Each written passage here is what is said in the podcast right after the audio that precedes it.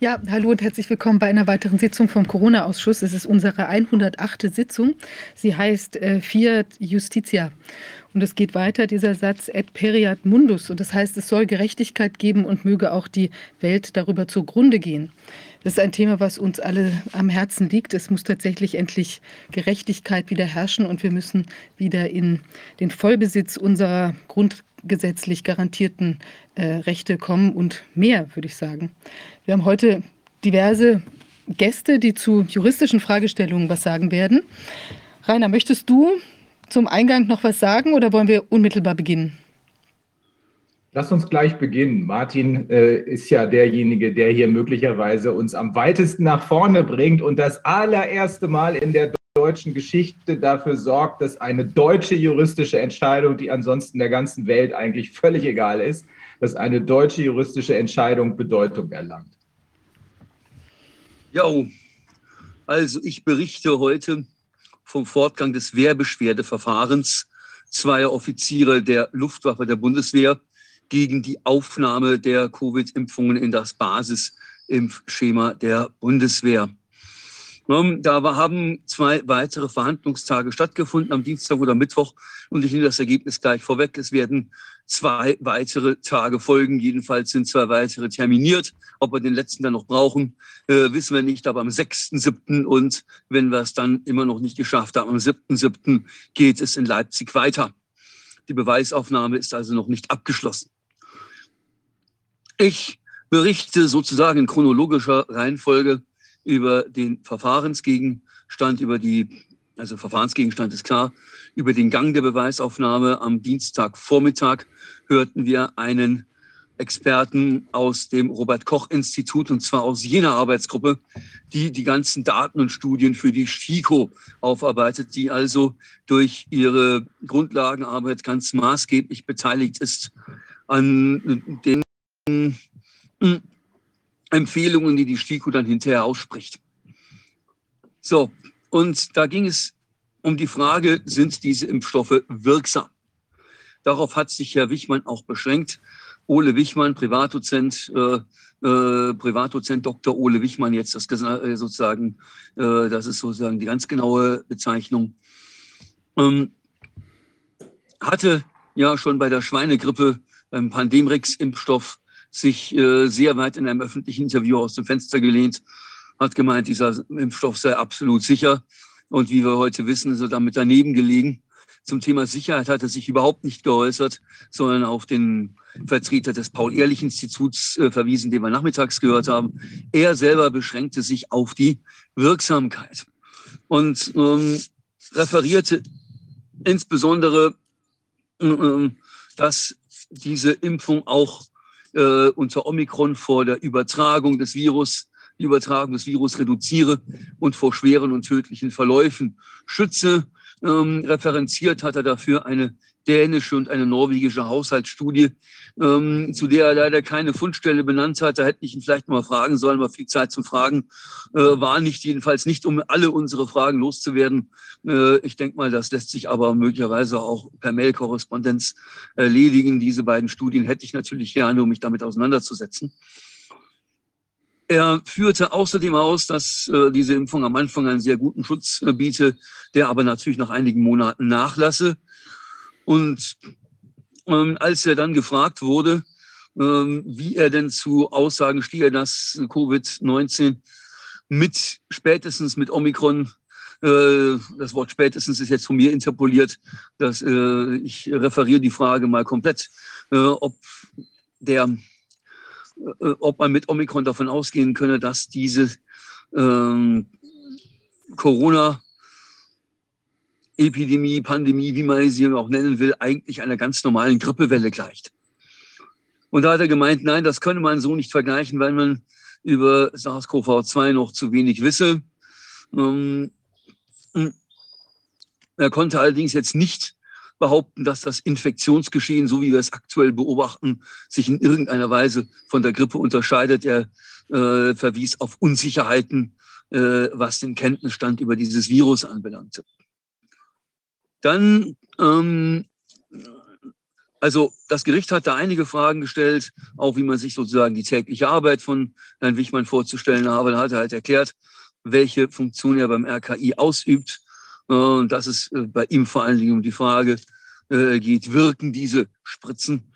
Ähm, das Thema Sicherheit hat er auch auf dem Schirm, äh, aber da, das ist offenbar nicht sein Arbeitsschwerpunkt. Naja, und dann hat er halt immer wieder gesagt, ja, die ganze Studienlage gebe das schon her, dass diese, diese Impfung auch äh, gegenüber Omikron schütze. Dann die Frage, wie das denn sei äh, mit der Studie von Stephanie Seneff, Innate Immune Suppression. Ja, das ist eine Studie, die im Februar 2022 als Preprint vorgestellt wurde und im April 2022 nach Peer Review veröffentlicht wurde. Ähm, wo er gemeint, wo ich, äh, haben wir natürlich die Frage gestellt, ja, kennt er diese Studie, bewertet die STIKO auch sowas? Und da hat er gemeint, naja, Beobachtungsstudien hätten ergeben, dass durchaus auch die 14 Impfung noch was nutze. Mm, also da ist mir eine israelische Studie äh, bekannt, die eigentlich eher das Gegenteil zu besagen scheint. Äh, aber ähm, ich habe natürlich jetzt auch nicht diese ganzen 800 und wie viele Studien, die die STIKO da ausgewertet hat, in ihren ganzen Empfehlungen gelesen, sondern da fiel mir nur diese eine ein. Aber immerhin hat er gemeint, das sei im wesentlichen Konsens, dass diese Impfung auch vor Omikron schütze. Naja, und da haben wir ihn natürlich mit einigen Sachen konfrontiert. Zum Beispiel hat der Blog Transparenztest am 27. Mai 2022 eine ganz interessante Beobachtung gemacht. Hat man den Wochenbericht vom 28.04.2022. Das war der letzte Wochenbericht, äh, wo sozusagen noch nach Impfstatus gestaffelt die äh, infizierten, symptomatisch Infizierten, die Hospitalisierten und die verstorbenen Patienten angegeben worden sind. Da waren wir, ich habe das zusammengezählt bei insgesamt 193, das heißt, ich habe das nicht zusammengezählt, sondern steht im Prinzip, glaube ich, auch da, äh, bei 193 Toten. Ähm, äh, in der Meldewoche 13 bis 16. Und jetzt wird man, wenn man äh, nach Covid-19 Toten äh, gestaffelt nach Altersgruppen und Geschlecht sucht, auf der RKI-Seite auf eine Excel-Tabelle geführt. Und wenn man da die Zahlen von der 13. bis zur 16. Meldewoche zusammenzählt, da landet man, wenn man jedenfalls den Datenstand vom 2.6. zugrunde legt, bei äh, über 5000. Da habe ich, ich glaube sogar, dass ich das hier äh, derjenige war, den das gefragt hat, ähm, wie er sich diese Diskrepanz erklären könne. Naja, und da hat er gemeint, ja, diese Tabelle, die äh, enthalte noch Verzerrungen. Da seien ja auch äh, Tote gelistet, bei denen die Covid-Infektion nicht vom Labor bestätigt sei. Das heißt also, da haben sie Leute ohne PCR-Test äh, in die Corona-Statistik offenbar einbezogen und Leute ohne Symptome. Dann habe ich ihn gefragt, wie das denn sein könne, dass man ohne Symptome an Corona versterbe. Und dann hat er sich dann korrigiert und hat gemeint, naja, nie, äh, äh, da habe man das schon. Ich glaube, irgendwie hat das noch sowas wie in der Regel oder allermeisten Symptome. Also wir haben im Studium immer gelernt, die Körperverletzung ist das notwendige Durchgangsstadium zum Totschlag, äh, womit wir gesagt haben, der Tötungsvorsatz schließt immer auch den Körperverletzungsvorsatz mit ein. Also das, da, da hat er schon ein bisschen rumgeeiert. Äh, also wirklich erklären konnte er diese Diskrepanz nicht. Ähm, vor allen Dingen Martin, erklär noch mal, Martin, erklär noch mal die Zahlen. Ich habe jetzt nur diese beiden Zahlen äh, mitge, mitbekommen. 193 Tote. Nee, 193 Tote im Wochenbericht. Ja, ja. Ähm, äh, und über 5000 Tote für denselben Zeitraum in der Excel-Tabelle. Okay. Und diese Excel-Tabelle ist von wem? Vom, vom RKI. Wenn dann äh, irgendwie, ich habe da so einen Suchbegriff eingegeben, ähm, der mir von Transparenztest empfohlen worden war und bin dann tatsächlich auf diese Tabelle gekommen und Herr Wichmann wusste auch sofort, von welcher Tabelle ich rede. Die ist also echt. No? Ja. Also wissen Sie ganz genau, dass Sie, also wissen Sie ganz genau, dass Sie äh, einmal echte Zahlen haben und einmal Zahlen, mit denen Sie nach außen in Erscheinung treten. Ja, das kann man so nicht sagen, denn man, diese Zahlen sind ja, sind ja öffentlich abrufbar. Er hat gemeint, er könne nicht jeden einzelnen, man wisse nicht von jedem Toten den Impfstatus, man könne also nicht alle in diese ähm, Wochenberichte mit einbeziehen. Ja, aber dann frage ich mich, warum man diese Excel-Tabelle äh, nicht wenigstens um die allergröbsten äh, Fehleinschätzungsfaktoren bereinigt. Also offen gestanden, ich habe diesen Widerspruch nicht auflösen können. Na, lassen wir mal. Äh, ähm, also das Problem beim Robert-Koch-Institut ist ja, das ist ja oft auch in den Medien gerügt worden, man hat einen relativ intransparenten Zahlensalat. Ja, bei Transparenztest ist man sogar noch weitergegangen, hat sich die SARS-CoV-2-Tagesberichte, die das Robert-Koch-Institut immer veröffentlicht, angeguckt. Und da die täglich neu hinzugekommenen Corona-Toten zusammengezählt, da landete man bei noch mehr.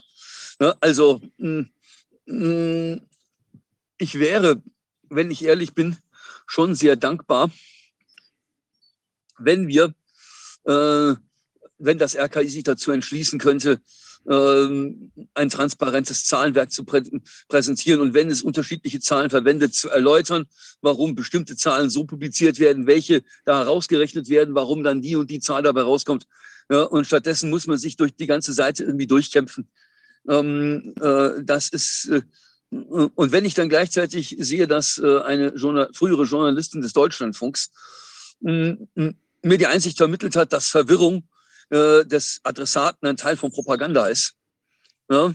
Äh, dass man die Menschen, dass man Propaganda ist ja ein Kommunikationsmechanismus, der bei der Bundeszentrale für politische Bildung so definiert ist, dass man versucht, den Diskurs auszuschalten, Emotionen zu triggern, dem Adressaten das Denken abzunehmen und ihm das Gefühl äh, zu geben, wenn du meine Meinung übernimmst, dann liegst du richtig. Ja, so. In meinen Augen genau das, was wir in der Corona-Krise seit spätestens März 2020 durchgängig beobachten. Ähm, ähm, dann gehört zur Ausschaltung des Diskurses natürlich auch äh, eine kognitive Verwirrung auszulösen.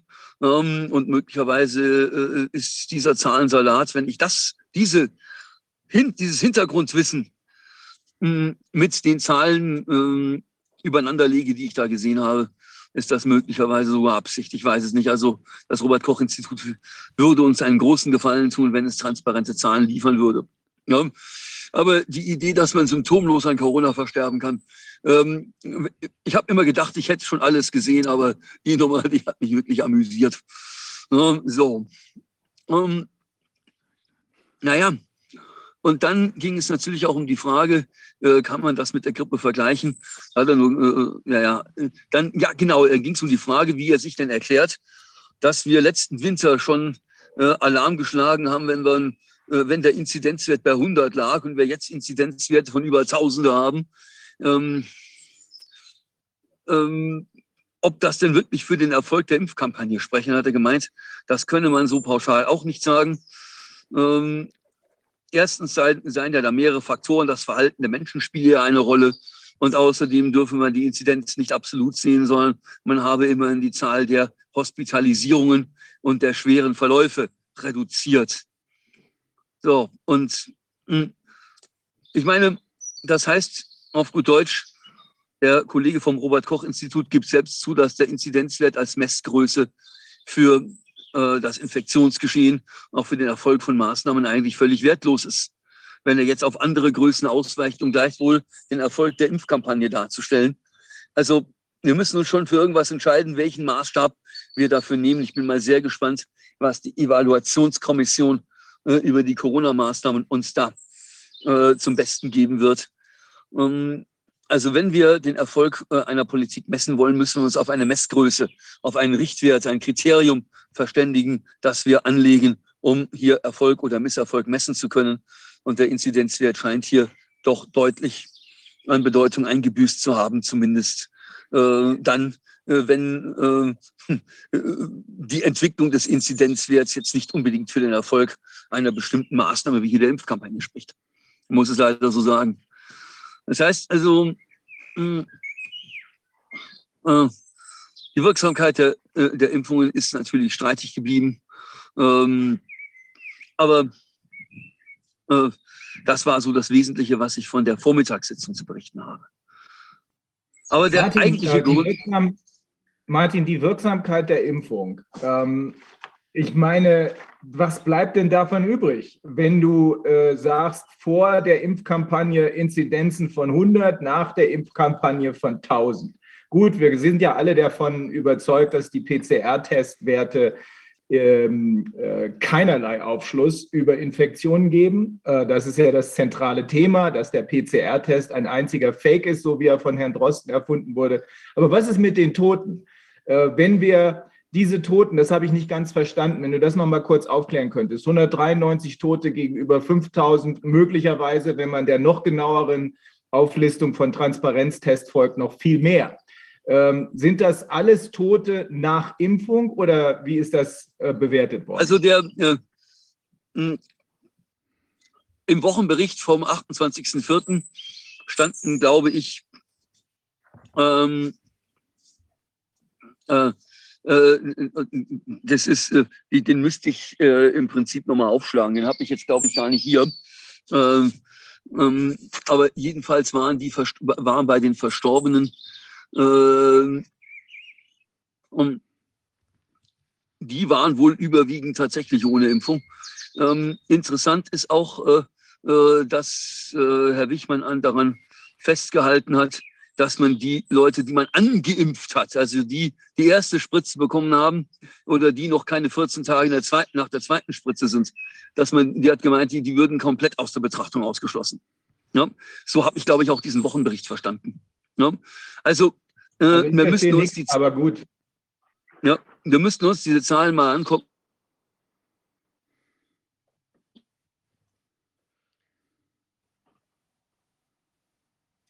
Martin? Äh, genauer äh, im Einzelnen äh, zu verifizieren. Ähm, ja, also die haben letztlich nicht, äh, nicht richtig belegen können, dass sie das für wirksam halten, oder das war jedenfalls ein Hin und Her. Mhm. Ja, also ganz, ganz interessant ist Folgendes. Wir haben gesagt, die eigenen Surveillance-Daten, die seien gar nicht so furchtbar zuverlässig, weil sie passiv erhoben worden seien, viel vertrauenswürdiger seien Kohortenstudien, also Beobachtungen über die Impfwirksamkeit anhand von Kohorten. Deswegen hat er immer diese Haushaltsstudien äh, in Bezug genommen, weil er gemeint hat, da würden die, äh, so habe ich ihn verstanden, die Daten von den jeweils Forschenden proaktiv erhoben. Das ist eine ganz spannende ähm, eine ganz spannende ähm, äh, Sichtweise, äh, denn das Argument, das leuchtet mir durchaus ein, heißt aber natürlich gleichzeitig, dass die, das passive Meldesystem bei den Impfnebenwirkungen ja, offensichtlich an Schwächen leidet, äh, äh, weswegen es ja erforderlich ist, Beobachtungsstudien zu ventilieren. Ähm, also das, äh, diese Diskrepanz, die werde ich in meinem nächsten Schriftsatz auch noch einmal deutlich machen, will sagen, das Argument von Herrn Wichmann, das leuchtet mir durchaus ein, äh, untermauert aber eben unseren Sachvortrag, dass die Impfnebenwirkungen äh, nur unzureichend erfasst sind. Aber damit sind wir ja schon, das ist die geniale Überleitung, Viviane, äh, zur Nachmittagssitzung. Da haben wir nämlich Herrn Dr. Menzner, Dr. Dirk Menzner vom Paul-Ehrlich-Institut gehört. Und da haben wir Interessantes zu hören bekommen. Herr Menzen hat gemeint, als dieser Brandbrief der BKK Provita veröffentlicht wurde, hatte er bereits einen Termin mit Andreas Schöfbeck, das ist der frühere Vorstand der äh, BKK Provita, der, nachdem er mit dem Brandbrief an die Öffentlichkeit gegangen war, äh, gefeuert wurde. Und dann sagte er, ja, er hätte sich sehr für diese Daten interessiert. Das Blöde ist nur, man hat Herrn Schiffbeck gefeuert und der neue, äh, und der neue Vorstand äh, oder welches Gremium auch immer das da zu sagen hatte, habe äh, sich geweigert, die Daten rauszugeben. So. Und Herr Menzner hat auf mich den Eindruck gemacht und auf Wilfried Schmitz übrigens auch, dass er es mit diesem Interesse an den Daten ernst meint. Ja, so. Wir sehen aber hier schon eine erste Schwäche in unserem Meldesystem. Ja, wir haben Paragraph 6 Absatz 1 Nummer 3 Infektionsschutzgesetz. Da sind die Ärzte verpflichtet, Impfreaktionen zu melden oder, oder überhaupt nur ein Verdacht, bei denen auch nur der Verdacht besteht, dass es hier eine über das gewöhnliche Maß hinausgehende Impfreaktion handelt. Es muss also die Kausalität der Impfung nicht einmal bewiesen werden. Wir haben Paragraph 13 Absatz 5 Infektionsschutzgesetz, in dem die kassenärztlichen Vereinigungen verpflichtet werden, die Surveillance-Daten vorzulegen, die Abrechnungsdaten vorzulegen, aus denen man ja einiges ziehen kann, dazu noch später. Die Krankenkassen selber sind offenbar nicht mal Adressat dieser Verpflichtung. Und man kann aus dem Ergebnis dieser gestrigen oder der Beweisaufnahme, gestern war es ja nicht, sondern es war am vergangenen Dienstag schon, ähm, durchaus den Schluss ziehen, wenn der Bundestag über ein neues Infektionsschutzgesetz nachdenkt, dann muss er dem Paul-Ehrlich-Institut ganz andere Instrumente an die Hand geben, um die Abrechnungsdaten zu erzwingen. Denn Herr Menzen hat außerdem gesagt, dass die kassenärztlichen Vereinigungen die Kooperation aktuell verweigern, weil sie es nicht schaffen, die Daten zu pseudonymisieren, die Abrechnungsdaten. Ja, das wirkt auf uns ziemlich schräg. Ähm, wo da genau der Fehler liegt, äh, kann ich nicht sagen. Fakt ist jedenfalls, dabei darf es nicht bleiben. Ich habe mir jetzt, ich habe es jetzt vor der Sitzung nicht geschafft, mir den 13 Absatz 5 näher anzugucken, ob das Paul-Ehrlich-Institut diese Daten jetzt in den Verwaltungsprozess rausklagen muss oder ob es deren Vorlage mit sofort vollziehbarer Verfügung anordnen kann. Aber jedenfalls, eigentlich müsste ein Meldesystem, das diesen Namen verdient, dazu führen, dass äh, Daten, die nicht unaufgefordert geliefert werden, dann eben für diejenigen, die das versäumen, ein Bußgeld oder Strafe zur Folge haben. die Verletzung von 13 Absatz 5 ist nämlich weder Bußgeld bewährt noch strafbewehrt. Wir müssen also den Datenfluss äh, mit den Mitteln juristischen Sanktionsinstrumentariums deutlich beflügeln. Das Paul-Ehrlich-Institut ist übrigens bei der Abteilung, die diese Impfschäden erfasst und bewertet, dramatisch unterbesetzt. Das sind 13 Leute, teilweise Werkstudenten, die noch nicht einmal ausgebildet sind, Impfschäden zu bewerten, die möglicherweise auch gar nicht Vollzeit arbeiten. Die sollen ja in erster Linie studieren. Ähm, also äh, da müssen wir, äh, da, da wäre die Leitung des Paul-Ehrlich-Instituts gefragt, diese Abteilung äh, personell dramatisch aufzustocken und auch äh, durchaus entsprechend qualifizierte Leute dahinter zu setzen. Wir müssen also befürchten, dass wir bei der Erfassung der Impfnebenwirkungen auch einiges an Verzug haben, denn ich glaube, die, die kommen ja dann kaum hinterher. Das werden wir schriftsätzlich auch nochmal aufbereiten müssen, äh, dieses Beweisergebnis. Ne? Also, mh, hm, ich kann, dann haben wir die Frage gestellt, äh, die ja jetzt auch äh, in, äh, in interessanten Artikeln auf dem Corona-Blog und im Rubicon analysiert worden sind. Wie haben wir eigentlich die Statistiken hinter dem Sicherheitsbericht des Paul-Ehrlich-Instituts zu bewerten? Da wird immer eine sogenannte Observed versus Expected Analyse gemacht. So, ähm, auf Trinkstärke reduziert heißt das wie folgt. Ich gucke, wie viele Tote habe ich denn beobachtet in einem Zeitraum X und wie viele habe ich vorher erwartet in einem Zeitraum X. Und dann sage ich also, eine gewisse Abweichung hat man immer. Die Leute sterben nie so ganz synchron und gleichmäßig. Aber sobald in, äh, der äh, tatsächliche vom erwarteten Wert ähm, ein bisschen deutlicher abweicht, ich glaube ab, 1, äh, ab dem 1,5-fachen habe ich, wenn ich das richtig mitbekommen habe, äh, ist das ein mögliches Risikosignal. Das heißt aber natürlich, dass ich die erwarteten Toten und die beobachteten Toten unter derselben Kohorte suchen muss. Und einer unserer Rügen war, dass äh, im Anschluss an Rubicon, im Anschluss an Corona-Block, dass das nicht geleistet wird. Ja, wenn ich sage, ich gucke mir alle Impftoten an und vergleiche sie mit der Gesamtmortalität, dann vergleiche ich Äpfel mit Birnen. Ich muss natürlich gucken, wie viele Leute sind insgesamt gestorben und wie viele Tote habe ich insgesamt erwartet. Hm? Und da, ähm, da waren wir am Ende alle nicht so furchtbar schlau aus dem, was Herr Menzner Vortrag, er hat auch selber gesagt, er ist kein Statistiker. Ähm, der erste Teil des Beweisbeschlusses vom äh, Mittwoch ist, dass das Bundesverwaltungsgericht einen Statistiker des Paul-Ehrlich-Instituts äh, hören will. Wir wollen wissen, wie diese Statistiken zusammenkommen und natürlich werden wir uns selber mit adäquatem Sachverstand bewaffnen müssen, um da nötige kritische Fragen zu stellen. Ja, wir wissen schlicht und einfach nicht, wie diese Sachen zustande kommen. Ähm, also, und ganz wichtig war, 90 Prozent aller gemeldeten Impfreaktionen werden nicht von Ärzten gemeldet, sondern von Angehörigen. So. Und das, ja hat natürlich am Mittwoch dann zu entsprechenden Diskussionen geführt. Da komme ich gleich noch dazu. Ähm, also ich habe viel gelernt und ich glaube, Herr Menzner wirkt jetzt nicht so, als sei er zum Vertuschen nach äh, Leipzig geschickt worden. Ähm, aber wir haben natürlich massive strukturelle Schwächen des Impfschadenmeldesystems ähm, äh, offenlegen können. Ähm, das ging am Mittwoch auch noch weiter, aber der Dienstag ist noch nicht zu Ende. Äh, da trug noch Ulrike Kämmerer vor, die ja so erstmal die völlige Wertlosigkeit von PCR-Testergebnissen äh, ins Feld führt, die auch meinte, ja, hm, Äh, normalerweise kennen wir in der Medizin so etwas wie eine Differentialdiagnose, dass man einfach ein, ein Stäbchen irgendwo reindrückt und dann an einem Ergebnis äh, einen Infektions- oder gar Krankheitsstatus festmacht. Das äh, ist eine, also gemeint, das äh, ist nicht das, wo, wo, sie mal, was sie mal in Medizin gelernt hätte. Dann hat sie ja auch äh, darauf hingewiesen, was wohl Shankara Chetty hier auch im Corona-Ausschuss schon gesagt hat. Ähm, bei der Covid-Behandlung kommt es darauf an, rechtzeitig zu erkennen, ob wir hier eine allergische Überreaktion haben. Das sieht man dann ab Tag 8, ne, ob man äh, dann notfalls Cortison und Antihistaminikum geben muss, um diese Reaktion einzudämmen. Ne, also sie hat gemeint, da gäbe es so etliche Frühbehandlungen. Und sie hat also auch deutlich gemacht, dass dieses Virus eigentlich nur aus dem Labor stammen kann.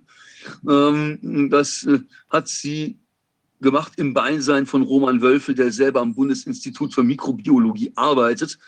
Ähm, und der natürlich auch in seiner Replik sehr angewidert auf Ulrikes Vortrag reagiert hat, weil er gesagt hat, das sei ja noch nicht einmal pseudowissenschaftlich. und ähm, ein bestimmter CT-Wert sage, wenn der PCR-Test mit labordiagnostischen Standard gemacht würde, sage er sehr wohl was über die Infektiosität aus. Äh, CT-Wert sei immer abhängig vom Testsystem. Ähm, und hm, und die Labore, die würden schon im eigenen Interesse gehalten sein, äh, das ordentlich zu machen, sonst würden sie ja rechtswidrig handeln und sie würden streng kontrolliert und überwacht. Ulrike Kämmerer sagte, sie kennt aus ihrer Erfahrung massive Schludrigkeiten in den Laboren. Das geht so weit, dass diese ganzen Abstrichproben einmal gleich weiter an einen externen Dienstleister geschickt worden sein sollen. Äh, also da ist man, äh, was in den Laboren passiert, das wissen wir alle nicht und ich glaube, das ist ein Teil unserer Probleme dass wir nicht wissen, was hinter den verschlossenen Türen eines solchen Labors so stattfindet. Ja? So, ähm, um, aber es ging jetzt einfach nur darum, äh, deutlich zu machen, dass man mit einem PCR-Test überhaupt nichts nachweisen kann ähm, und dass man äh, deswegen die Gefährlichkeit von diesem Virus offensichtlich doch dramatisch aufgebauscht hat, weil man jede Menge Testergebnisse geliefert hat, denen aber überhaupt keine diagnostische Grundlage äh, zugrunde lag. Ja, so. so, damit endete der Dienstag um 19 Uhr. Das Gericht hat gleich gesagt, also bis 20 Uhr oder 22 Uhr. Letztes Mal sitzt man mit Sicherheit nicht mehr. Das kann man verstehen. Das sind ja sehr viele Eindrücke, die man da aufnehmen muss. Und am nächsten Tag äh, äh, sprach Tom Lausen, Datenanalyst aus Hamburg.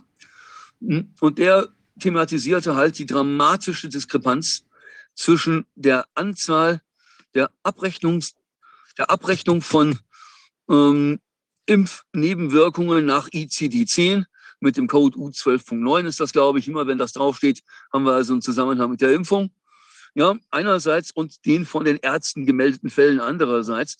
Ich selber hatte ja immer gemutmaßt, na, viele Ärzte melden möglicherweise deswegen nicht, weil sie psychologische Hürden überwinden müssen. Ne? Die müssen sich eingestehen, meine eigene Impfung war vielleicht keine gute Idee. Sie müssen sich eingestehen, wenn ich selber geimpft habe, stehe ich jetzt, wenn ich bestimmte Reaktionen sehe und auf die Impfung zurückführen muss, vielleicht mit einem Bein in der Haftung, mit dem anderen Bein im Knast. Ne? Und ich muss natürlich auch die Hemmschwelle überwinden. Ich habe so äh, an die Bedrohung durch das Virus geglaubt. Ich habe so auf diesen Impfstoff gehofft. Es kann doch nicht sein, dass diese schöne Heilsversprechen jetzt zusammenkracht. Ich weiß nicht, ob ich die Psychodynamik damit richtig erfasst habe, denn die psychologische Hemmschwelle bei der Abrechnung von Impfschäden scheint ja äh, deutlich geringer ausgeprägt zu sein als die psychologische Hemmschwelle äh, äh, bei der Meldung. Möglicherweise hängt das doch damit zusammen. Die, für die Abrechnung kriege ich wenigstens Geld.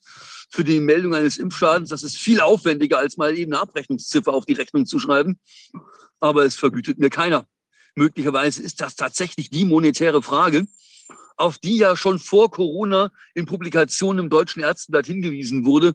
Ich hatte da zwei ähm, entsprechende äh, Publikationen auch in meinen Schriftsätzen ähm, als Referenzen angeführt. Möglicherweise muss ich in meinem nächsten Schriftsatz da auch noch einmal drauf zurückkommen. Andererseits ähm, hat das Gericht dann irgendwann, als, wir, als die Bundeswehr dann meinte, ja, aber oft seien das ja nur Nebendiagnosen und vielleicht nur ein bisschen Kopfschmerzen, und das würde trotzdem auf der Abrechnung auftauchen, sagte Tom Lausen. Naja, er hat auch schon Abrechnungen gesehen von Kopfschmerzen auf der Intensivstation. Kopfschmerzen können daneben auf äh, ernsthaftere Symptome hindeuten, die dann abgeklärt werden müssen, möglicherweise sogar intensivmedizinisch behandelt werden müssen. Man kann also das nicht alles über einen Kamm scheren. Am Ende des Tages haben wir im Prinzip nur spekuliert, wie viel äh, davon wirklich ernsthafte Impfreaktionen sind, wie viel davon ähm, eigentlich nur äh, falscher Alarm sind. Ähm, und immerhin hat das Gericht, und deswegen das ist vielleicht ein wichtiger Befund. Wir sagt, naja, es ist im Ergebnis unstreitig, dass jedenfalls die Meldepflichten, wie sie im Infektionsschutzgesetz gelistet sind, nicht erfüllt werden. Soweit sind wir in diesem Verfahren. Man kann sich jetzt über das Ausmaß streiten, aber dass wir hier ein Underreporting haben, äh, daran besteht nach dieser mündlichen Verhandlung kein Zweifel mehr. Was wir vom allerdings auch noch hören werden, ich hatte den Herrn Menzner mit dieser How bad is your batch Geschichte konfrontiert, damit dass in der US Vaccine Adverse Events Reporting System Datenbank, also wo die Impfnebenwirkungen in den USA erfasst werden, ähm, ja, hm, deutlich wird, dass ganz wenige Chargen für ganz viele Schäden verantwortlich sind. Ähm, und hm, Herr Menzler wusste davon nichts, als ich ihn damit konfrontiert habe. Kann auch sein, dass es, äh, dass, dass, dass das glaubhaft ist, weil er mit der Chargenprüfung ja auch nicht befasst ist. Aber das Bundesverwaltungsgericht wird als weiteren Experten nächstes Mal einen Vertreter des PII aus der Abteilung Chargenprüfung hören. Und da können wir entsprechende Fragen stellen. Das heißt also, wir haben durchaus noch die Möglichkeit, hier weiter kritisch zu bohren und es wird auf, an uns liegen, da abzuliefern hochinteressant. Martin, wie hast du denn die Gesprächsführung vom Gericht eingeschätzt? Hast du den Eindruck gehabt, die sind äh, sehr offen und auch interessiert, das wirklich aufzuklären? Es klingt ja fast so. Ich glaube schon. Also eine ganz interessante hm, Äußerung kam, als wir selber auch noch Beweisanträge stellten äh, und äh, die dann abgelehnt wurden, insbesondere zu diesen Verfärbungen äh, und zur Frage der statistischen Validität dieser äh, ähm, Ergebnisse hatten wir ja selber noch Experten mitgebracht, die wir gerne hören wollten. Ähm, das Gericht schien einerseits von der Expertise nicht wirklich überzeugt zu sein, wobei ich jetzt da nicht so richtig weiß, warum. Äh, aber gut, das müssen wir akzeptieren. Aber der Vorsitzende Richter meinte irgendwann, er kann nicht jeden, der zu den, jeden vernehmen, der zu dem Thema was zu sagen hat, sonst weiß er gar nicht, wo er aufhören soll. Und dieses, diese, dieser Ansatz, der zeigt mir sehr deutlich, ich glaube, das Gericht ist sehr daran interessiert, die Dinge aufzuklären. Das Gericht sieht aber auch strukturelle Grenzen eines Gerichtsverfahrens. Ja, ein Gerichtsverfahren kann nicht sämtliche Versäumnisse kompensieren, die in einem Impfzulassungsverfahren vorher begangen wurden. Ein Gerichtsverfahren kann nicht sämtliche Versäumnisse kompensieren, die anderthalb Jahre lang bei der Überwachung der Sicherheit von Impfstoffen gemacht wurden. Ein Gerichtsverfahren kann auch jetzt nicht äh, eine Auswertung von Studien durch die STIKO ersetzen, wenn es um die Wirksamkeit der Impfstoffe geht. Und ein Gerichtsverfahren kann insbesondere nicht kompensieren, was anderthalb Jahre Journalismus in den Altmedien verbockt haben. Denn wenn die Fragen, die das Bundesverwaltungsgericht teils selber gestellt, teils von unserer Seite zugelassen hat, wenn die in Tagesschau und Co. thematisiert worden wären, dann wären wir aus diesem ganzen Schlamassen längst draußen, weil kein Politiker mehr gesichtswahrend in dieser Nummer hätte äh, weiter ähm, drin können. Ja, ich glaube, dass dieser Prozess jetzt schon, egal wie er ausgeht, eine Bankrotterklärung für den Journalismus von Tagesspiegel, ähm, Redaktionsnetzwerk Deutschland, Der Spiegel, ZDF Heute Journal, Tagesschau und wie sie alle heißen sind, äh, Bayerische Rundfunk, Faktenfuchs äh, äh oder WDR, SWR, wie sie auch alle heißen. Ähm, sie alle sind alleine durch die Art der Fragestellung äh, des Bundesverwaltungsgerichts bereits bis auf die Knochen blamiert. Ich meine, ja. hier, Martin, hier gilt ja auch der Amtsermittlungsgrundsatz. Also die müssen doch, ja. die müssen doch jetzt ja. eigentlich richtig, zumindest so in die Tiefe gehen, dass sie in der Lage sind zu beurteilen, äh, ob eben eine, ein größerer Nutzen als ein, ja. als ein Schaden oder zu erwartender glaube, Schaden da ist. Viviane, ich glaube, wenn wir es schaffen, deutlich zu machen, dass vieles an diesem Impfstoff noch experimentell ist, und wenn wir es schaffen, deutlich zu machen, dass die Impfschäden ein so schwarzes Loch sind, dass wir auf dieser Basis keine Duldungspflicht äh, dekretieren können, weil uns einfach die Tatsachengrundlage fehlt. Ja. ja. dann haben wir in dem Prozess schon viel gewonnen. Das Gericht kann das nicht selber nachholen. Das Gericht kann nur sagen, Freunde, das reicht hin und vorne nicht. Und da äh, in diese Kerbe möchte ich eigentlich hauen. Ja? Wir dürfen so ein Gericht auch nicht überfordern. Das sind keine ausgebildeten Vakzinologen, das sind keine ausgebildeten Virologen, das sind keine ausgebildeten Epidemiologen, das sind keine ausgebildeten Statistiker. Ja? Ähm, ich habe immer noch das Gefühl, dass dieses Gericht an der Sachaufklärung interessiert ist, denn wenn es das nicht wäre, hätte es die, äh, spätestens am Mittwoch die Klappe zumachen können. Hat es nicht gemacht. Okay, Martin. Ähm, habt ihr, also ich sehe, dass das Gericht äh, versucht rauszukriegen, ist das Zeug wirksam und ist das Zeug gefährlich? Ja, ist das äh, Zeug vor allen Dingen, genau. Beide Ebenen, äh, so habe ich den Eindruck aus dem, was du zwar sehr vorsichtig geschildert hast, beide Ebenen werden von der anderen Seite massiv verschleiert. Vielleicht sind die auch einfach nicht informiert. Auch das ist möglich. Dann schicken sie eben Leute hin, die äh, das Verschleiern gutgläubig äh, machen. Aber ich habe noch mal zwei Fragen. Du hast eben gesagt, es reicht ja aus, wenn das Gericht erkennt, dass das doch weitgehend experimentell ist und dass die äh, Impfschadenerfassung eigentlich ein schwarzes Loch ist. Das müsste im Ergebnis dazu führen, dass das Gericht sagt, auf dieser Basis keine Impfpflicht. Es gibt ja, ja noch zwei äh, weitere oder eine, äh, das Ganze noch bestätigende Meldung aus Italien, nämlich, dass dort in dem Verfahren, was in Sizilien gewonnen wurde, ich glaube, inzwischen hat es das Verfassungsgericht, das bei denen genauso kaputt ist wie unseres, äh, aufgehoben. Aber immerhin hat die Staatsanwaltschaft gesagt, das sind keine Impfungen, das sind experimentelle Substanzen. Ähm, das zweite ist relativ neu. Äh, das ist äh, die Auswertung von äh, diesen 55.000 Seiten Pfizer-Trials, ähm, die in den USA stattgefunden hat. Pfizer und BioNTech, beides ist dort mhm. ausgewertet worden.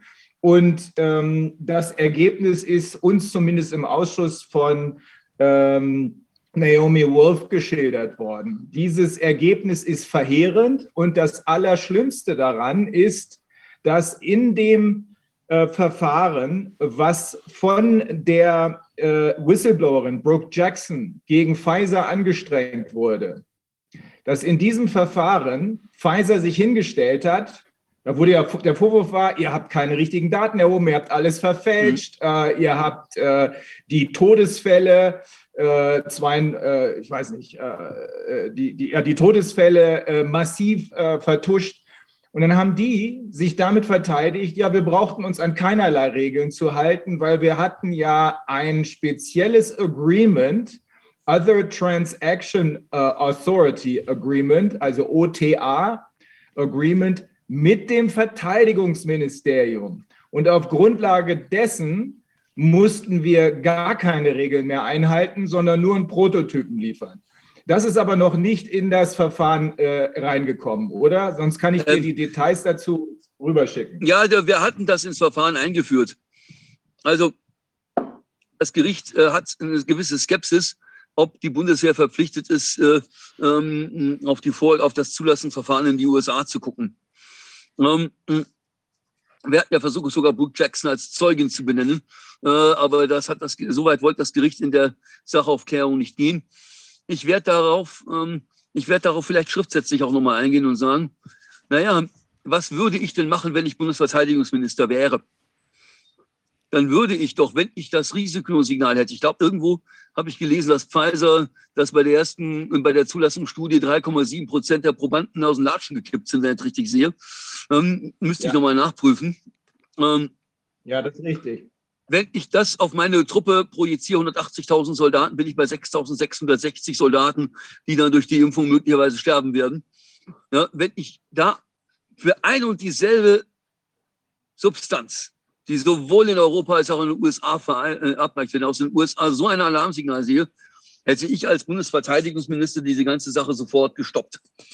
Der ganze Spirit, der beim Bundesverteidigungsministerium stattdessen herrscht, der zeigt sich an einer Passage in einem Schriftsatz der Bundeswehr vom 11. Mai.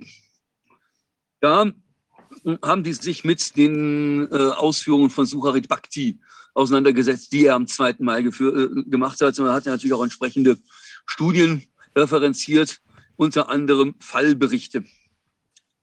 Da war ein Fallbericht äh, von einer lebensbedrohlichen Thrombose äh, und dann schrieb hm, das äh, Bundesverteidigungsministerium dazu, ja, mh, hm, bei der und der Nebenwirkung handelt es sich um eine lebensbedrohliche, aber selten auftretende Impfnebenwirkungen. Ähm, die Daten sind bekannt und fließen in die Nutzen-Risiko-Abwägung mit ein. Im Übrigen sei das ein Fall, anekdotischer Fallbericht ohne klinische Relevanz. Man müsse da vorsichtig sein, das in die klinische Praxis zu übernehmen. So, da habe ich erwidert, Freunde, hm, äh, ihr wisst also, dass man in dieser Impfung sterben kann. Ihr wisst es. Ist völlig egal, Nutzen-Risikobewertung. Ist völlig egal, ob mir ein paar Leute aus, Latsch, aus den Latschen kippen. Das Leben des einzelnen Soldaten ist der Bundeswehr offensichtlich nichts wert. Äh, und ich möchte noch auf den Vortrag von Beate Bahner verweisen, äh, die äh, also mal vorgerechnet hat, wie sich die Inzidenzen bei der Bundeswehr entwickelt hatten. Da haben die sich also mit einem Faktor 4000, die haben, glaube ich, diesen 4000 Prozent sind die, glaube ich, hochgegangen, seit die Duldungspflicht eingeführt wurde. Und da war es äh, schlicht und ergreifend so, dass der einer der Bundeswehr äh, Ärzte, die da am 2. Mai uns gegenüber saßen, noch behaupteten, seit, die Impfungen, seit den Impfungen sei die Inzidenz bei der Bundeswehr um 50 Prozent zurückgegangen. Das war so weit von der Realität entfernt, dass ich hier äh, Fahrlässigkeit ausschließen möchte. Ja, also um es mal vornehm zu formulieren. Ähm, Martin. Was ich, damit, ähm, was ich damit sagen will, Martin, ist, ähm, äh, äh, äh wir haben, wir haben ja ganz unterschiedliche Fälle ins Verfahren eingeführt. Göran Thomas hat vor allen Dingen einige wirklich berührende Einzelschicksale von Soldaten äh, reingebracht. Beate Bahner hat sich mit den Zahlen der Bundeswehr auseinandergesetzt. Ähm, ähm, Göran Thoms, der auch als Anwalt da, äh, da, beteiligt ist, der, ja, wie gesagt, der hat die Einzelschicksale gebracht, dann hat äh, Brigitte Röhrig auf die Mängel im Zulassungsverfahren verwiesen. Also wir, unsere Schriftsätze, die ergänzen sich auch ganz gut. Ähm, äh, äh wir werden das nächste Mal haben auch noch Beweis angeboten ähm, äh, zu der Frage, entwickeln sich denn diese ganzen äh, Inzidenzen oder sonstigen Werte parallel zum zivilen Bereich? Ja, äh, kann ja sein, wenn wir in der Impfquote mehr geimpfte Soldaten haben als im zivilen Bereich und dann also vom prozentual äh, und dann auch äh, mehr Infektionen, dass wenigstens dieses äh, dieser Vergleich gegen die Wirksamkeit der Impfung sprechen könnte. Die, äh, ich weiß nicht, ob das äh, Bundesverwaltungsgericht müsste, glaube ich, über diesen Antrag aber noch entscheiden. Ich habe jetzt nicht gesehen, ob die mittlerweile schon entsprechende Beweisbeschlüsse gefasst haben. Ich bin gestern erstmal nach Bielefeld gekommen und musste wieder meine ganz normale Vorlesung halten, meinen Unterricht für heute vorbereiten. Und das, äh, da bin ich noch nicht dazu gekommen, wieder mich mit näher zu beschäftigen. Okay, es bleibt also spannend. Martin, noch mal eine, eine, eine, ein Ergänzungsgedanke, Martin. Ähm, ja. Ich weiß, dass deutsche Gerichte sich überwiegend äh, nicht mal im Ansatz dafür interessieren, ähm, was in äh, anderen Ländern passiert. Aber vielleicht sollte man daran erinnern, dass es schon mal eine ähnliche Situation gab, vielleicht nicht ganz so dramatisch. Ähm, und zwar ist das äh, Thalidomide, ähm, Contergan.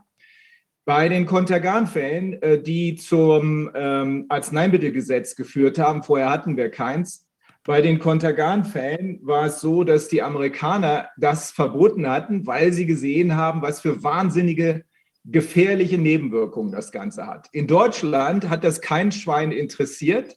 Man hat also sehenden Auges äh, in Kauf genommen, dass hier etliche Leute schwerst beschädigt werden. Das können wir heute noch besichtigen. Vielleicht sollte man darauf mal verweisen. Ähm, ihr könnt natürlich gerne warten, bis uns hier 20, 30, 40, 50.000 Soldaten tot umfallen. Aber erinnert euch daran, es gibt eine Vorgabe, und das war Kontergan. Dasselbe Spiel nochmal machen, indem man sagt, genau das gleiche, in Anführungsstrichen, experimentelle Medikament, was in den USA im Detail untersucht wurde. Die Amerikaner sind uns immer Lichtjahre voraus, in jeder Beziehung.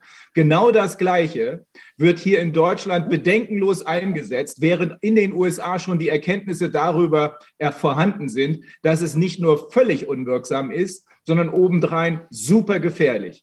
Vielleicht sollte man die Bundeswehr und auch das Gericht daran erinnern, das wird Konsequenzen haben. Ja, also das wäre vor allen Dingen äh, an die Adresse der Bundeswehr, denn äh, mh, mein Eindruck von der Bundeswehr ist, da soll die Impfagenda durchgezogen werden ohne Rücksicht auf Verluste. Das ist der Spirit, der in meinen Augen aus den Schriftsätzen, aus dem mündlichen Vortrag spricht. Alles, was mit Impfschäden zu tun hat, wird relativiert. Ähm, die Wirksamkeit dieser äh, Impfungen wird gepriesen bis in den siebten Himmel. Ähm, und äh, ja, also hm, die Positionen der Verfahrensbeteiligten könnten gegensätzlicher nicht sein. Aber wie gesagt, es ist, äh, hm, also ich werde mich, ähm, ich werd, wir werden uns natürlich auch im, äh, äh, im Team beraten müssen, wie wir jetzt da in unserem Team beraten müssen, wie wir da weiter äh, vortragen werden. Ähm, aber ähm, ich ähm, könnte mir vorstellen, dass wir sagen, hm, äh, vielleicht ist ja das, was wir bis jetzt zusammengetragen haben, auch schon ausreichend, um diesem hiesigen Verfahren zum Erfolg zu verhelfen. Ähm, das hm. Das weiß man nicht. Äh, der Prozess ist erst zu Ende, wenn das Urteil verkündet ist und keine Sekunde früher. Und solange, also in meinen Augen ist der Verfahrensausgang völlig offen.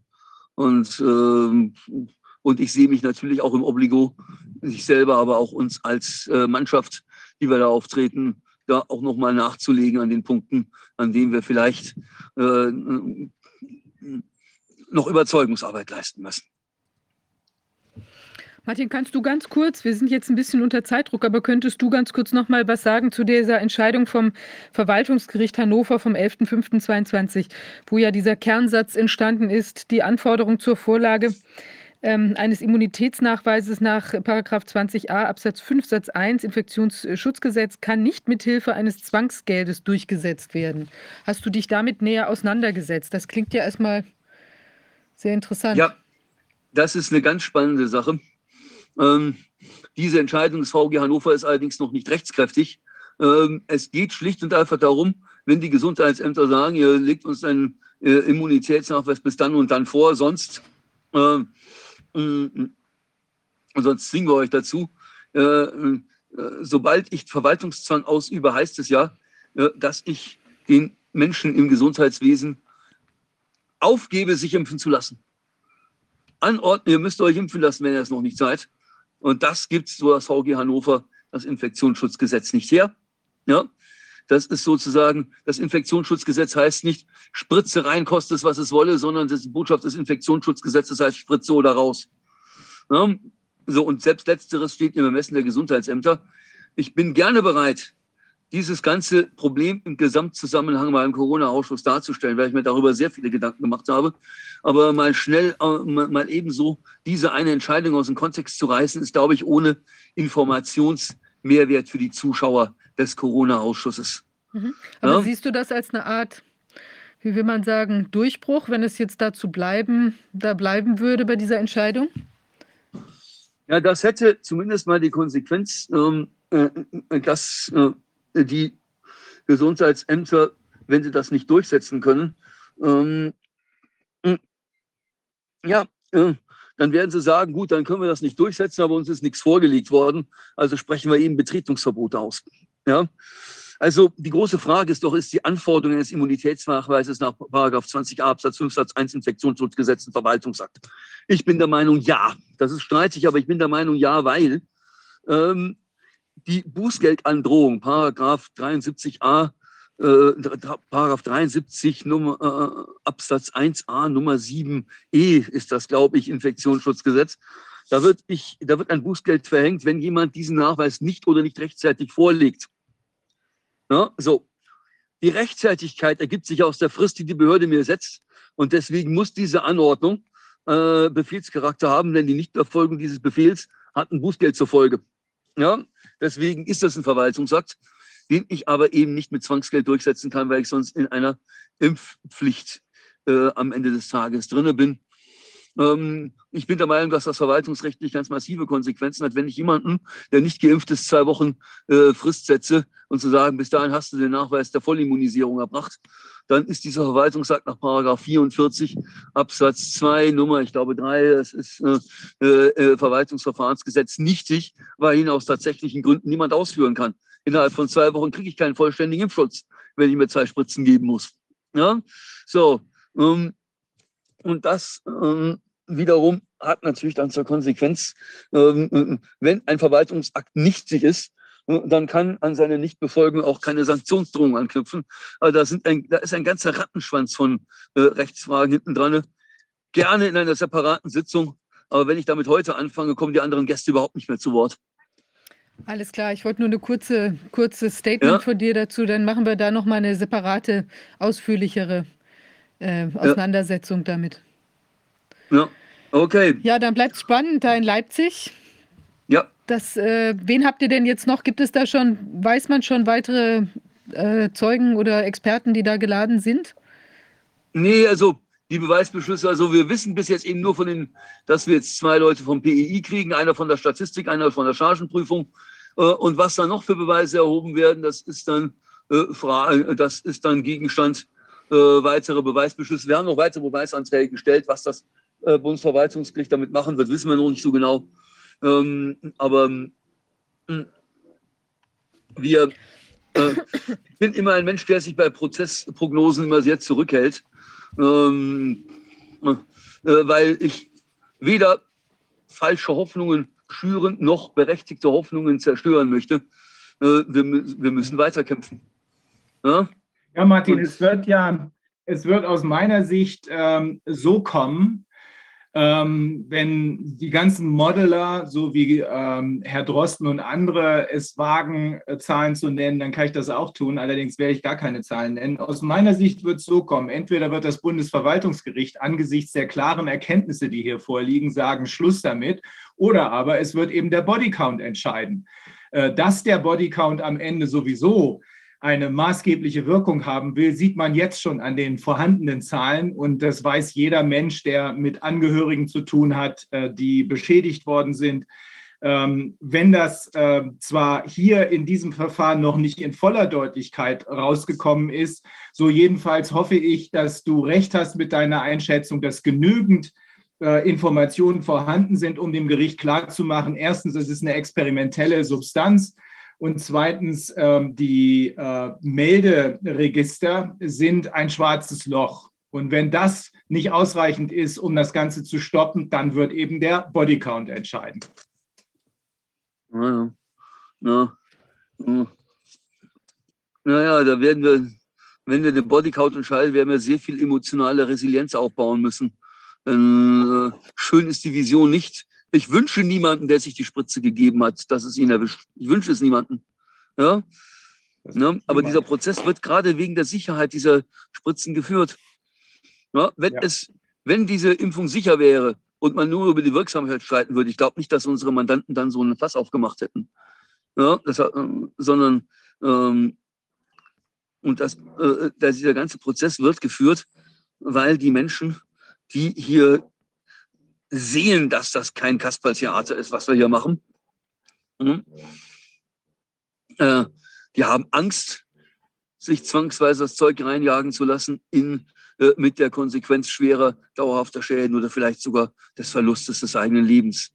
Ich glaube, dass die Frage nach der Sicherheit viel wichtiger ist als die Frage nach der Wirksamkeit.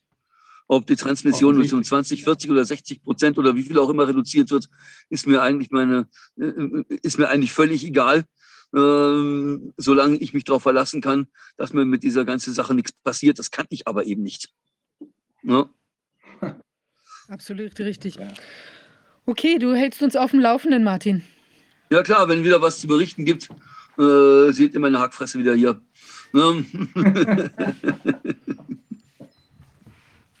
okay, vielen Dank dir ja. dann für diesen Bericht da von der Front quasi. Ja, gerne. Und ja. Äh, der juristischen. Ja, dann wenden wir uns mal unseren nächsten Gästen zu. Wir haben jetzt ein Thema, äh, ein, ein sehr interessantes Thema. Also es geht um das Grundgesetz, was uns ja alle schwer am Herzen liegt. Und wir haben dazu zwei Gäste. Ich denke, sie sind gemeinsam ich meine, zuerst kommt, ist Heinz Kruse vorgesehen, wenn mich nicht alles täuscht. Wir haben Heinz Kruse, er ist im Zoom bei uns, er ist Buchautor und ehemaliger Wirtschaftsdezernent in Hannover. Und wir haben hier live im Studio äh, Ralf Bös, er ist Menschenrechtsaktivist und hat dafür gesorgt, dass die Hartz-IV-Sanktionen vor dem Bundesverfassungsgericht, also vor das Bundesverfassungsgericht gekommen sind, die Sanktionspraxis, die ja dazu geführt hat, dass man bei, ähm, ich meine, es waren drei äh, Zuwiderhandlungen gegen Auflagen, äh, dann auch zu 100 Prozent sanktioniert werden konnte, also völlig ohne Geld war und auch keine, kein Wohngeld Zuschuss mehr bekommen hat und so weiter, also im Prinzip dann sehr schnell auf der Straße landen konnte. Und diese Praxis hat das Bundesverfassungsgericht dann auch für verfassungswidrig erklärt, jedenfalls zu großen Teilen. Ähm, ja, Heinz Kruse, haben wir Kontakt? Ich versuche es mal. Sehr schön. Kommt an. Ja. Okay. Toll. Ja, wir wollen ja heute ähm, Jetzt mal zu dem Thema sprechen, äh, Erneuerung der Bundesrepublik an ihren eigenen Idealen. Ich äh, weiß nicht, wie jetzt es genau äh, zwischen euch aufgeteilt ist, aber vielleicht wer sich berufen fühlt, möge anfangen. Ja, dann fange ich mal an, wenn ihr einverstanden seid. Ich will den vorbereiteten Vortrag nicht halten, äh, weil ich anknüpfen will an das, was gerade berichtet wurde um einen vernünftigen Übergang zu schaffen. Das, was der Kollege berichtet hat, ist ja neben politischen Fragen und Problemen auch, hat auch viele sachliche Fragen. Die sind einmal medizintechnischer Natur, zum anderen sind sie aber administrativer Natur. Wie geht eine Administration mit Informationen um? Wie kommt sie überhaupt zu sinnvollen Informationen? Das ist ja die Frage, die für mich jedenfalls im Hintergrund des Vortrages stand. Und da ist es in der deutschen politischen Administration nicht erstaunlich, dass wir es mit Einzelinformationen haben, die zusammengenommen keinen Sinn ergeben, sondern in hohem Maße destruktiv sind. Das ist ein ursächliches politisches Versagen, weil dahinter steht das Problem, dass die Struktur unserer politischen Administration den Aufgaben, die wir heute haben, nicht mehr entspricht. Wir haben vor Jahren angefangen, äh, die Frage einer oder der verfassunggebenden Gewalt des Volkes neu zu thematisieren, weil wir glauben, dass eine Demokratie letztlich nur dann eine Demokratie bleibt, wenn das Volk als Souverän in seine Rolle auch wahrnehmen kann. Die kann es laut Grundgesetz nicht, weil das Volk von der verfassunggebenden Kompetenz abgeschnitten ist. Und wir haben heute genau die Verwerfungen die wir damals befürchtet haben, nämlich die Abgehobenheit eines politisch-administrativen Systems von der Realität unseres Volkes, nicht nur von seinen Interessen und Möglichkeiten, sondern von der Realität dieses Volkes. Ähm, das heißt also, das Volk als verfassunggebende Gewalt wird im Grunde genommen dem wird misstraut, dem sind seine wichtigsten demokratischen Grundrechte genommen. Das hat nicht nur Auswirkungen auf die Verfassung, sondern das hat auch Auswirkungen auf die praktische Politik. Wir sind in einer Phase äh, eines Transformationsprozesses, so will ich das mal sagen. Wir wissen, dass wir vor der Digitalisierung stehen und dass in dem Zusammenhang unsere Industrie äh, ihre bisherigen organisatorisch-materiellen Grundlagen verliert. Diese Industrie, diese Fehler, die wir gemacht haben, sind originär struktur- und wirtschaftspolitische Fehler, die dazu führen, dass wir in Deutschland wie in Europa unsere Zukunftsfähigkeit verlieren. Wir verlieren nicht nur die Wettbewerbsfähigkeit, sondern unsere Zukunftsfähigkeit. Und von daher gibt es im Grunde genommen die ganz große Frage, wie schaffen wir es, die politisch-administrativen Prozesse wieder sinnhaft zu machen, wieder an realen Problemen zu orientieren und wieder in die Interessen unseres Volkes einzugliedern. Dafür gibt es bisher keinen Ansatz in der Politik. Eine wesentliche Voraussetzung dafür ist die Verfassung. Aber die Verfassung alleine reicht nicht.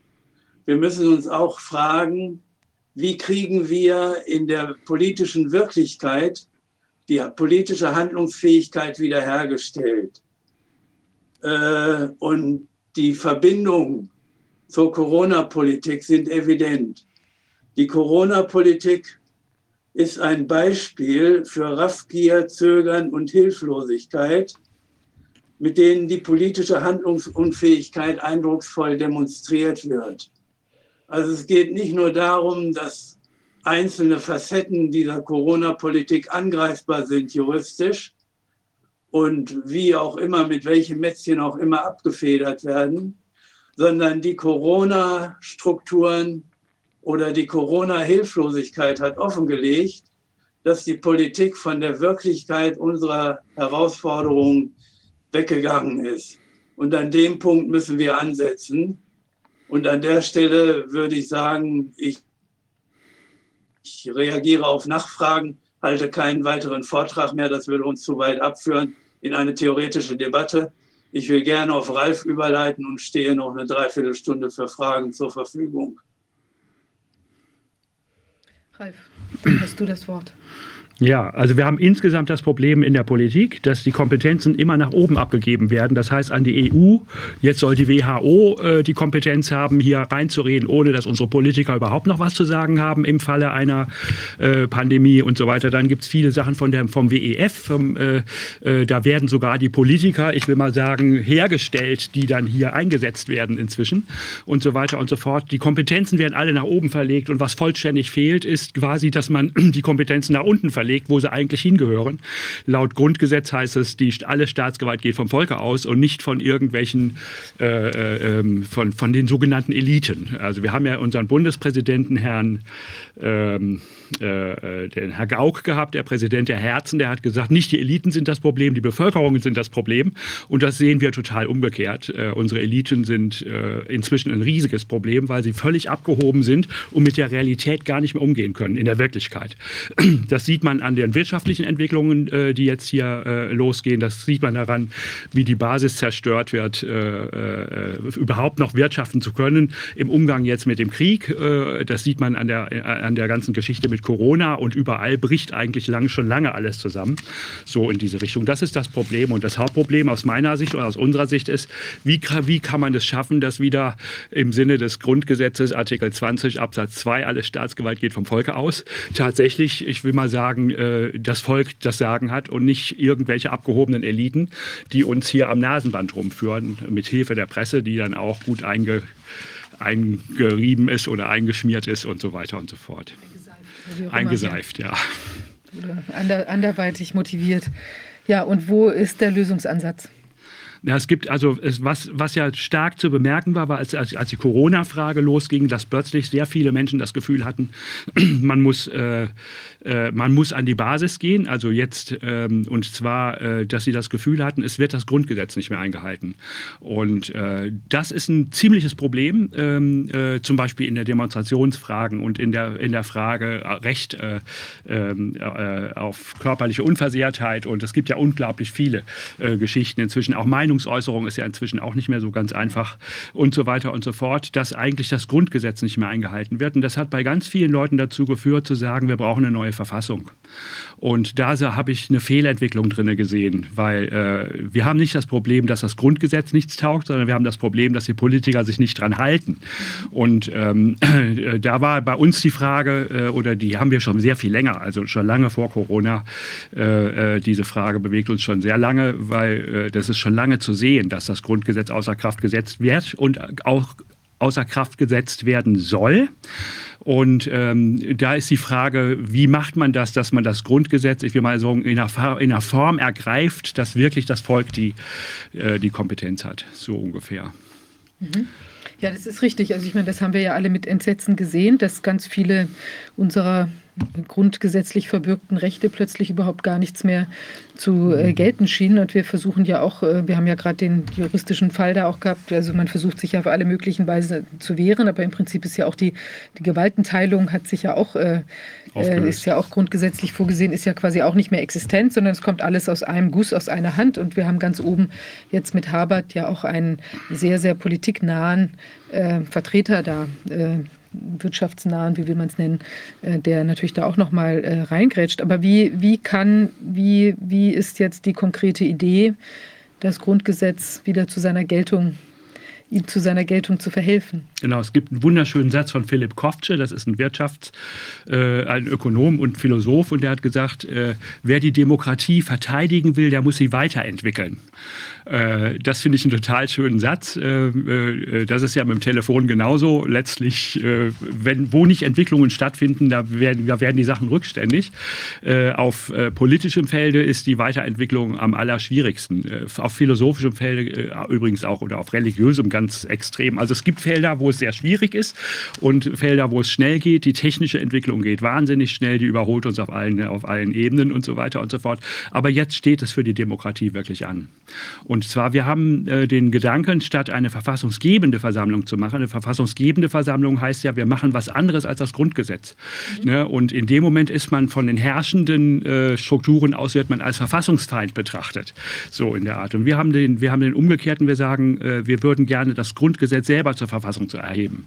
Und äh, damit machen wir genau das, was die Mütter und Väter des Grundgesetzes ursprünglich auch wollten. Die Mütter und Väter des Grundgesetzes haben daran gelitten, dass das deutsche Volk sich äh, das Grundgesetz nicht selber geben konnte, sondern damals war, hatten die Westalliierten, alle Alliierten, auch, auch die Osten, aber die Westalliierten hatten äh, äh, äh, Allmacht und wenn das Volk irgendwas entschieden hätte, was den Westalliierten nicht gefällt, hätten die Westalliierten den Daumen runter gemacht und hätten das nicht akzeptiert. Da war eine freie Verfassungsbildung nicht möglich. Und der Vater des Grundgesetzes oder die, die Eltern des Grundgesetzes hatten halt das Ideal, eine Verfassung ist nichts anderes als die in Rechtsform gebrachte Selbstverwirklichung äh, äh, eines Vol äh, der Freiheit eines Volkes. Also das ist äh, original. Eine Verfassung ist nichts anderes als die in Rechtsform gebrachte Selbstverwirklichung der Freiheit eines Volkes. Das war das Ideal von äh, Carlo Schmidt. Und er hat gesagt, das ist in den Bedingungen gar nicht machbar. Und deswegen hat man bei dem Grundgesetz zwei Dinge gemacht. Er hat es nicht Verfassung genannt, sondern nur Grundgesetz. Grundgesetz ist, was ein Besatzer in einem besetzten Gebiet gibt, damit da läuft, was der Besatzer will. Das ist das eine wichtige Thema. Und das zweite, er hat vorne äh, äh, nicht Verfassung der Bundesrepublik draufgeschrieben, nicht mal Grundgesetz der Bundesrepublik, steht auch heute noch nicht drauf, sondern Grundgesetz für die Bundesrepublik, weil es gegeben worden ist. So, und hinten hat er reingeschrieben, dieses Grundgesetz verliert seine Gültigkeit an dem Tag, an dem eine Verfassung in Kraft tritt, die vom deutschen Volk in freier Entscheidung ent, äh, entschieden worden ist. So, das ist, äh, das ist quasi, das ist der Rahmen des Ganzen und äh, der ist heute noch vorhanden äh, und, äh, äh und äh, heißt, dass das Grundgesetz keine Verfassung ist. Äh, ich sage immer für unsere Politiker, die behaupten ja, es wäre eine Verfassung, das ist ja eine große Diskussion bei Politikern und bei Rechtlern, also bei, bei Juristen und so weiter und so fort, da sage ich, für die wäre es gut, es wäre die Verfassung, nämlich der Rahmen ihres Handelns ist da genau festgelegt und für die hat das die Verfassung zu sein, aber nicht fürs Volk, weil das Volk es noch nicht in freier Weise entschieden hat. Das ist der Unterschied.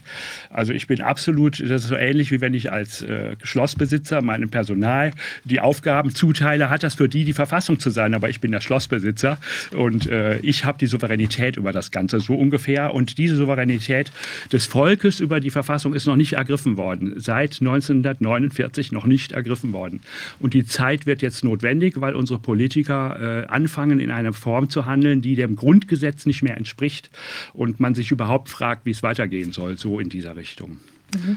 So, das ist so, ja. Also im Prinzip hätte ja diese, äh, diese 146 Grundgesetz ähm, diese Möglichkeit, eben eine, sich eine eigene Verfassung zu geben, die hätte ja zum Beispiel bei der, beim Zusammengehen der zwei deutschen äh, Staaten quasi äh, passieren können, ist aber nicht erfolgt, so dass es weiterhin offen ist, dieses Thema.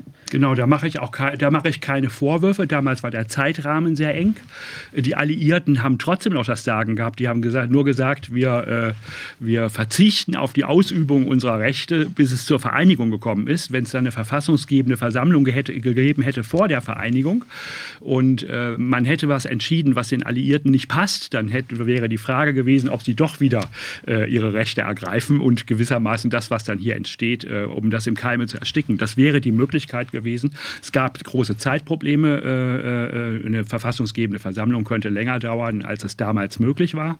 Und äh, also da gab es eine Menge Probleme, die damit zusammenhingen. Und da wurde das gewissermaßen niedergesessen, aber das Thema war da. Also es gab von Seiten des runden Tisches oder der runden Tische in der DDR mhm. sehr stark die Bestrebungen. Es gab von den Grünen hier sehr stark die Bestrebungen. Und das war völlig offiziell, äh, ähm, äh, äh, wurde das abgehandelt im großen Maßstab und ist dann aber niedergesessen worden, weil vielleicht, weil die Zeit es äh, nicht möglich gemacht hat und so weiter und so fort. Genau.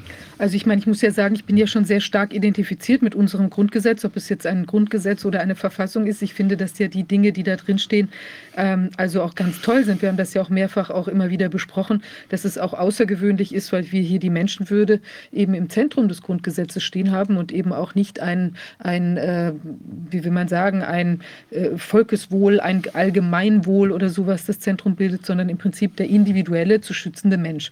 Und viele der Rechte, die da daraus im Grundgesetz dann festgeschrieben sind in Einzelnormen, äh, machen sich ja auch fest daran, an den Freiheitsrechten und Abwehrrechten und so weiter, die wir da haben. Und ähm, eure Idee ist jetzt im Prinzip zu sagen, das Grundgesetz, so wie ich es verstehe, bleibt dann so, wie es ist, aber wir nehmen es und machen es zu unserer Verfassung. Ist das so richtig? Also diese Möglichkeit ist da. Es ganz so lassen, wie es ist, ist schwierig, weil die Alliierten damals auch gewisse Sachen reingeschrieben, aber auch verhindert haben. Und weil in der 70-jährigen Geschichte oder über 70-jährigen Geschichte des, äh, der Verfassung oder des Grundgesetzes viele Dinge reingeschrieben worden sind, die sehr problematisch sind mhm. und auch geändert worden sind, dass sie sehr problematisch sind. Und dann äh, als weiteres, es fehlen noch viele Dinge, um das Grundgesetz wirklich äh, zukunftsfähig zu machen. Also so, da, es, gibt, es gibt gewissen Handlungsbedarf, ähm, äh, der muss mitgedacht werden. Also wenn man nur das Grundgesetz zur Verfassung erheben würde, würde man die äh, herrschenden Verhältnisse zementieren. Es muss in einer Form zur Verfassung gebracht werden, damit es auch, dass es auch wandelbar ist. Und da haben wir, ähm, wir haben drei Fragen. Äh, ähm, wenn man mal äh, Bild 1 aufmacht, dann würde man das sehen können. Also das ist die Webseite dazu äh, unserer Verfassung und da steht unten links, worum es geht. Und wenn man jetzt auf Bild 2 geht, dann erzähle ich die drei Fragen. Wir, wir, wir stellen drei Fragen und äh, ich stimme zu, unser Grundgesetz nach Artikel 146 zur Verfassung der Bundesrepublik zu erheben. Heißt, es würde gewissermaßen die Grundsätze, alles dessen, was heute im Grundgesetz ist, würde erhalten bleiben, ohne äh, in Frage gestellt zu werden. Ich stimme zu, das Recht auf Volksabstimmung vollumfänglich in der Verfassung zu verankern, ist der zweite Schritt. Und der dritte heißt, ich stimme zu, dass über die Inhalte der Verfassung nur per Volksabstimmung entschieden werden kann. Ich möchte das kurz kommentieren. Das erste ist, das Grundgesetz äh, äh, bleibt erhalten und zwar ähm, in seinen Grundstrukturen und so weiter und so fort vollständig, aber die Volksabstimmung vollumfänglich kommt mit dazu. Ich möchte mal erzählen, was das heißt, Voll, äh, Volksabstimmung vollumfänglich.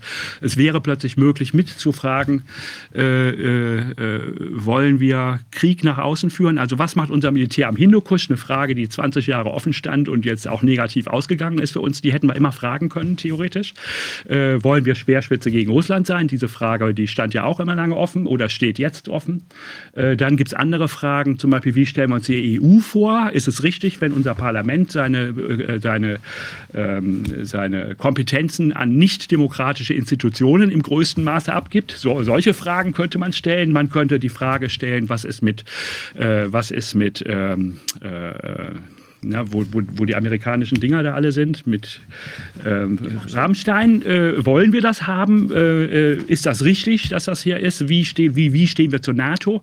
Äh, solche ganzen äh, Geschichten, die stünden plötzlich per Volksabstimmung offen. Also praktisch alles, wo wir geknebelt sind und gar nichts sagen dürfen und nur zugucken können bei unseren Politikern und uns wundern, äh, dass sie was ganz anderes machen, als in ihren Programmen stand von vornherein und so weiter und so fort. Das wäre plötzlich direkt entscheidbar. Das ist Volksabstimmung vollumfänglich und das muss unbedingt unbedingt sein. Äh, wir haben heute das Problem, dass die, äh, die, also unsere Mitbestimmung immer weiter in den Hintergrund gerät und ersetzt wird durch eine unglaubliche staatliche Propaganda, die gewissermaßen versucht, äh, wo, wo die Menschen selber nicht urteilen können, ihnen ein Urteil zu implantieren von außen, damit sie den Mund halten.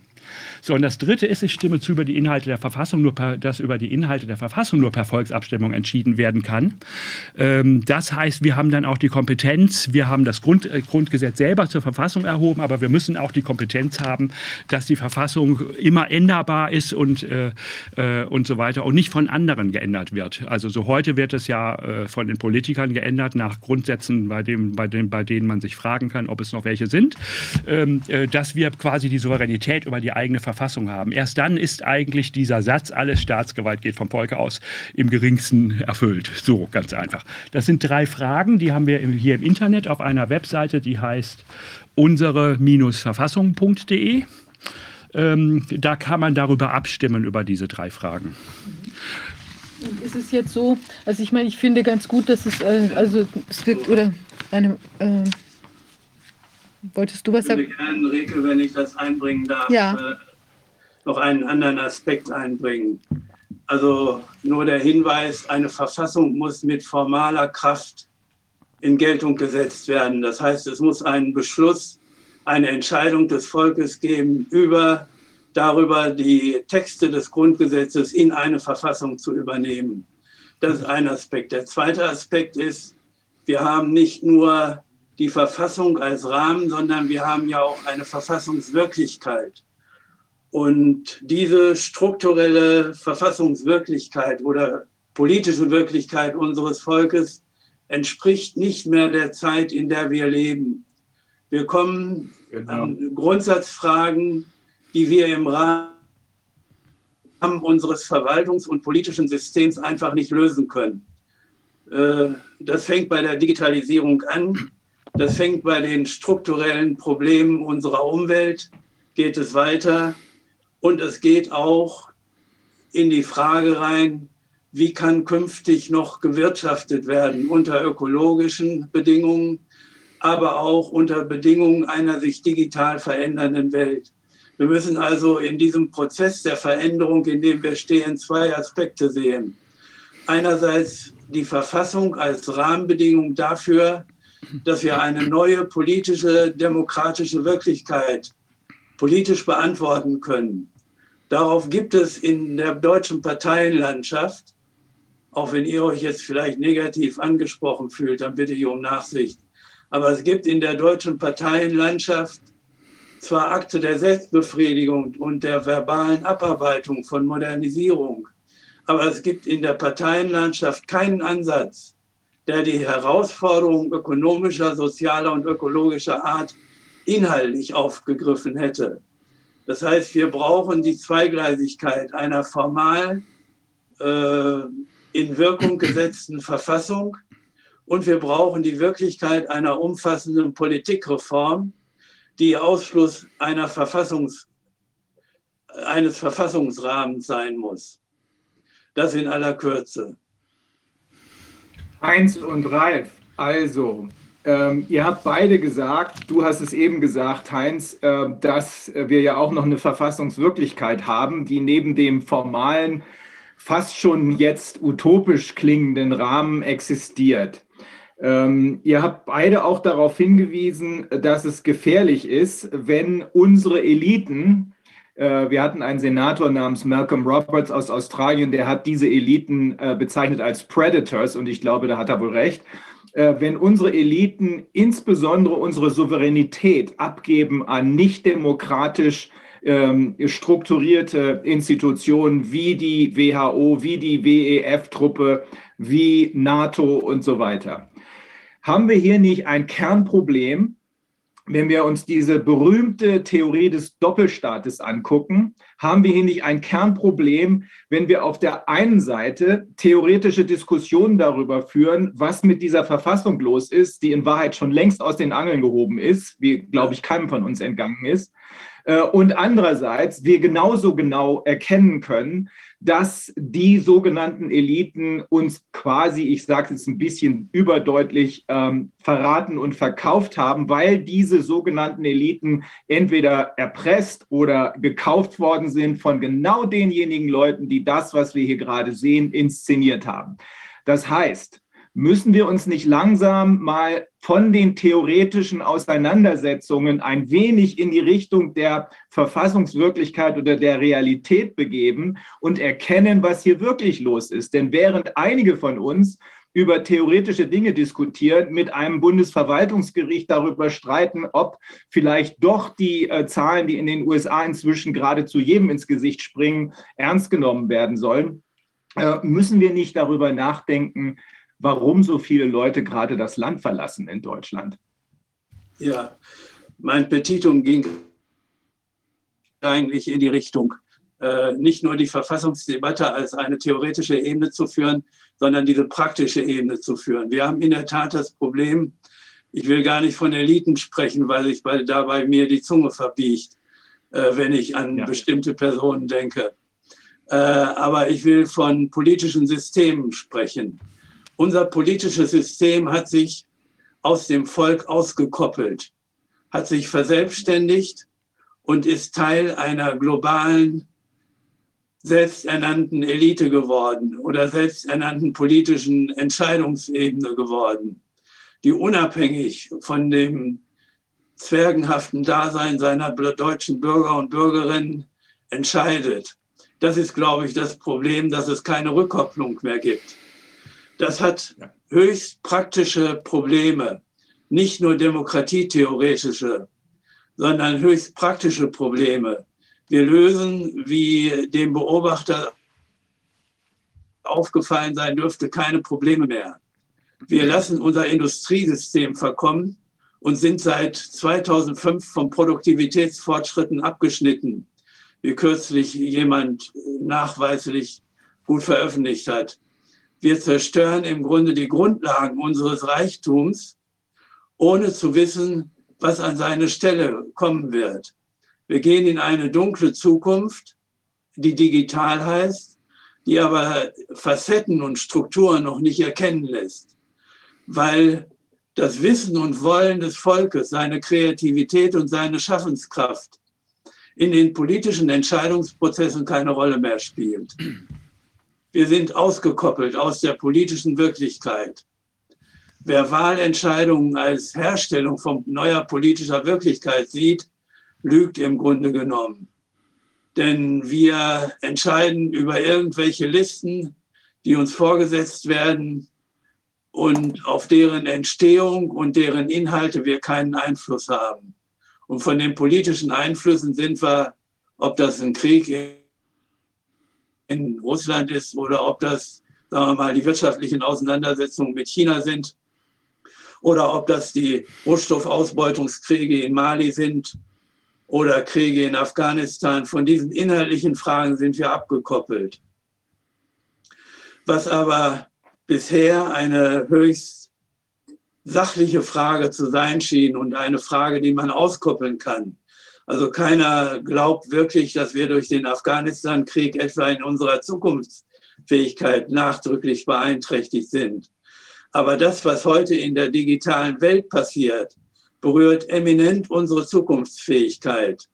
Und da zeigt sich eben, dass die Politik in diesen Zusammenhängen hilflos ist, auch qualitativ überfordert ist.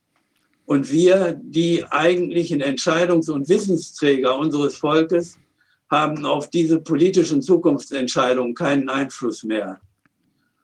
Das ist das Problem, was wir haben. Das heißt, wir haben die formale Verfassungsdebatte und wir haben die inhaltliche politisch, wirtschaftlich, aber auch soziale und ökologische Frage, über die endlich eine Debatte beginnen muss. Und um diese zu erzwingen, müssen wir parallel fahren, die formale Verfassungsfrage stellen und möglichst beantworten aber mit dem Ziel, die inhaltliche Frage einer Rückkehr zur politischen Kompetenz im Volk wiederzuerkennen und wiederzufinden.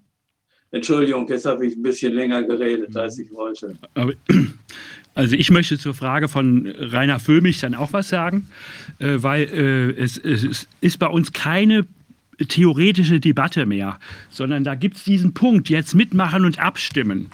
Und da ist äh, und da heißt es, äh, das Grundgesetz verliert seine Gültigkeit an dem Tag, an dem eine Verfassung in Kraft tritt, die vom deutschen Volk in freier Entscheidung beschlossen worden ist. Das heißt, wenn wir genügend Stimmen haben auf diesem Sektor, dann ist tatsächlich das Grundgesetz zur Verfassung erhoben und wir haben, weil der, der dritte Punkt ist, äh, ich stimme zu, dass über die Inhalte der Verfassung nur per Volksabstimmung entschieden werden kann, die Möglichkeit, das ganze Grundgesetz gewissermaßen äh, im, im Lichte seiner Ideale, der Grundsätze äh, neu zu ergreifen und, äh, und durchzuschauen. Das heißt, es ist tatsächlich, diese Abstimmung ist ein, ein, ein, ein äh, Element des Machtkampfes. Wir haben heute das Problem, äh, der Herr äh, Macron äh, schlägt vor, eine verfassungsgebende Versammlung in der EU zu machen. das will er jetzt in diesem, in diesem Monat noch festlegen, dass es eine verfassungsgebende Versammlung der EU ist. Und die EU möchte, dass Deutschland nur ein Bundesstaat ist und keine eigene Verfassung mehr hat. Ähm, äh, und äh, damit gibt man gewissermaßen eine neue Verfassung von oben vor, von Seiten der sogenannten Eliten. Mir fällt das Wort auch immer schwer, wenn ich an die Leute denke, das, das zu sagen. Äh, ähm, äh, äh, und wir müssen eine Gegenbewegung machen, wo wir sagen, nein, wir wollen die Verfassung von unten. Und das würde hier geschehen in dem Moment durch diese Art von Abstimmung. Vor allen Dingen, wenn man dann weiter guckt, äh, wie, wir da, wie wir da formal mit vorgehen. Also das ist, ich, ich würde jetzt hier mehr diesen formalen Aspekt, wie man mit der Verfassung umgeht, anstatt wie man jetzt dann mit den Einzelfragen umgeht, äh, nach vorne schieben wollen.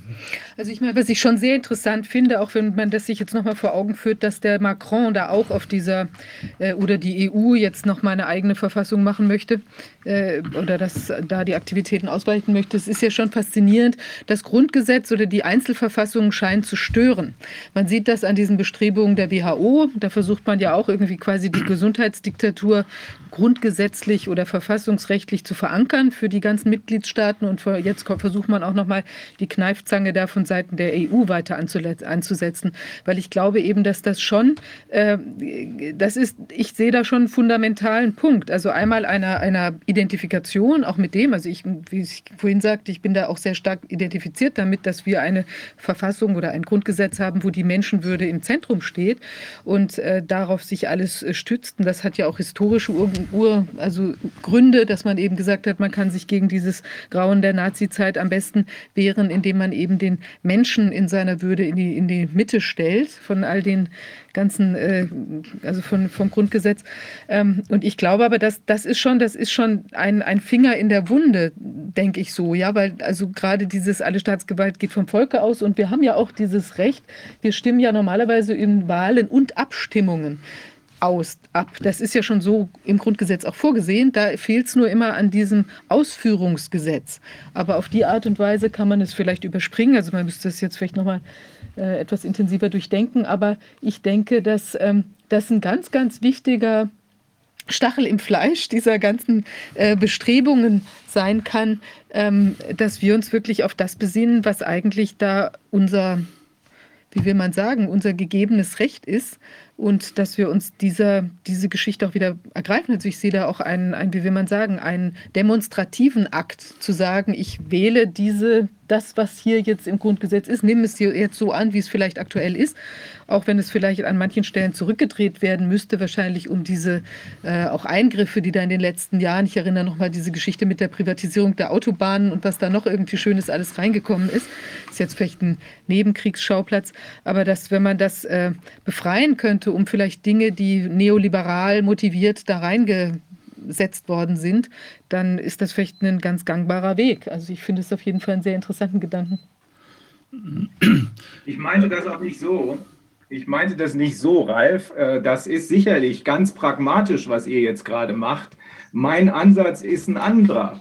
Wir haben hier in 108 Sitzungen jetzt äh, uns einen umfassenden Überblick verschafft über das, was hier gerade passiert. Und meine Schlussfolgerung daraus ist die, dass äh, die sogenannten Eliten oder auch, wie uns manche Psychologen und Psychiater erklärt haben, die Psychopathen, die hinten die Zügel ziehen, äh, sich unsere sogenannten Politiker, ich glaube, das hast du gesagt, Heinz, selbst herstellen, indem sie nämlich über den WEF und das Young Global Leaders Programm genau die Typen uns vorsetzen, die wir dann nett und brav wählen. Das sind aber nicht unsere Politiker, sondern das sind deren Politiker. Die sind entweder erpresst oder äh, sie sind gekauft.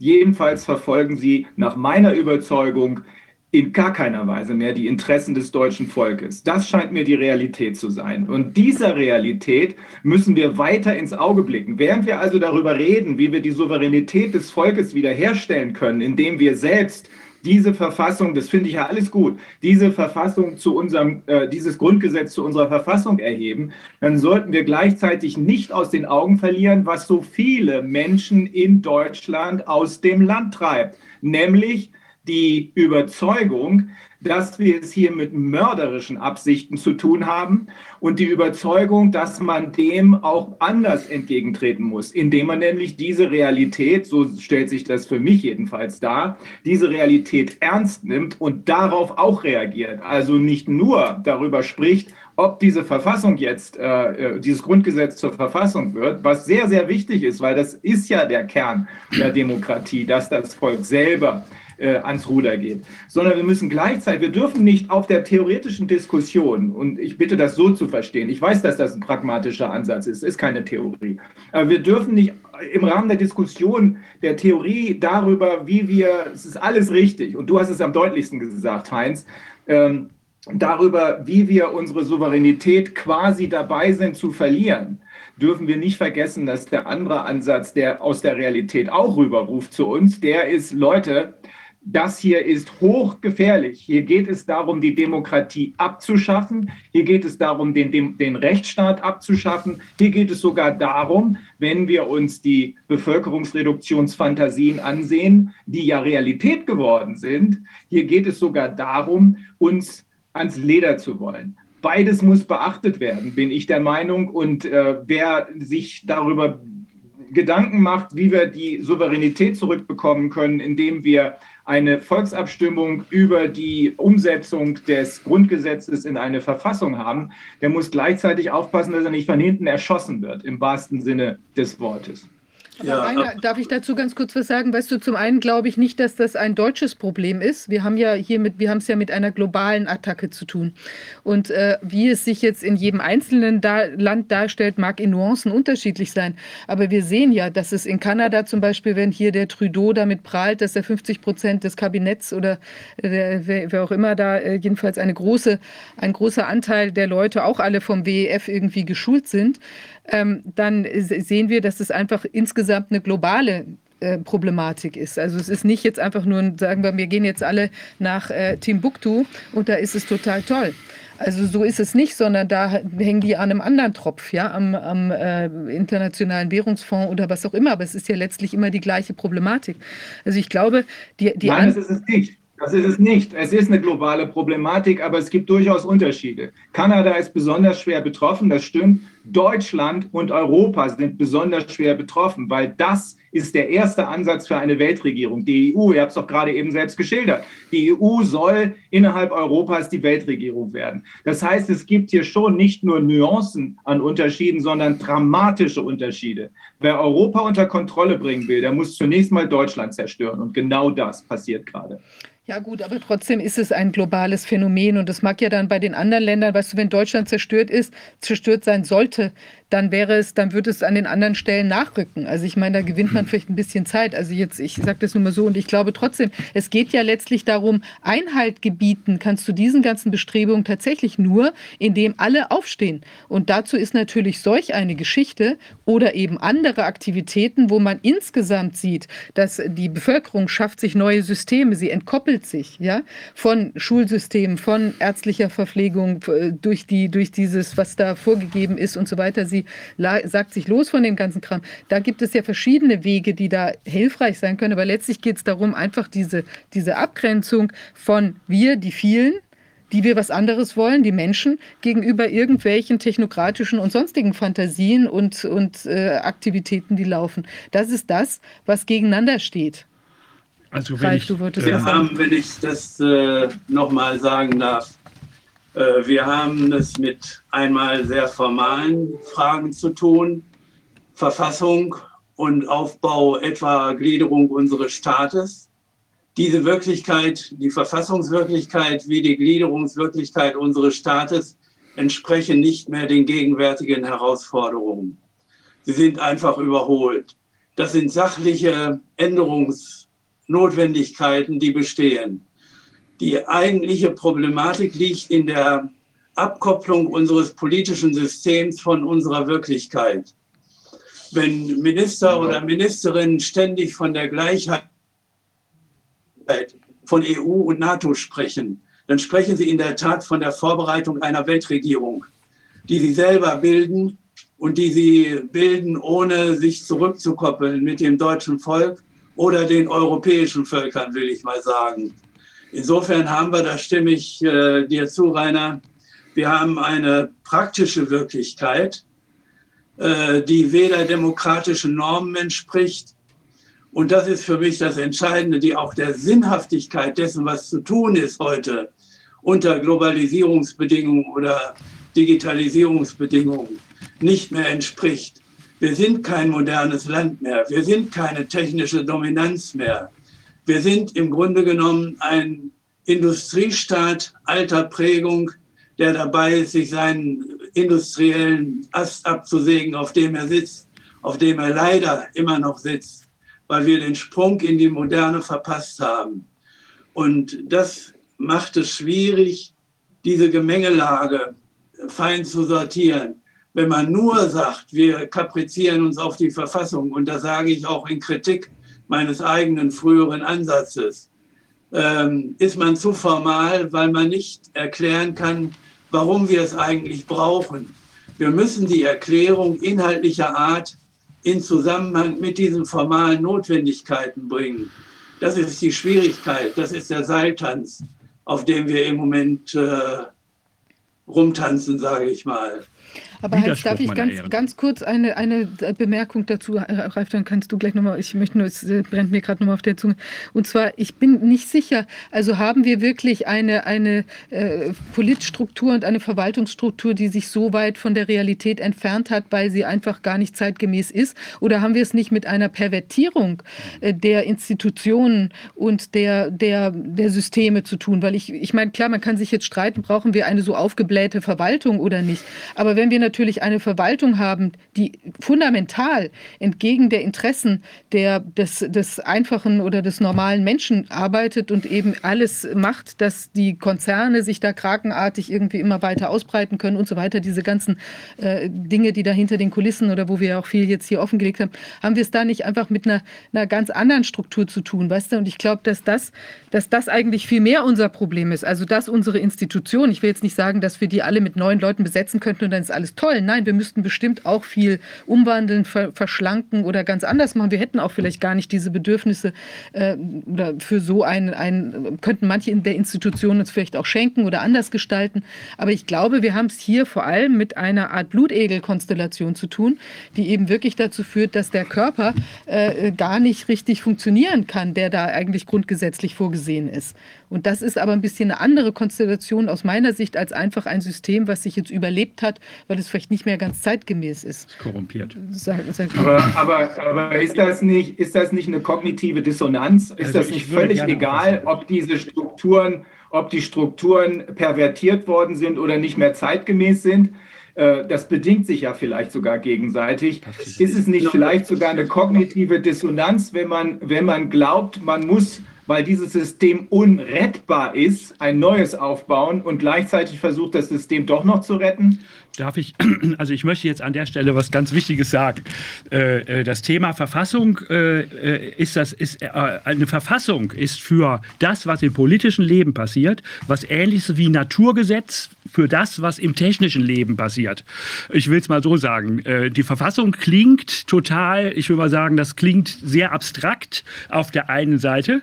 Aber ähm, äh, wenn die Verfassung echte Gültigkeit hat, kann im politischen Leben sich nur entfalten, was in der Verfassung festgelegt ist. Ganz einfach. Weil da gibt es dann starke Grenzen und so weiter und so fort. Das heißt, wie, wie bei einem Naturgesetz. Wenn ein Naturgesetz so, wenn ich ein Naturgesetz ändern könnte, müsste sich mit einem Schlag die gesamte Technik ändern, die auf dieses Naturgesetz basiert. Das heißt, dass wenn man über die Verfassung redet, das ist kein außenliegendes Thema, sondern ist das grundlegende Thema überhaupt von allem, von der Abschaffung des Rechtsstaates, die wir heute haben, von der Abschaffung der gesamten politischen Kultur, von der Abschaffung äh, der, der, der, Frage, äh, wie unsere Instanzen noch funktionieren oder sowas. Also da, deswegen ist dieses Verfassungsthema so unglaublich wichtig, wenn es auch zunächst fürs Ohr so doof klingt. Ja, äh, aber das ist tatsächlich wie mit den Naturgesetzen in der Technik, so ungefähr. Und deswegen ist das für mich unglaublich wichtig, dass man nur darüber jetzt redet und nicht über diese ganzen anderen Sachen, die ja alle bekannt sind oder sowas, sondern für mich wäre es wichtig, jetzt darüber zu reden, wie dadurch, dass man hier abstimmt, tatsächlich der Punkt entsteht, dass das Volk die Macht übernimmt, weil der, es heißt tatsächlich, das Grundgesetz verliert seine Gültigkeit und unsere, äh, an dem Tag, an dem eine Verfassung in Kraft tritt. Und die Politiker sind Teil des Grundgesetzes. Das heißt, die verlieren sofort ihre gesamte Legitimation in dem Moment, wo, die, wo das Grundgesetz zur Verfassung äh, erhoben ist. Und das in diesem Sinne, und das würde ich gerne mal weiter er erzählen, weil das ist, das ist das Problem. Wir haben nicht das Problem, dass wir mit Richtern kämpfen. Wir können ja nicht mehr über die Richter wirken. Die werden ja dann auch äh, äh, dann gleich eingesackt und weiß der Kuckuck was. Äh, äh, also wir können auf gar keiner Weise mehr ordentlich wirken, wie es eigentlich auch im System vorgesehen ist. Das System ist vollständig vollständig kaputt korrumpiert. Und die Frage ist, wie wir es vollständig delegitimieren dadurch, dass wir eine Verfassungsbewegung machen, die das außer Kraft setzt. Und das würde ich jetzt gerne noch weiter erzählen, wenn ich das darf weil die Zeit ist halt so knapp. Wenn wir viel Zeit hätten, würde ich ein bisschen ruhiger also sein. Wenn 40 Millionen Menschen da jetzt abstimmen, dann hätten wir wahrscheinlich ein neues äh, Grundgesetz eben mit dieser Einbindung der Volksabstimmung. Ja, und dass, dass über die Inhalte der Verfassung nur per Volksentscheidung entschieden werden kann. Und das würde ich jetzt gerne noch zeigen, wenn ich darf. Kann okay, man auf Seite... Ja, natürlich, aber die, 70, aber die 70 Prozent, die du brauchst, sind auf der anderen Seite. Das ist mein entscheidender Einwand. Die Politik ist durch und durch gekauft und erpresst und die 70 Prozent, die du brauchst, um sowas umzusetzen, stehen auf der anderen Seite. Aber okay. Gut, äh, aber die, die Verhältnisse ändern sich jetzt. Durch Corona sind ein paar Leute aufgewacht. Jetzt kommt dann, demnächst kommt keine Heizung mehr im Winter, dann wachen Leute auf. Äh, dann äh, äh ist der Staat bankrott. Das kommt ja jetzt alles auf uns zu. Und die Wirtschaft funktioniert nicht mehr und so weiter und so fort. Da werden die, von den 70 Prozent werden gewaltig viele abschmelzen und sagen, so wie es bisher geht, geht es nicht weiter, auch wenn die Presse das für toll erklärt. Ich, würd, ich würde, kann man mal auf Seite 3 gehen, das wäre sehr wichtig. Hier sind unten diese Abstimmungsfragen nochmal gezeigt. Ich stimme zu, unser Grundgesetz nach Artikel 146 zur Verfassung der Bundesrepublik zu erheben. Ich stimme zu, das Recht auf Volksabstimmung vollumfänglich in der Verfassung zu verankern. Und ich stimme zu, dass über die Inhalte der Verfassung nur per Volksabstimmung entschieden werden kann. Das Wichtige an dieser Seite ist jetzt darunter die Änderungen des Textes des Grundgesetzes im Einzelnen, bevor man mit Ja oder Nein abstimmt. Weil wir machen nicht nur diese Abstimmung, sondern wir legen alles vor, um mit einem Schlag die Verfassung vollständig zu haben, auch und ohne dass irgendein Politiker eingreifen kann. Und das würde ich jetzt gerne zeigen. Wenn man mal auf Seite 4 geht, sieht das nämlich folgendermaßen aus. Da steht jetzt die Änderungen des Textes des Grundgesetzes im Einzelnen bei der Erhebung des Grundgesetzes zur Verfassung. Da steht zum Beispiel, damit man sich die Seite vorstellen kann, ich erzähle mal einfach, was auf der Seite steht. Auf der linken Seite steht, äh, stehen die Texte des Grundgesetzes. Auf der rechten Seite stehen die Texte der dann zum Grundgesetz erhobenen Verfassung. Ist das deutlich? Und in der Mitte steht immer, was geändert wird im Einzelnen. In der, auf der linken Seite steht zum Beispiel Titel alt Grundgesetz für die Bundesrepublik Deutschland. Dann der neue Titel hieße Verfassung der Bundesrepublik Deutschland. Ist das deutlich? Dann gibt es eine Präambel, da gehe ich jetzt nicht weiter drauf. Dann steht dann darunter, alle Worte das Grundgesetz werden natürlich, äh, äh, wenn es in der Verfassung ist, in das Wort die Verfassung geändert. Nur damit man sich das einfach vorstellen kann. Jetzt wird es interessant. Artikel 23 im Grundgesetz heißt, zur Verwirklichung eines vereinten Europas wirkt die Bundesrepublik Deutschland bei der Entwicklung der Europäischen Union mit und so weiter und so fort. Und unten steht, der Bund kann hierzu durch Gesetz Gesetz mit Zustimmung des Bundesrates Hoheitsrechte übertragen. Der Bund. Ne? Und in Zukunft, wenn das zur Verfassung erhoben ist, steht da, der Bund kann hier, äh, kann hiermit äh, Hoheitsrechte übertragen, sofern das Volk in einem Volksentscheid nach Artikel 78a Absatz 6 zustimmt. Ist das deutlich? Ja. So geht das, so geht das. Der, der, der nächste Satz heißt, der Bund kann durch Gesetz Hoheitsrechte auf zwischenstaatliche Einrichtungen übertragen. Dann heißt es Recht, sofern das Volk in einem Volksentscheid nach Artikel äh, 78a zustimmt. Ist das deutlich? Ja. Jetzt, wenn man jetzt aufs nächste Bild geht, so geht das immer weiter. Und dann ist die Frage, was steht in Artikel 78a? Und das, jetzt wird es interessant. Dieser Artikel, also und zwar, äh, geh mal nochmal zurück auf die Seite. Nochmal zurück. Die ist sehr umfänglich. Geht nochmal auf die Seite 4 zurück. Genau. Diese Seite, das ist jetzt nur ein kleiner Teil dieser Seite, wo auf der linken Seite alles steht, was mit Gesetzesbildung äh, äh, äh zu tun hat. Äh, überall, wo drin steht, wie Gesetze gemacht werden, steht auf der rechten Seite, sofern das Volk zustimmt, oder sogar das Volk kann eigenständig Gesetze durch Volksabstimmung in die Welt bringen und seine eigene Verfassung kontrollieren. Das steht da alles auf der rechten Seite. Seite.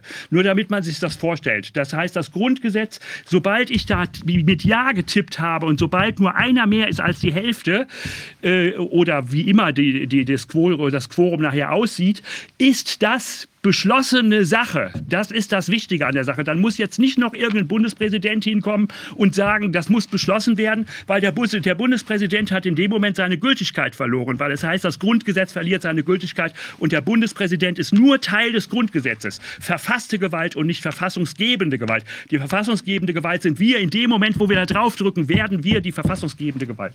Das ist der Punkt. Ne? Das war die eine. Und jetzt ist die Frage, da steht immer Artikel 78a. Und die, den gibt es nicht im Grundgesetz. Und jetzt gehen wir auf die nächste Seite bitte über.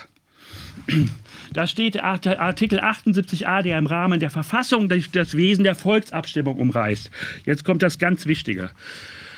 Äh, hier wird die Volksabstimmung vollumfänglich äh, eingeführt. Die müsste jetzt hier, müsste ein riesiger Artikel stehen darüber, wie die Volksabstimmung aussieht. Den haben wir aber nicht vollständig eingesetzt, sondern nur ver, ver, äh, ich will mal sagen, vertretungsweise. Artikel 78a, der im Rahmen der Verfassung das Wesen der Volksabstimmung reißt, ist noch nicht ausgeführt. Er ist durch einen freien Bürgerrat, der gegebenenfalls auch als verfassungsklärende Versammlung einzuberufen ist, auszuarbeiten und dem Volk zur, zur Abstimmung vorzulegen bis zu seiner Ausarbeitung durch den Bürgerrat und seiner Annahme durch das Volk gilt der von Mehr Demokratie e.V. zu Artikel 78 AGG schon ausgearbeitete Text. Wir haben also, es gibt eine, einen, einen Verein, der heißt Mehr Demokratie e.V., der hat das sehr lange durchgearbeitet mit höchster Expertise und der hat da den gesamten Text, wie, die, wie, im, wie im Rahmen der Verfassung, im Rahmen des Grundgesetzes oder im Rahmen der Verfassung das dann auszusehen hat, ausgearbeitet. Und den kann man dann da anklicken. So, das Interessante ist, wir sagen nicht, wir, haben, wir sehen es nicht als unsere Aufgabe, äh, äh, die Art, wie, wie, wie die Verfassung zu ändern ist, selber vollständig vorzugeben, sondern wir sagen, das machen wir nur provisorisch. Und dann erheben wir, machen wir was anderes. Wir machen eine, wir rufen dann zu einer verfassungsklärenden Versammlung auf. Das er unterscheidet von einer verfassungsgebenden Versammlung. Wir haben das Grundgesetz schon als Verfassung erhoben und dann kommt die verfassungsklärende Versammlung. Und da möchte ich auch gleich sagen, wie die aussieht, damit man sich ein Bild dafür machen kann. Die findet dann statt im Schloss, Neu im Schloss äh, äh, Herrenchiemsee. Also im Chiemsee sind zwei Inseln. Da ist die Herreninsel, da sind Schlösser, da sind Schlösser drauf und da gibt es die Fraueninsel. Und der, auf der Herreninsel, in den Schlössern, ist das Grundgesetz geschrieben worden. Und da ist unglaublich viel Platz, da kann man wahnsinnig viel anstellen. Und da wird eine verfassungsklärende Versammlung einberufen. Und da werden die Menschen per Los gezogen, damit nicht unsere altbekannten Lobbyisten da alle wieder drin sitzen. Einfach so per Los werden die Leute gezogen. Und da werden, werden ganz viele Leute eingeladen in die verfassungsklärende Versammlung. Und jetzt wird es interessant. Äh, äh, das Grundgesetz hat elf Kapitel. Diese Leute werden aufgeteilt in elf Gruppen. Und äh, diese Gruppen bekommen von außen die Expertise und innen eine saubere Moderation. Das heißt, Leute, die von nichts mehr, die keine Privatinteressen mitbringen, sondern freie Geister sind, will ich es mal so ganz vorsichtig sagen. Ne, die bekommen innen eine saubere Moderation und von außen die Expertise. Elf Gruppen. Und dann wird das Grundgesetz im Sinne seiner Ideale durchgegangen, ob das passt oder nicht. Ich mache mal ein paar Fragen, damit was deutlich wird. Im elften Kapitel, da wird, werden die Besatzungsrechte äh, äh zum Beispiel Beispiel beschrieben und so weiter und so fort. Wollen wir das noch? Brauchen wir das noch? Das ist da die Frage. Im neunten Kapitel ist die fehlende Gewaltenteilung zwischen Politik und, und, und, und, und, und Gerichten, äh, wie die da reingreifen können. Äh, da ist die Frage, entspricht das dem, äh, dem Schutz der Menschenwürde und entspricht das echter Rat, rechtsstaatlicher Struktur oder sind das Parteiinteressen, die da drin sind. Soweit es Parteiinteressen sind, dürfte das neunte Kapitel entsprechend gereinigt werden, dass Artikel 1 und Artikel 20 gelten. Im ersten Kapitel sind die, erst, sind die Menschenrechte, da ist unglaublich viel versaubeutelt worden. Äh, diese Themen mit, ähm, ähm mit äh, äh, äh, das, das ähm, äh, da ist, da ist die Wehrpflicht in die Grundrechte reingeschrieben worden. So ein Blödsinn ist da alles drin. Und die äh, äh, Asylrechte sind versaubeutelt worden und so weiter und so fort. Da ist unglaublich viel zu klären. Also, so dass man gewissermaßen dann eine große Gruppe hat oder äh, eine, eine, große, eine verfassungsklärende Versammlung. Die Leute kriegen ihr Geld, äh, Verdienstausfall, das wird dann von der Rüstung abgezogen. Wir haben ja in, in, inzwischen genug Sondervermögen und so weiter und so fort. Also, die können da äh, dann das agieren und kriegen Hotel und Essen und weiß der Kuckuck was in dieser Zeit. Und am Ende, wenn das dann fertig ist, wird das dem Volk zur Abstimmung vorgelegt. Das ist der Weg. Und dann ist das Grundgesetz bereinigt in demokratischst möglicher Weise, so äh, ganz Vorsicht. Und äh, auch für die Zukunftsbildung. Es gibt ja jetzt viele Sachen, zum Beispiel Marianne Grimmenstein, die Bild, die arbeitet schon mit ihrer Gruppe da ganz viele äh, äh, Fragen aus, die unbedingt äh, in die Verfassung müssen. Die, die müssen hier in der Expertise mit reingebracht werden, damit man sich fragt, nimmt man sie auf oder nicht, so in der Art. Und dann hätte man quasi eine neue Basis. Und auf dieser neuen Basis muss sich die Politik neu errichten. Ganz einfach. Weil äh, äh, so wie wenn man ein Naturgesetz ändert, plötzlich eine neue Technik entsteht. So ungefähr ist das zu verstehen. Also was ich jetzt daran, also das ist natürlich jetzt sehr weitgehend. Ich finde, ähm, also was mir bei dieser ähm, ersten Geschichte mit der Abstimmung jetzt mir persönlich irgendwie ganz gut gefällt, dass ich sozusagen erstmal einen Anker setzen kann. Ich kann einen Stop-Loss sozusagen machen, also wie jetzt bei der, bei, ähm, wenn ich irgendwie in Leute an der Börse spekulieren, ich kann sagen, okay, Grundgesetz so wie es jetzt ist, nicht tiefer. Also ich muss nicht jetzt akzeptieren, also wenn man, wenn jetzt ganz viele Leute dieses anklicken würden, sagen, okay, wir einigen uns erstmal auf den Status, wie es ist. Weil diese Geschichte, die kann natürlich also sich jetzt auch lange hinziehen. Also das ist ja jetzt Schritt zwei quasi. Man hätte genau. ja sozusagen erstmal diese eine Sache ähm, sicher das finde ich insofern interessant und darüber kann man sich ja dann Gedanken machen und auch gucken, in was für einer Realität befindet man sich, wenn diese ganze Geschichte irgendwie, äh, wenn wir den, dies, dieses äh, schlingernde Flugzeug da zur Landung gebracht haben und dann muss man ja auch erstmal gucken, was ist dann da und was sind dann die Bedürfnisse. Und insofern ist das ein bisschen in die Zukunft gedacht ähm, war nämlich, der, es gibt ja auch Leute, die sagen, man soll sofort so eine Versammlung oder klären oder wie auch immer das sich da nennt, aber das ist dann, finde ich, ist immer schwierig, weil das ist einfach, muss man, also auch mehr Demokratie sind ja schon seit Jahren an diesen Themen dran. Und ich glaube, dass es gut ist, so eine, also wäre theoretisch, wenn man das Grundgesetz eben in der Form erhalten könnte und eben vor weiteren Aushöhlungen wie jetzt durch WHO oder sonstige Geschichten schützen könnte, und dann eben danach weiterdenken kann. Aber was auch wichtig ist, ist der Teil, der, der, der zweite, also es ist ja die Frage, wie ist Volksabstimmung in der Verfassung? Äh, äh, das wäre der erste Teil. Der muss aber gemacht werden. Mhm. Weil es ist ja die Frage, wie wird Volksabstimmung in der Verfassung äh, genau, etabliert? Du jetzt gesagt hast, es ist ja nicht nur die Frage dieser eigentlichen Abstimmung, sondern also nicht nur zur Frage, wie jetzt dieser Artikel 78a genau aussehen soll, sondern es geht ja weiter. Du hast genau. weitere Punkte. Und dann, gibt's, und dann ist die Frage, ja nicht gemeinsam in einer Versammlung abgehen. Das genau. Aber dann ist die Frage äh, äh, nach Volksabstimmungsgesetzen, nach den Gesetzen der Volksabstimmung, wie viele Leute, wie viel Zeit, was hat das für Konsequenzen und so weiter. Das sind die konkreten Gesetze, nicht wie es in der Verfassung ist, sondern die Gesetze, die Einzelgesetze. Und das ist im, zweiten Punkt. Unabhängig davon ist auch ein Gesetz, das die konkrete Durchführung von Volksabstimmungen auf Bundesebene bestimmt noch nicht vorhanden. Bis zu seiner Ausarbeitung durch einen ebenfalls einzuberufenden freien Bürgerrat und bis zu seiner Annahme durch das Volk gilt das von Mehr Demokratie e.V. dazu schon ausgearbeitete Bundesabstimmungsgesetz. Das heißt, wenn ich abgestimmt habe, haben wir sofort die Möglichkeit, bundesweite Volksabstimmungen zu machen. Das heißt, und bundesweite Volksabstimmungen können auch die Frage stellen, wie stellen wir uns die EU vor? Machen wir damit? Was ist mit Rammstein? Das, sind, das ist das Thema mit Bund, der bundesweiten. Wollen wir jetzt im Krieg aufrüsten da oder wollen wir eine friedliche Position einnehmen und so weiter und so fort? Diese Fragen stehen sofort offen durch den, Trick, äh, durch den Klick auf diese Seite. Wenn genügend Stimmen da sind, sind die alle mit abgestimmt. Das ist das Wichtige. Das heißt, das ist ja dieser, dieser Unter Punkt, bevor es dann weitergeht mit Ja und Nein. Wenn man nochmal auf Seite 3 äh, äh, zurückgeht, dann kann man das sehen. Ne, da steht das, das steht die Änderungen des Textes des Grundgesetzes im Einzelnen und das wird mit abgestimmt. Das ist ein ganz wichtiger Punkt. Und dadurch wird, äh, äh, hat man sofort, sobald nur einer mehr ist als die Hälfte, hat man die Möglichkeit zu solchen Volksabstimmungen, auch wenn es den Politikern nicht passt. Das ist das Allerwichtigste, weil die Politiker haben da nichts zu sagen. Die sind verfasste Gewalt und das im Sinne des Grundgesetzes und das Grundgesetz verliert seine Gültigkeit. Wir erheben sie ja wieder in ihre Rolle, aber die Volksabstimmung ist vollständig dabei. Das ist das Wichtige. So, das ist so die Geschichte. Ne? Man kommt in irgendeine Art, also man kommt quasi sofort in eine Handlungsfähigkeit, wenn es jetzt so in diese Richtung sich entwickeln würde. Und, und das ist das Wichtige für mich an der Stelle, was auch von Verfassungs verfassungsgebenden Versammlungen unterscheidet. Eine verfassungsgebende Versammlung macht sich unwahrscheinlich viele Gedanken darüber, wie die Verfassung aussehen könnte, aber ist in der, in der Position des Vasallen. Die hat keine Rechtsform, also die, kann, die hat nicht die Souveränität dem Staat gegenüber. Hier bringen wir uns sofort in die souveräne, in die souveräne Position äh, und, äh, und entscheiden danach über die Inhalte. Also das Wichtigste ist erst die Souveränität haben und dann über die Inhalte reden und den Politikern oder wer immer da im Hintergrund wirkt, sofort die Möglichkeit hier alles außer Kraft zu setzen, zu nehmen. Mit einem Schlag, weil alles nur noch von Volksabstimmung abhängt. Weil das ist es, was wir jetzt brauchen. So sehe ich das. Ja, wenn man jetzt auf Seite, ich glaube Seite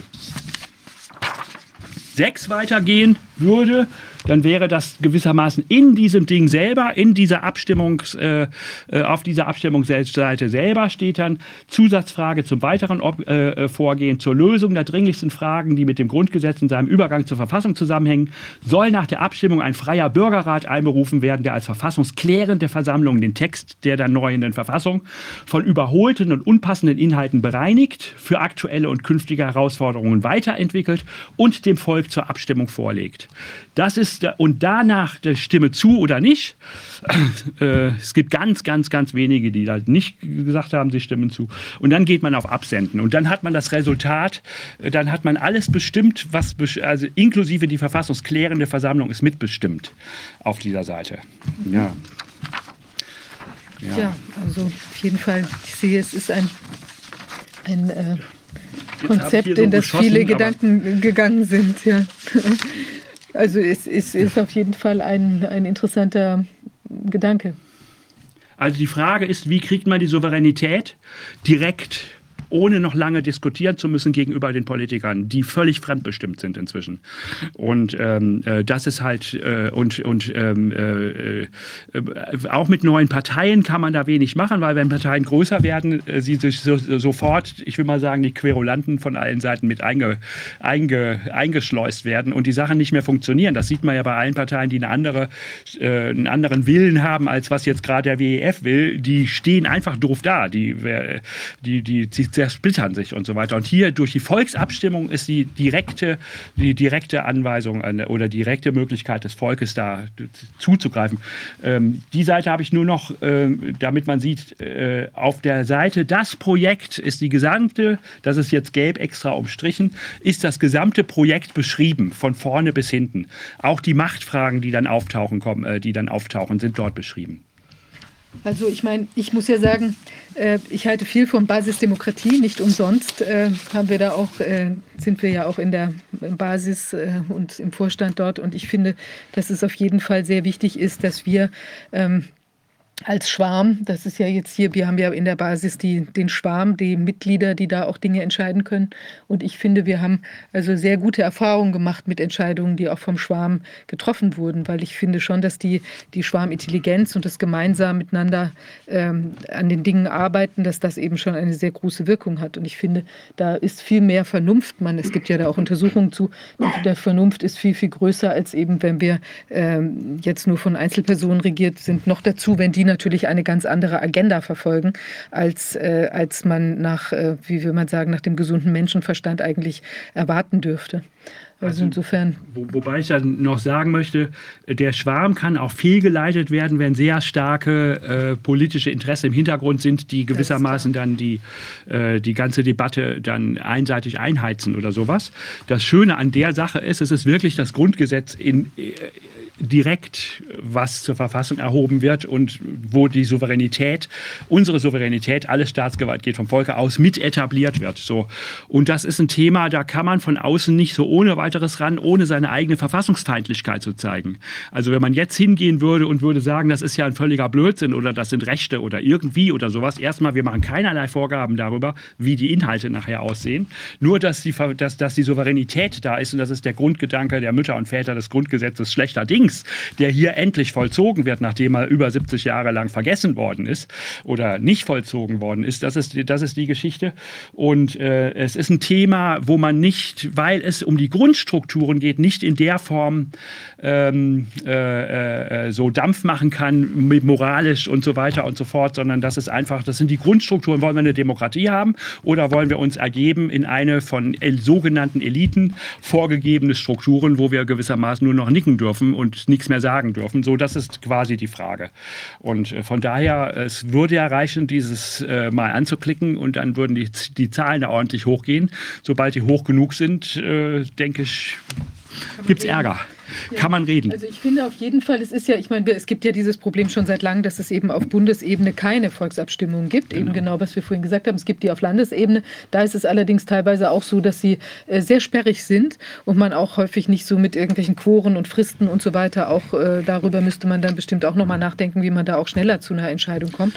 Und was ich eben auch wichtig finde, wir sehen es ja, es gibt in der Schweiz gibt es ja die Möglichkeit von äh, auch über Bundesfragen äh, per Volksabstimmung abzustimmen. Da haben wir natürlich auch in Corona-Zeiten jetzt auch miese Aktionen gesehen, dass sie zum Beispiel irgendwelche Entscheidungen verquickt haben. Ich glaube, irgendwelche Finanzierung oder Corona-Hilfen verquickt haben mit irgendwelchen generellen Fragen.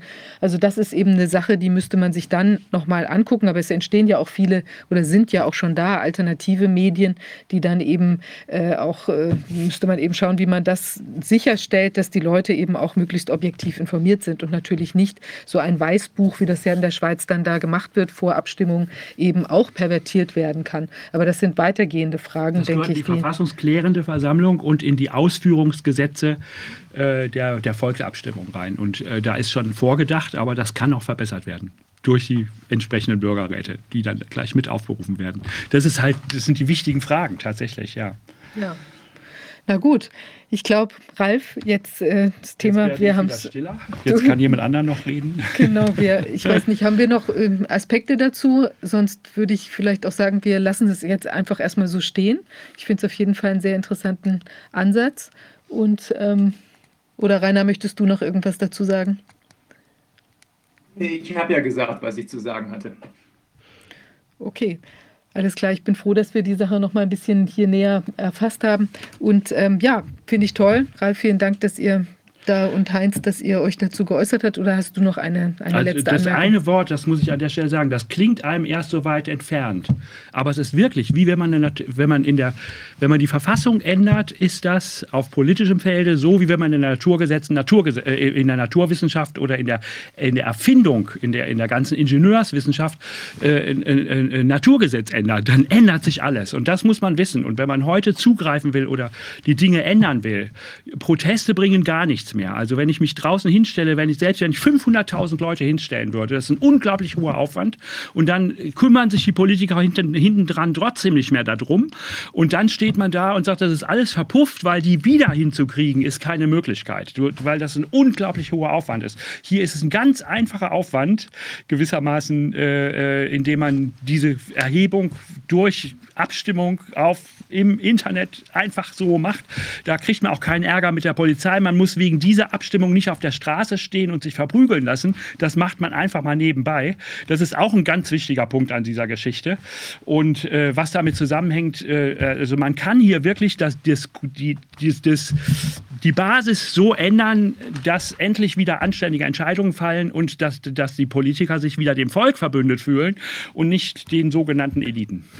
Aber einen Punkt möchte ich dazu sagen. Ich bin nicht der Meinung, dass dieses auf die Straße gehen gar nichts bringt. Das bringt Es ist nichts, das bringt viel. Ich finde, das bringt sehr viel, weil einmal finde ich, also insbesondere auch in dieser, wie will man sagen, basisdemokratischeren Form, wie sich es ja jetzt in letzter Zeit dargestellt hat, dass nämlich viele kleine Gruppierungen sich finden, die Leute in einem Dorf und so weiter, die da alle jetzt ähm, spazieren gegangen sind.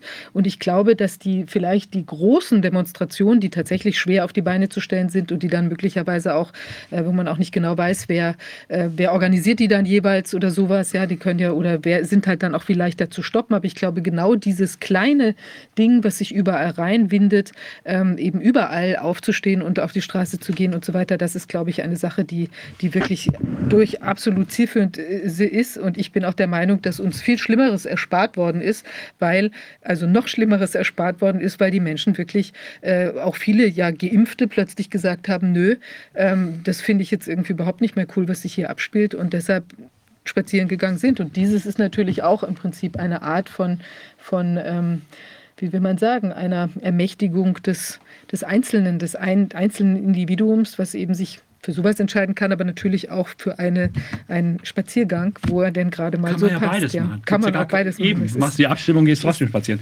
Ja, das ist das. Wichtige an der Geschichte. Ja, okay. Okay, Gut, damit bin ich also, fertig.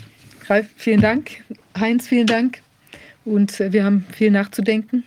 Und jetzt wenden wir uns dem Wolfgang Bodak zu, der sich jetzt hier dazu geschaltet hat. Hallo Wolfgang, schön dich zu sehen.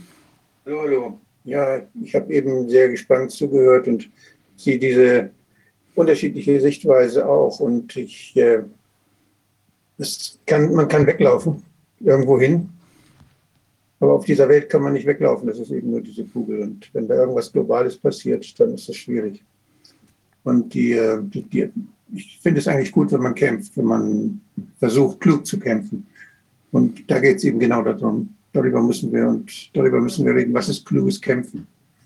Und äh, was du eben gesagt hast, Viviane, dass überall viele kleine aufstehen, die man gar nicht so richtig fassen kann, die aber überall kritisch werden und die überall sich mobilisieren, das fände ich eine unheimlich gute Sache. Ob das allein übers Internet geht oder ob das nicht auch erlebbar sein muss durch, direkt durch die Menschen. Nicht nur irgendwo auf irgendeinem Monitor, wenn sie klicken, sondern dass sie sich dass sie darüber reden, dass sie sich vergewissern, dass sie nachfragen. Das sind so viele Dinge, die da, die dazugehören noch. Aber sicher ist das ein gutes Tool. Finde ich spannend. Ja, ich habe aber, bin aber heute jetzt hier und wir hatten das so verabredet, dass ich ein paar Themen anspreche. Ich habe das mal hier auf, ich habe da so ein bisschen was vorbereitet und würde das gerne dann äh, mal kurz zeigen. Und zwar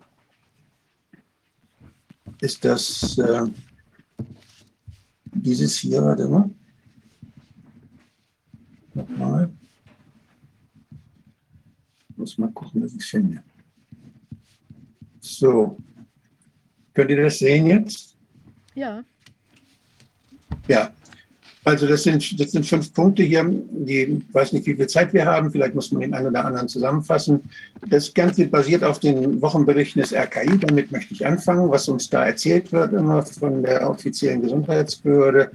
Und dann die Fragen, die daran anschließen. Sterben wir jetzt weniger an Covid-19, als äh, bevor wir diese Medikamente und die Maßnahmen und die Impfungen hatten und so? Ist eine, natürlich eine rhetorische Frage. Da haben wir schon oft drüber geredet. Aber gibt es eine Pandemie der Ungeimpften und woran misst man sowas? Ist ganz wichtige Frage. Und das zweite Thema ist dann, ich kann nicht riechen, ist das Covid.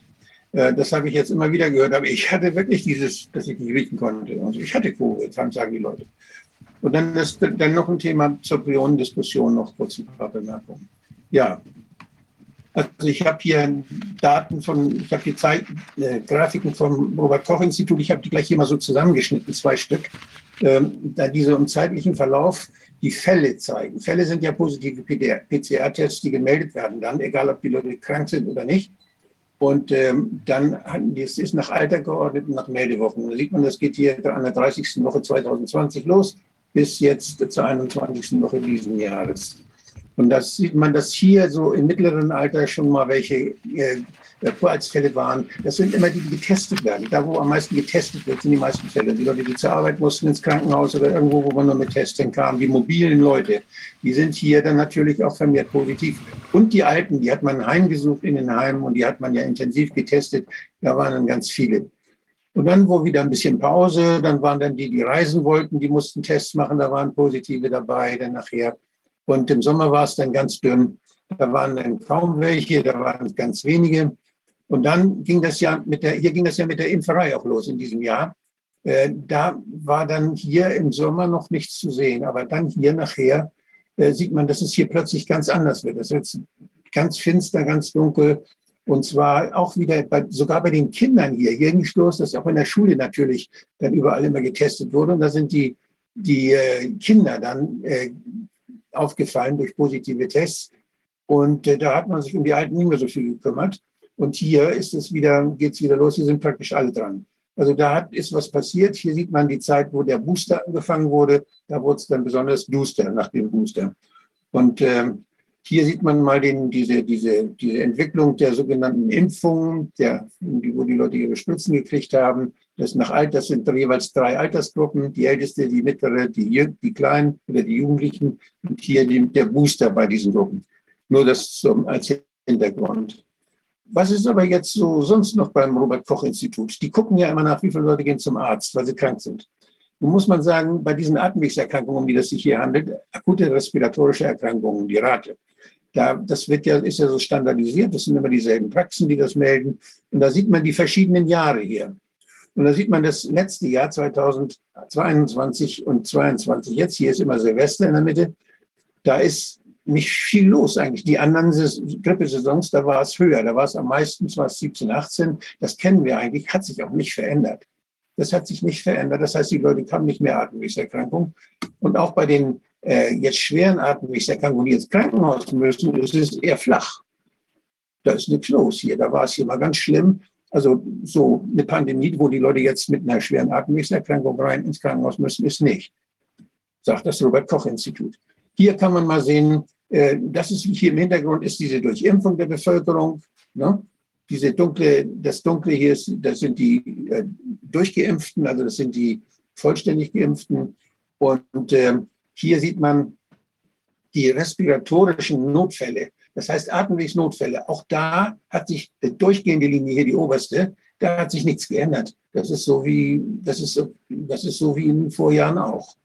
Und wenn ich jetzt, äh, diese Grafik hatte ich ja schon mal gezeigt, wenn man jetzt aber bei den kardiovaskulären Erkrankungen, bei den Herzerkrankungen guckt, da ist 21, das ist das Jahr 21 hier, da ist das unheimlich hochgegangen, und zwar parallel mit, dadurch, mit diesem äh, Grad, wie die Leute die Spritzen gekriegt haben. Je mehr Leute die Spritze gekriegt hatten, umso mehr Notfälle kardiovaskuläre Art, also Herz- und Kreislaufnotfälle sind ins Krankenhaus gekommen. Und das Gleiche gilt auch für neurologische Sachen. Wir wissen ja, die Hirnvenenthrombose und die vielen neurologischen Ausfälle, das sind ja akute Notfälle. Das sind äh, also Sachen, die dann meistens passieren, wenn, wenn irgendwas akut sich geändert hat. Und hier scheint sich was geändert zu haben, allein schon durch die Impfung. Diese Grafik habe ich jetzt nochmal geguckt. Wie sieht sie denn dieses Jahr aus? Das ist, finde ich, ganz interessant. Denn das war ja eben 21. Hier fehlt das Jahr 22 völlig. Das ist noch nicht drin. Vielleicht kommt das ja noch Ende des Jahres, mal sehen, aber da ist noch nichts zu sehen von 22. Ich fürchte, das werden für noch verheerendere Zahlen werden. Das werden wir dann ja sehen, wenn, wenn die uns dann äh, präsentiert werden. Aber ich finde es schon erstaunlich, dass da gar nichts zu sehen ist. So, das ist auch im RKI-Wochenbericht. Das sind die Covid-19-Toten. Was immer das auch ist. Leute, die gestorben sind, bei denen der Test positiv war. Hm?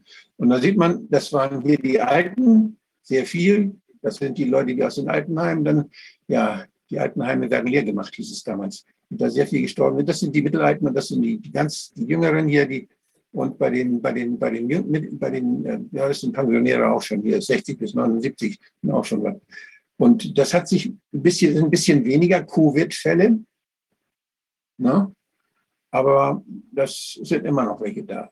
Also sind das nun, sind das nun weniger, sterben da weniger oder sterben da mehr? Und da hat man mal hier, da kam ja dieser Alarm, dann Alarm aus England, die sagen, dass, dass nach, diesen, nach diesen Spritzen unheimlich viel mehr Menschen gestorben sind als vorher, dass die, die gesamte Mortalität sich verändert hat. Und die haben hier äh, bei den Ungeimpften, das ist diese blaue Kurve, haben die nachgeguckt. Da ist, da ist es eigentlich gar nicht so viel, da passiert nicht viel, sondern es wird eher weniger. Und das sind hier die, äh, die nach, nach der ersten Dosis, da ist schon nach der ersten Dosis, geht das unheimlich hoch. Und wenn Sie die zweite Dosis gekriegt haben, geht das nochmal wieder hoch. Also das ist eine Sache, die, äh, ja, die macht, bringt zum Nachdenken. Das hier hatten wir neulich gekriegt von Stephen Kirsch, der hat uns das gezeigt. Das ist die amerikanischen Zahlen. Da hat er diese, diese All-Cause-Mortality, also alle, alle Todesursachen äh, sind damit zusammengezählt. Da hat er auch diese Zacken gesehen, die in den letzten beiden Jahren, seit, seit es diese Spritzen gibt, äh, besonders hoch ausfallen. Das war auffällig. Und wir sagten, das ist auch von ihm, das ist dieser, dieses Beispiel, dass in einer, einer Gegend, wo dann, äh, das sind diese Schellen und Israel, wo, wo äh, in den Seychellen ist nichts. Ne? Und äh, in Israel, da ist es doch deutlich höher. Man sieht hier, wie das, wie das bei den, bei den äh, hier, hier gleich geblieben ist und wie es hier angestiegen ist. Und zwar mit dem Art der, äh, mit der, mit dem Art der Durchimpfung. Sogenannten Durchimpfung. Achso, warte mal, jetzt habe ich. So, Jetzt, das, auch das hat er uns gezeigt. Da ist es auch so, dass, die, dass das in Deutschland, US und auf Zypern, hat er gesehen, diese Übersterblichkeit, die auffällig war. Und zwar alle, ist das eine Übersterblichkeit durch alle Todesursachen, die eigentlich nach Erklärung sucht.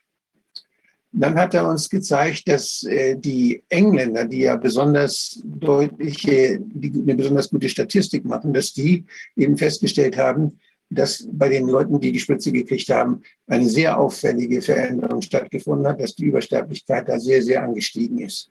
Auch das hat er uns ausführlich erläutert. Das will ich nicht, noch nicht nochmal machen. Und er hat uns gezeigt, dieses Bild, wo plötzlich die bei den, das ist ja vor allen Dingen bei den jüngeren Menschen passiert, bei den jungen Männern vor allen Dingen, wo plötzlich die Myokarditis-Fälle, die dann äh, plötzlich so angestiegen sind, die ja auch eine Myokarditis eine sehr gefährliche Erkrankung, bei der es eben häufig zu Herztodesfällen kommt. So, jetzt äh, ist hier eine ganz spannende Geschichte wieder vom Robert-Koch-Institut. Hier, in der, als, es, als es anfing hier mit der, mit der Spritze, das, das war das praktisch Silvester 2021, da waren äh, besonders wichtig die, die, die Tests, die durchgeführt wurden. Das sind die Tests, die durchgeführt wurden, wie viele. Und das rote, diese rot gepunktete Linie, das ist die Anzahl der positiven äh, Tests in Prozent. Da sieht man hier rechts die Prozente. Das hier war maximal 13 Prozent in der Spitze. Mehr positive kriegte man nicht bei den Tests als 13 Prozent aller Tests. Und plötzlich hier, jetzt mit dem im Herbst und in, in jetzt in diesem, in, in, diesem Jahr, im Herbst 21, also mit Beginn der, der Spritzen, als, das, als dann diese, die, die Boosterspritzen auch aufkamen vor allen Dingen, da sticht das plötzlich gewaltig an. Erstmal wurde mir getestet, das kann man sehen hier, und gleichzeitig stieg auch die, die Zahl der positiv, positiv Getesteten ganz stark an, bis auf 55 Prozent.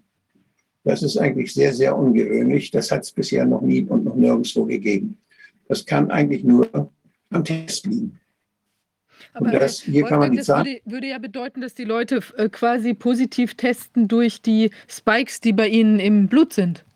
Ja, da gibt es ja genügend Leute, die das schon erklärt haben, dass das damit zusammenhängen kann. Wenn man die Spritze, das hat man ja auch gesehen in einigen Institutionen, wo dann die Leute dann alle gespritzt wurden, dass da plötzlich alle positiv waren, die mhm. vorher, und obwohl die keine Symptome hatten. Also das kann sein, dass diese Spritzen dazu führen, dass der Test positiv wird. Das würde das erklären.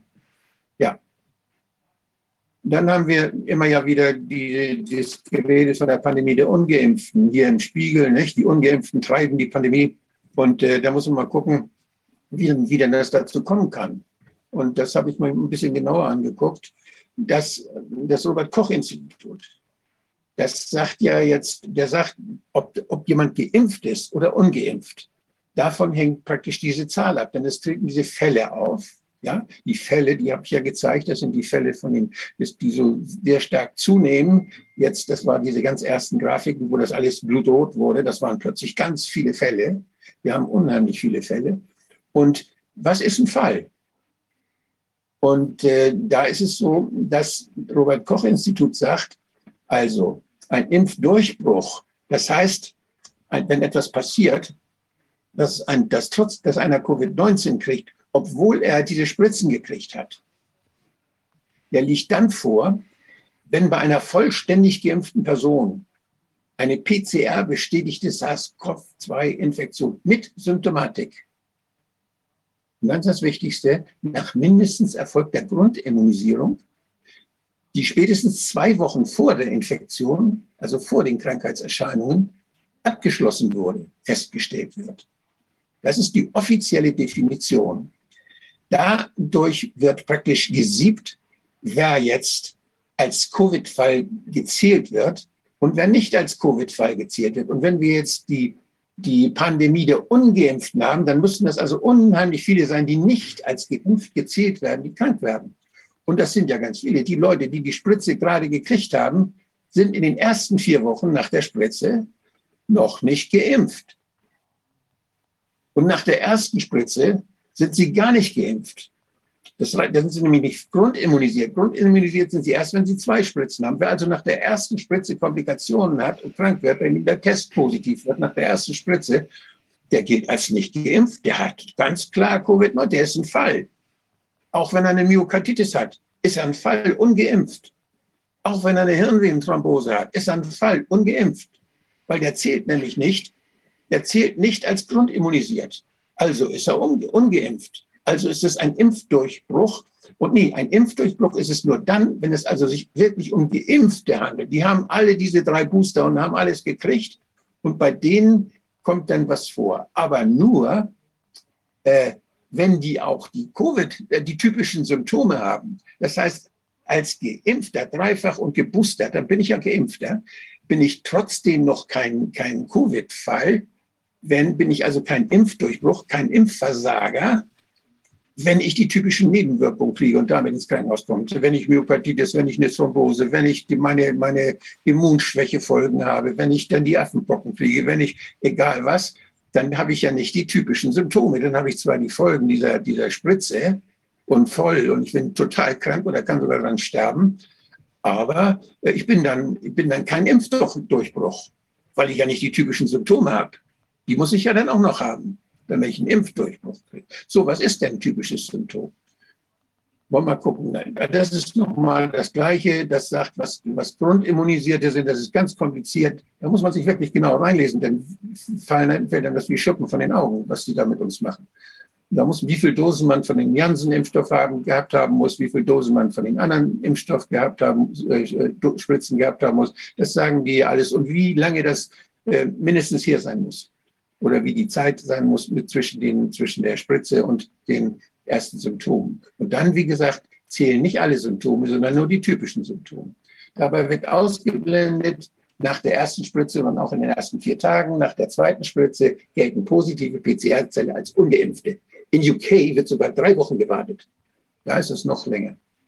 Erst danach sind es Impfdurchbrüche, aber auch nur, wenn sie typische Symptome zeigen. Sonst sind es atypische Covid-Fälle bei Ungeimpften. Eine Facialisparese, eine akute Myokarditis, plötzlicher Herztod, Schlaganfall, Thrombose sind keine typischen Symptome. Also auch eine tödliche Nebenwirkung. Bei den nicht von der obigen Definition erfassten, die mit positiven PCR-Test nach der ersten Spritze oder in den ersten zwei Wochen nach der zweiten auftreten, werden demnach als Covid-19-Tote bei Ungeimpften registriert. Als doppelt oder mehr also alle doppelt oder mehr Geimpften gelten nur als Impfdurchbrüche, wenn sie die typischen Symptome haben. So, das sind jetzt nach Robert Koch Institut die typischen Symptome, die man haben muss, damit das als Impfdurchbruch gilt. Sie sind geimpft und haben es trotzdem gekriegt. Also da muss man nach der Impfung, die, da zählt die Myokarditis nicht, sondern muss man Husten, Fieber, Schnupfen und die Störung des Geruchs oder Geschmackssinns haben. Halsschmerzen, Atemnot, Kopfgliederschmerzen, Appetitlosigkeit, Gewichtsverlust, Übelkeit, Bauchschmerz. Also alles ganz unspezifische Sachen, die bei vielen Erkrankungen und Infekten vorkommen. Die haben sie bei, hast du bei jeder, bei jedem, bei jeder Grippe kannst du das alles haben. Das muss mit, mit Covid-19 nichts zu tun haben. Das ist überhaupt nicht Covid-19 typisch, sondern das ist grippetypisch vielleicht. Und das, ist, das sind allgemeine Infektionen, die, die so anfangen. Ganz viele. So, und diese Symptome muss man haben. Das Komische ist, in den ersten zwei Wochen, wenn wir da mal diese FDA-Statistik sehen, wann die Leute nach der Spritze gestorben sind, dann sieht man, hier, der, hier, sind die Tage nach der Spritze, wo die Leute sterben. Da sieht man, dass in den ersten Tagen Die meisten Leute sterben. Das sind alles Ungeimpfte, die da sterben, obwohl sie nach der Spritze und vielleicht wegen der Spritze gestorben sind. Das ist skandalös. Das hier äh, ist jetzt die, äh, ist jetzt noch mal ein kleiner, ein kleiner äh, weiter das andere Thema, da geht es um die Störung des Geruchs oder Geschmackssinns. Ich weiß nicht, wollen wir da erstmal dieses Thema noch kurz, hast du dann noch eine Nachfrage? Nee, mach mal. Okay, dann mache ich weiter. Also die erfassten Symptome, jetzt die da erfasst sind, die typischen Symptome für Covid-19-Fälle. Und da ist der, der Geschmacks- und Geruchsverlust ist da besonders typisch. Da habe ich mal nachgeguckt, so, was war denn bisher mit dem Geruchs- und Geschmacksverlust? Da gibt es ja die Hals-Nasen-Ohrenärzte, die Spezialisten dafür. Und die haben, da gibt es Kliniken dafür und die haben da natürlich auch sich lange darüber unterhalten, schon vor wir von Corona geredet haben. Und äh, ich, ich erinnere noch daran, Coronaviren gab es ja schon lange aber die wurden nicht gesondert betrachtet, sondern das waren eben Atemwegserkrankungen, Erkrankungen der oberen Atemwege. Und wenn man mal guckt, was verursacht denn Anosmie, das heißt, dass ich nicht mehr riechen kann oder, oder dass ich nicht mehr schmecken kann oder Geruchsverlust. Und äh, ja, was, was ist das? Und der Geruchsverlust aufgrund von Erkältung ist die häufigste Ursache für Anosmie oder die Unfähigkeit zu riechen. Also Anosmie ist die Unfähigkeit zu riechen. Und dann erzählt er, wann das passiert und dass man zum Arzt gehen muss. Also das ist etwas, was jetzt 22 von einem Hals-Nasen-Ohrenarzt den Leuten immer noch so erzählt wird. Das sagt er weiterhin, wie er es gelernt hat, das ist richtig. Und äh, das geht mit und ohne Covid-19. Und äh, wenn man wenn man jetzt guckt, hier im November 2016 die Ursachen einer Anosmie. Das ist so aus einer Seite, habe ich noch, da kann ich die Quelle noch nachliefern. Das ist so eine allgemeine Gesundheitsseite gewesen 2016. Häufigste Auslöser sind eine Erkältung, Grippe, Schleimhautschwellung aufgrund von Allergien, Nasenpolypen oder Entzündungen der Nasennebenhöhlen. Sagt, sagt man da den ängst verängstigten Leuten, die plötzlich nicht mehr riechen können. Da spricht kein Schwein von äh, Corona, obwohl schon ungefähr 10 bis 14 Prozent der Atemwegsinfektionen bekannterweise damals schon von Corona erzeugt. Übrigens doppelt so viel wie bei Influ wie Influenza, immer schon von Corona gekommen sind. Und das ist hier äh, jetzt von ein, aus einer Quelle, die, aus, die für Patienten gemacht ist. Es hat ein, ein äh, Spezialist gemacht hier für das MSD-Manual, für Manual für Patienten. Eine weitere häufige Ursache ist eine Infektion der oberen Atemwege insbesondere Influenza-Grippe. Grippe kann die Ursache bei bis zu einem Viertel der Patienten mit Hyposmie oder Anosmie sein. Also die, wenn man nicht riechen kann, bis zu einem Viertel der Fälle ist die Grippe schuld. Was hatte noch das Robert-Koch-Institut gesagt? 19 Prozent. Was kommt da hin? Äh, Wolfgang, darf ich kurz fragen? Die Leute, also ich kenne ja auch ein paar Leute, die jetzt das hatten oder sagen wir mal, sie hatten irgendeine Art von Atemwegserkrankung und hatten zufälligerweise auch einen positiven Test oder wie auch immer. Äh, nur die Frage ist, ähm, die haben, manche haben beschrieben, dass es schon ganz anders sei, als wenn, als wenn es jetzt wie bei einem Schnupfen äh, einem eben mal die Nase zu ist oder so und man dann halt nichts mehr, sondern die haben es schon so beschrieben, dass es irgendwie aus, sie es als außergewöhnlich erlebt haben. Entweder ist das so ein Bias, irgendeine Wahrnehmungsverzerrung, weil jetzt alle auf diese Geschichte irgendwie abgegangen ja. sind, dass es dann da zu äh, Geschmacksstörungen kommt, aber die haben es schon ein bisschen anders äh, ähm, beschrieben. Wie lange kann denn das nachdauern bei so einer Grippe? Bei einer Grippe geht das meistens, kann das zwei, drei Wochen dauern. Das kann schon so lange dauern. Und wenn man dann also Nebenhöhlenentzündung hat, wenn man dann noch einen bakteriellen Zusatzinfekt hat, es gibt ja auch dann trockene, trockene Zerstörung der, der Nasenschleimhaut. Und die kann auch dazu, die kann auch, das kann bleiben. Und wenn man dann noch Nasentropfen nimmt oder Medikamente nimmt, dann kann das noch wieder eine Rolle spielen. Also das hängt dann im Einzelfall davon ab, wie das auch erlebt wird und was der, was, wenn die jetzt in Panik sind und da irgendwas machen, dann, dann kann das zusätzlich sich auswirken. Aber das, äh, ich habe jetzt hier nochmal die, die, die AWMF, das ist die Arbeitsgemeinschaft wissenschaftlich-medizinischer Fachgesellschaften. Und da haben die Hals-Nasen-Ohrenärzte, die Spezialisten in Deutschland sich zusammengesetzt und in einem langen Prozess haben sie dann die Riech- und Schmeckstörungen, haben sie eine Leitlinie gemacht und in der Leitlinie steht es eben auch drin.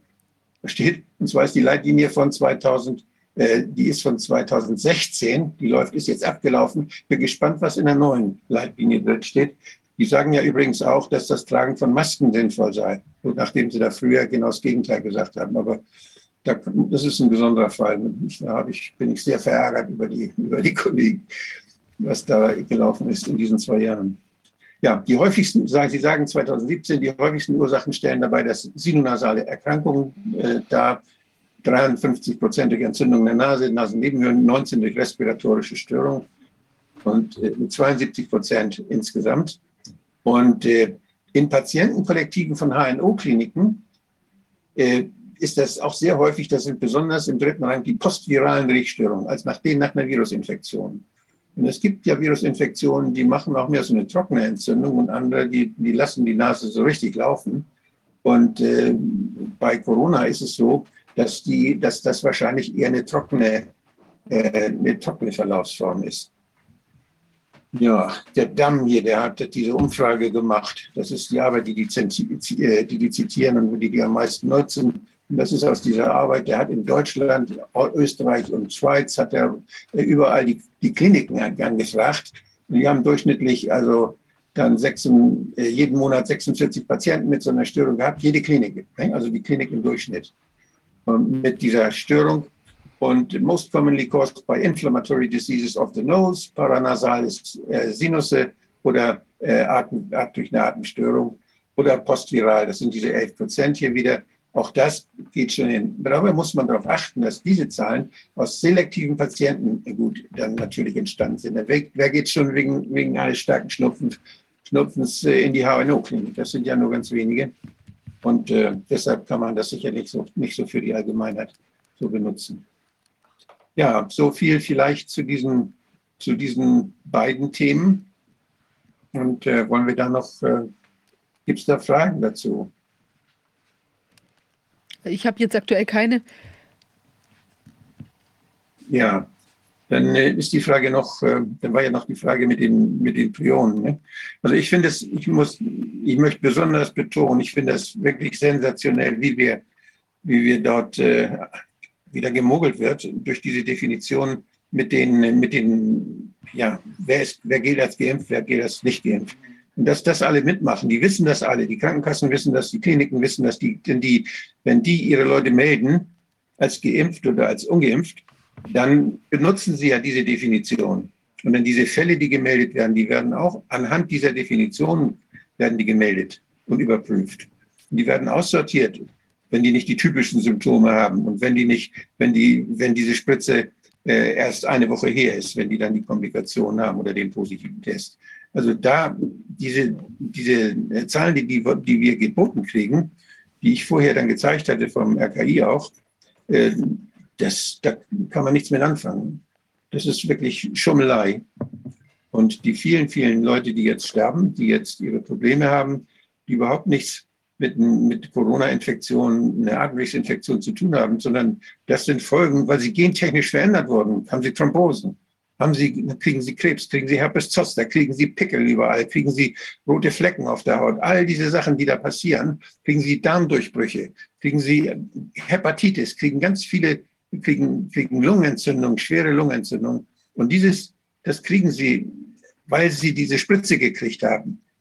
Und weil die Spritze auch bekanntermaßen den PCR-Test positiv macht, das haben wir ja auch gesehen, dann gilt das, äh, als, gilt, gilt das nicht jetzt als, als, als äh, ja, wenn sie nicht geimpft sind, gilt das nicht als, als, als Covid-19, sondern das gilt eben, ja, noch nicht mal als Impfdurchbruch das wird einfach als Erkrankung gezählt und wird dazu gerechnet.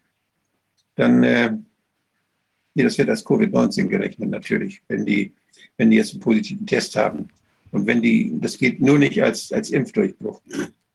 Ja, das komme ich sogar selbst durcheinander, aber das ist, das ist wirklich so ver, verzwickt und diese Definition ist sowas von verzwickt. Die, ich werde meine Folien und diese Definitionen auf meine Homepage stellen, sodass man das nochmal in Ruhe sich angucken kann. Ich wollte jetzt noch was sagen zu der, zu der Diskussion um die Prionen. Mhm. Ich war ja im Bundestag Berichterstatter für BSE damals, als diese Kreuzer-Jakobs-Erkrankung auch den Menschen angedroht wurde, weil da so viele Rinder starben, nachdem sie über, das Tier, über das Tierfutter dann infiziert worden waren. Das war ja vor allen Dingen über die Kälber, über die, die Milchaustauscher. Das habe ich ja in meinem Buch ausführlich beschrieben. Diese das, das, was jetzt dort beschrieben wurde, von Montagnier ja auch mit als Mitautor, die Fälle, die dort, die 26 Fälle in Frankreich, die veröffentlicht wurden, 20 davon tot. Und äh, bei den anderen weiß man nicht, wie es wird. Die schwerst erkrankt sind nach kurzer Zeit schon, nach dieser Spritze. Da wird es ja direkt auch mit der Injektion in Verbindung gebracht. Und man weiß, dass das Wuhan-Virus, und das hat Montagnier ja auch beschrieben, dass das bestimmte Sequenzen hatte, die sehr wohl diese, diesen Prion, diese Prion-Erkrankungen dann hervorrufen können. Äh, dieses, die Omega-Viren sollen diese Sequenzen nicht haben. Das Wuhan-Virus, jedenfalls so wie es im Computer beschrieben ist, wer weiß, ob es das je gegeben hat, aber dass diese Sequenz da, die hat es wohl, die hat das gehabt. Und diese, diese sogenannten Impfstoffe, die mRNA, die wir gespritzt kriegen, die hat das auch. Ich habe daraufhin nochmal diese, die Veröffentlichung über die mRNA-Technologie mir angeguckt. Und da hat selbst der, der, der Sahin, also der, der von BioNTech, der Chef, der hat 2014 einen ausführlichen Review hat er veröffentlicht. Den hatte Ulrike hier schon mal vorgestellt. Und da wird es auch deutlich in dieser Arbeit, wie schwierig es ist, zu verhindern, wenn man darum bastelt, an den vielen Stellen, dass die mRNA das tut, was man gerne möchte, wenn sie dann über Lipid-Nanopartikel oder über Vektoren dann tatsächlich in die Zelle kommt, das ist ja völlig ungewöhnlich. Und die Zelle hat viele Möglichkeiten zu reagieren mit allen möglichen Enzymen und verschieden. Und da gibt es verschiedene Abwehrmechanismen und Korrekturmechanismen. Und wenn da was nicht passiert, und das nennt er auch so, dann kann es dazu führen, dass sich da die Eiweiße, die gebildet werden, falsch falten. Und diese falsch gefalteten Eiweiße, die lagern sich dann irgendwo ab, da kann keiner was mit anfangen. Das sind dann die sogenannten Prionen. Das sind dann falsch gefaltete Eiweiße, die die Gewebe kaputt machen, wo das passiert. Wenn es im Gehirn passiert, dann ist das Gehirn im Eimer. Und das wird, und das, wenn es, wenn es massenhaft passiert, so wie das dadurch, dass, dass da Milliarden von Zellen dann mit dieser mRNA bestückt werden, das ist ja, das ist ja im ganzen Körper verbreitet dann ist natürlich auch ein akuter Verlauf, dass akut sich solche falsch gefalteten Eiweiße anhäufen. Das ist dann durchaus plausibel, plausibel, dass das als Nebenwirkung einer solchen Spritze dann auftreten kann. Und ich denke, da muss unbedingt geforscht werden. Da müssen wir unbedingt äh, da am Ball bleiben. Und ich alle diese Prionenforscher, die ich von damals kennengelernt habe, Herrn Aguzzi aus der Schweiz zum Beispiel, der unheimlich viel damals gemacht hat, wo ist er denn jetzt? Ich finde, da, da muss man wirklich mal, da muss man wirklich mal dabei gehen und muss, muss hier wirklich genau nachgucken, wie ist das bei den Leuten, die die Spritze gekriegt haben, wie ist das im zeitlichen Zusammenhang so und was ist da in der Pathologie zu sehen. Da ist es auch sehr wirklich, dass der Burchard da Geld genug kriegt. Ganz wichtig. Und ich kann nur bitten, dass die, die Arbeit von Herrn Burchard, dem Pathologen, dass die gestärkt wird und dass er auch guckt, sind dort Anzeichen für Prionenerkrankungen bei den Menschen, die nach der Spritze gestorben sind. Ganz wichtiges Thema, das muss weiter erforscht werden.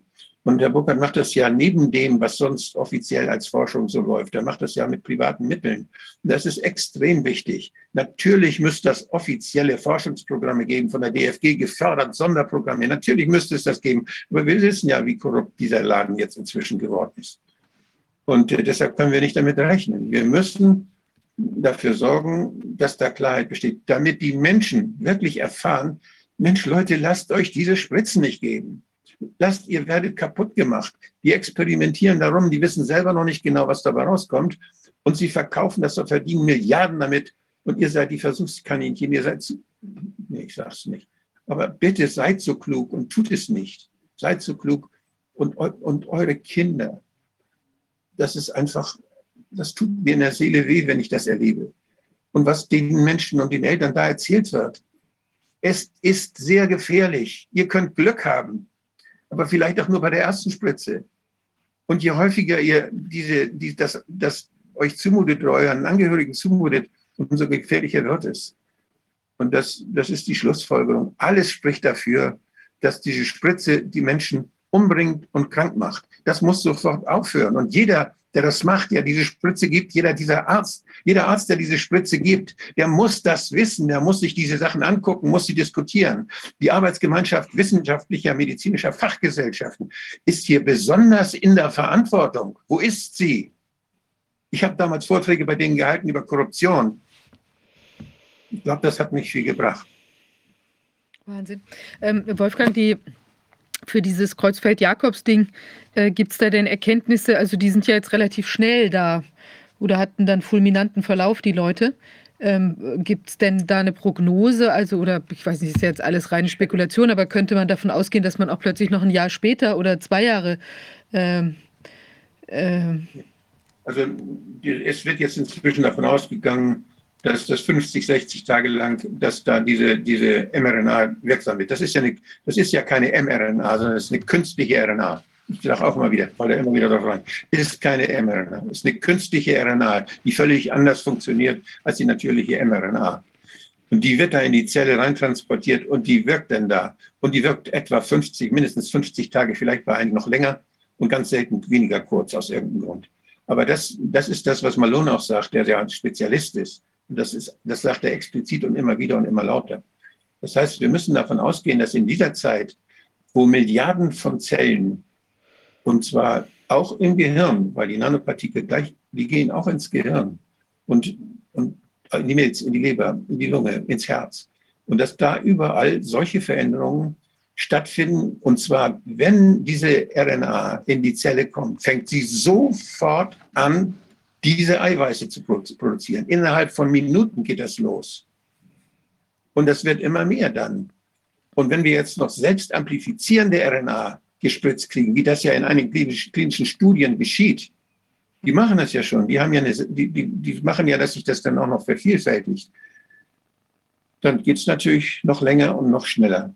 Und äh, wir müssen, die Kreuzfeld-Jakob-Erkrankung ist eine Erkrankung, bei Menschen, die dort exponiert waren, das war die die Kulu-Erkrankung in, in Papua-Neuguinea, wo die Leute Gehirn gefressen haben von ihren, von ihren erkrankten Vorfahren äh, oder Verstorbenen, die kamen, das, die wurden nach Jahren krank. Das dauert Monate bis Jahre. Das ist eine langsam auftretende Verschlechterung. Die da, das, was Montenegro und seine Kollegen beschrieben haben, das war innerhalb von Wochen nach der Spritze.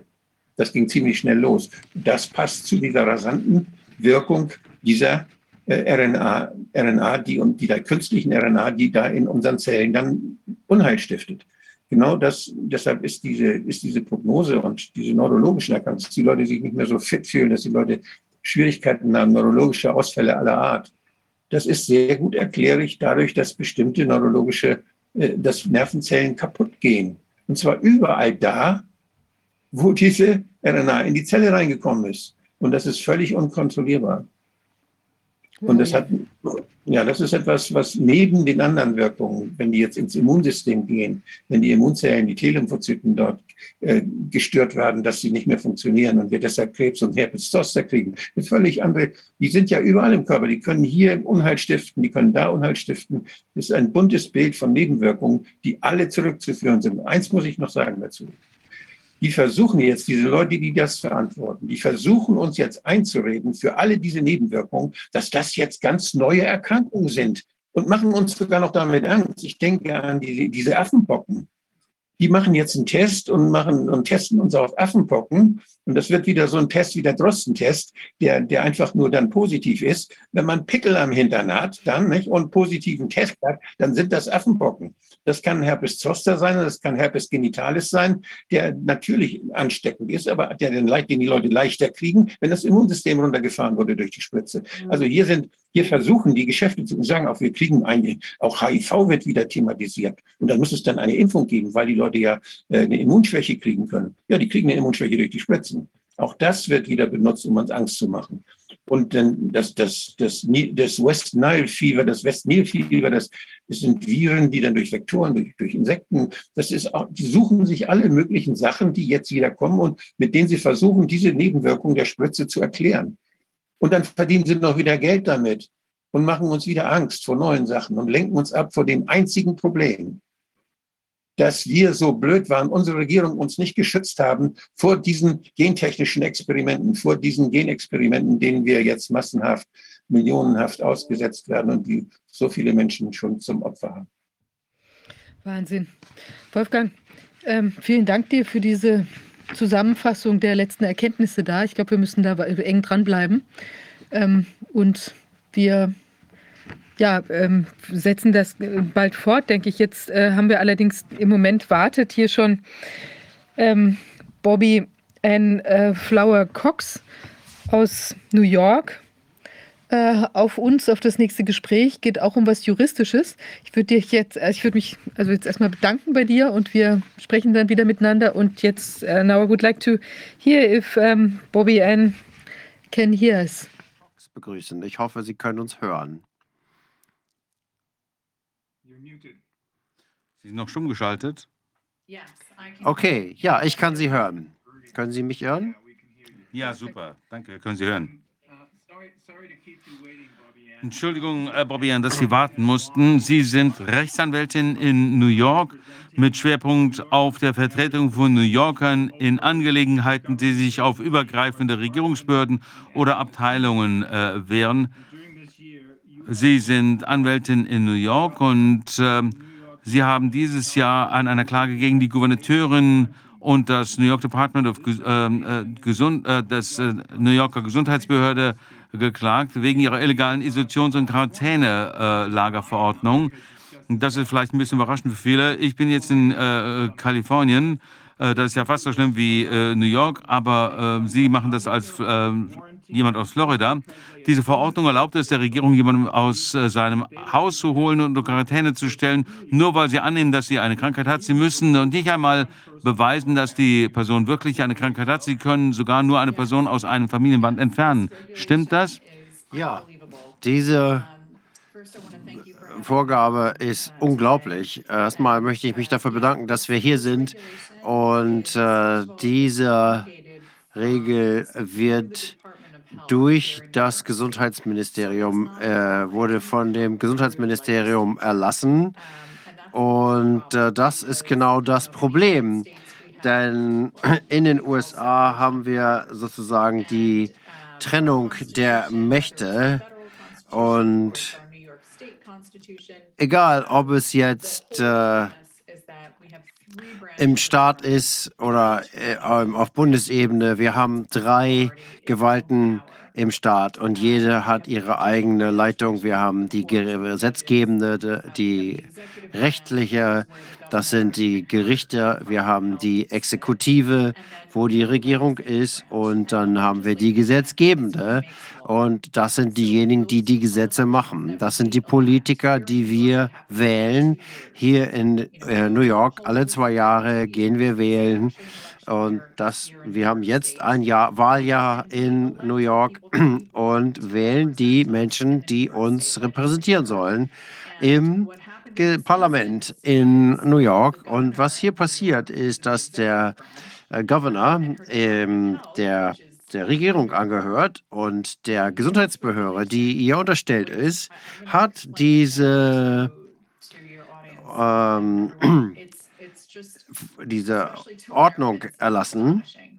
Äh, das ist sehr ungewöhnlich, die dem ähm, sie erlaubt es ihr, diese ähm, dieser Erlass auszuwählen, welchen, wen sie äh, entweder von zu Hause abholen wollen oder wen sie zu Hause einsperren wollen. Und sie können auch auswählen, wie lange man da bleibt. Also man kriegt entweder Hausarrest oder man wird in eine Institution gebracht und sie können sich überlegen, ein paar Tage, ein paar Wochen, Monate. Da sagt die ähm, Erlass, der Erlass nichts zu aus. Man muss keinen äh, Grund haben, man muss keine Krankheit haben. Es reicht der reine Verdacht, dass man vielleicht irgendwas haben kann, dass man sich irgendwie unrechtmäßig verhandelt. Es gibt äh, überhaupt keine Altersbegrenzung. Das kann Ihnen passieren, das kann deinen Kindern passieren, Ihren Enkeln, Ihren Eltern, wem auch immer. Da gibt es überhaupt keine Altersbeschränkungen. Und der Ort, den äh, die Regierung sich aussucht, wo man dann in der Quarantäne zu verbleiben hat. Und wenn man in der Quarantäne ist, dann sagen die einem, was man darf und was man nicht darf. Das ist völlig frei. Äh, diese Ordnung, dieser Erlass ist so grob äh, aufgeschrieben. Können Sie einem sagen, welche Medikamente man nehmen darf oder soll oder muss? Sagen Sie einem, ob man sein Telefon mitnehmen darf oder nicht, oder seinen Rechner, um mit, mit der Außenwelt in Verbindung zu bleiben. Das ist unglaublich. Komplette Tyrannei. Und was hier passiert ist, dass diese, dieser Erlass durch die Gesundheitsbehörde erlassen worden ist mit dem Governor. Und das es ist ähm, das Ergebnis einer Arbeit, einer Arbeitsgruppe aus dem Senat in New York. Und um äh, Senator George Perella, Mike Mauler zusammen mit einer Gruppe von Bürgern, die sich äh, Vereinigung New York State nennt. Und ich äh, vertrete die, wir vertreten die Bürgermeisterin von New York, die Ministerin die, äh, des Staates New York und die entsprechende Gesundheitsbehörde. Das heißt, dieser ganze, das ganze Verfahren geht darum, dass sie nicht berechtigt sind, solche Erlasse zu erlassen. Sie haben nicht das Recht, den Leuten zu sagen, wo sie wann hingehen müssen, dass sie nicht aus dem Haus gehen dürfen, dass sie irgendwo eingesperrt sein müssen, wo sich die Regierung ausdenkt. Das ist, geht weit über jegliche Befugnis heraus, die irgendeine Regierung hat. Und wir haben etwas ganz Ähnliches auch auf Bundesebene gesehen in den USA. Letztes Jahr hat Biden seiner Behörde OSHA gesagt, dass sie einen Erlass erarbeiten sollen, der es jeder Firma in den USA erlaubt, die über 100 Mitarbeiter haben, diese Mitarbeiter auffordern muss, sich impfen zu lassen oder sie mit Masken arbeiten zu lassen und sich äh, testen zu lassen. Auch Biden hat, ist äh, verklagt worden, die Agentur ist verklagt worden und das Argument war die Machttrennung. Da hieß es, hey Biden, Sie sind Regierung und ihre nachgeordneten Behörden, sie haben nicht das Recht, diese Erlasse zu machen. Das ist ein Gesetz. Sie nennen es zwar Erlass, aber es ist ein Gesetz und nur der Gesetzgeber kann Gesetze erlassen. Und das ist auf Bundesebene der Kongress. Und das ist durch die ganzen Instanzen gegangen, um im Januar diesen Jahres vom Supreme Court entschieden zu werden, ähm, wo gesagt wurde, nein, das ist keine Befugnis der Regierung, das ist lediglich eine Befugnis des Kongresses. Und egal, ob Sie es erlassen nennen oder nicht, es handelt sich um ein Gesetz. Also hat das oberste Bundesgericht das kassiert. Und das ist ganz ähnlich wie das, was ich jetzt hier in meiner Klage in New York mache. Es geht wieder darum, dass die Regierung übergriffig wird, dass sie in den Bereich der Gesetzgebung eingreift, was der Gesetzgeber tun sollte. Und äh, deswegen ist die Klage Anfang April eingereicht worden und der Staatsanwalt von New York, äh, der repräsentiert hier den ähm, Governor, der Generalstaat, Generalstaatsanwalt. Und das Erste, was passiert ist, ist, dass das aus dem äh, Landesgericht New York ähm, weitergegeben wurde an ein Bundesgericht mit der Begründung, dass es ein Landesthema war. Das stimmt natürlich nicht. Es ging eigentlich nur um eine Verzögerung hier. Und es geht darum, hier die Landesgesetzgebung von New York äh, zu hinterfragen. Sie nennen das Erlass, ist es ja aber nicht. Und äh, das ist ein äh, Übertreten der Landesgesetze. Und äh, wir mussten hier die Argumente vor dem Bundesrichter vortragen. Und am Ende hat der Richter dann in unserem Sinne entschieden und gesagt und das an das Landesgericht zurückverwiesen. Die, die Krux des Arguments der Gewaltenteilung dass äh, die Regierung hier in einen anderen Bereich übergreift. Wir haben viel davon gesehen, nicht nur in äh, New York, wir haben das in anderen Staaten gesehen, wir haben das auf Bundesebene gesehen. Ich weiß nicht, ob äh, jemand sich daran erinnert, vor einigen Jahren hat die CDC als Bundesbehörde gesagt, dass sie einen Erlass ausgegeben haben, wo es hieß, dass Vermieter ihre Mieter nicht verfolgen können, wenn die Mieter die Miete nicht bezahlen. Und da habe ich gesagt, Moment mal, das kann eigentlich die CDC gar nicht sagen. Das können die gar nicht erlassen. Sie sind nicht der Kongress, sie sind eine Behörde, eine Agentur. Und äh, außerdem müssen sie sich vielleicht mit äh, Krankheiten beschäftigen oder Gesundheit, nicht mit Mietfragen. Das ist am Ende auch vor dem obersten Bundesgericht entschieden worden und auch kassiert worden, weil es einfach hieß, dass Agenturen keine Gesetze erlassen dürfen. Punkt. Und da wir sehen das also auf vielen verschiedenen Ebenen, dass die Regierung hier übergriffig wird in die anderen Bereiche der Gewaltenteilung. Und äh, dass wir diesen Fall gewonnen haben, kann nicht äh, überbetont werden. Denn der ganze Punkt, dass der, die Regierung in der Lage ist, Menschen aus ihren Häusern zu holen, äh, aus ihren Häusern zu holen oder sie dort einzusperren, ohne dass es irgendein gerichtliches Verfahren dazu gibt, das ist erstmal natürlich verfassungswidrig. Aber wenn das gilt und wir das nicht und das Gericht das nicht äh, kassiert, dann wird das natürlich ein Signal an alle anderen Agenturen senden. Hey, wir können hier machen, was wir wollen. Äh, man kann alles Mögliche erlassen. Das ist total egal, ob das der verfassungsrechtlich ist oder nicht, oder ob es bestehende Gesetze, bestehenden Gesetzen widerspricht. Macht doch einfach, was ihr wollt. Kein Problem. Ihr kommt damit durch. Also, das ist das Signal, was wir hier dringend verhindern müssen. Und dieser Erlass nennt sich ähm, äh, Separierungs- und Quarantäneerlass. Wenn dieser Erlass in Kraft bleibt, dann äh, ist das nicht nur verfassungswidrig, weil es die Gewaltenteilung übertritt, ähm, sondern auch die Gesetze des Landes von New York. In New York haben wir ein Gesetz, das seit Jahrzehnten gilt. Das ist Abschnitt 2120.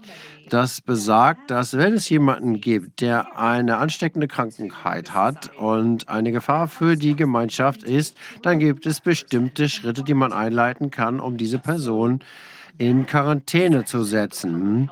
Und das sagt bereits, was wir tun müssen, falls jemand tatsächlich eine ansteckende Krankheit hat und sich nicht richtig verhält und damit die Krankheit verbreitet, unangemessenerweise.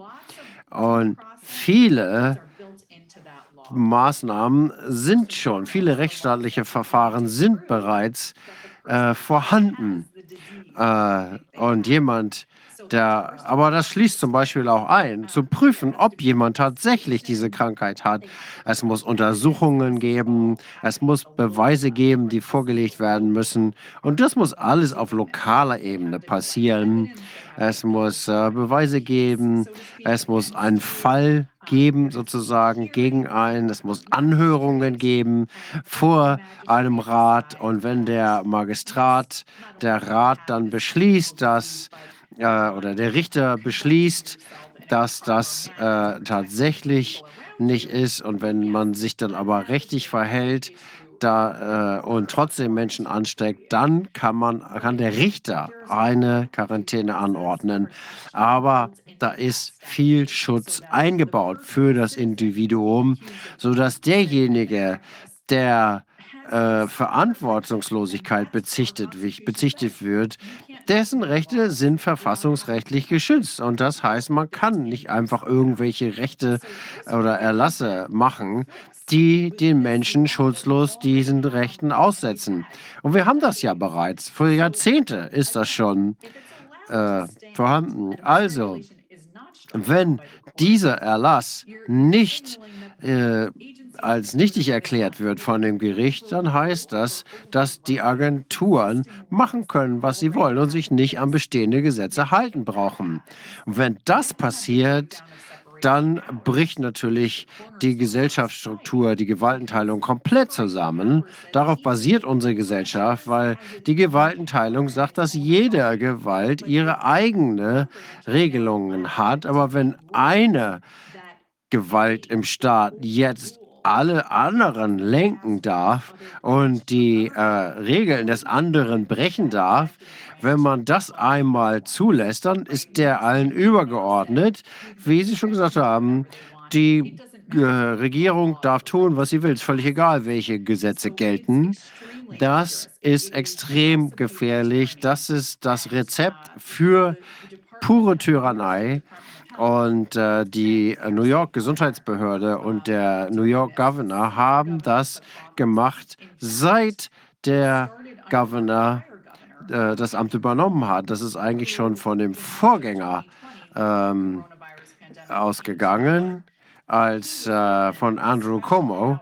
Dem sind Anfang der äh, Epidemie Notrechte zugebilligt worden. Ihm wurden die Rechte zugebilligt, vorübergehend ähm, Erlasse oder Direktiven zu erlassen. Man hat es als Pflichten bezeichnet. Und er hat diese Befugnis auf die Gesundheitsbehörde übertragen. Er hat also diese Macht an die Gesundheitsbehörde übertragen.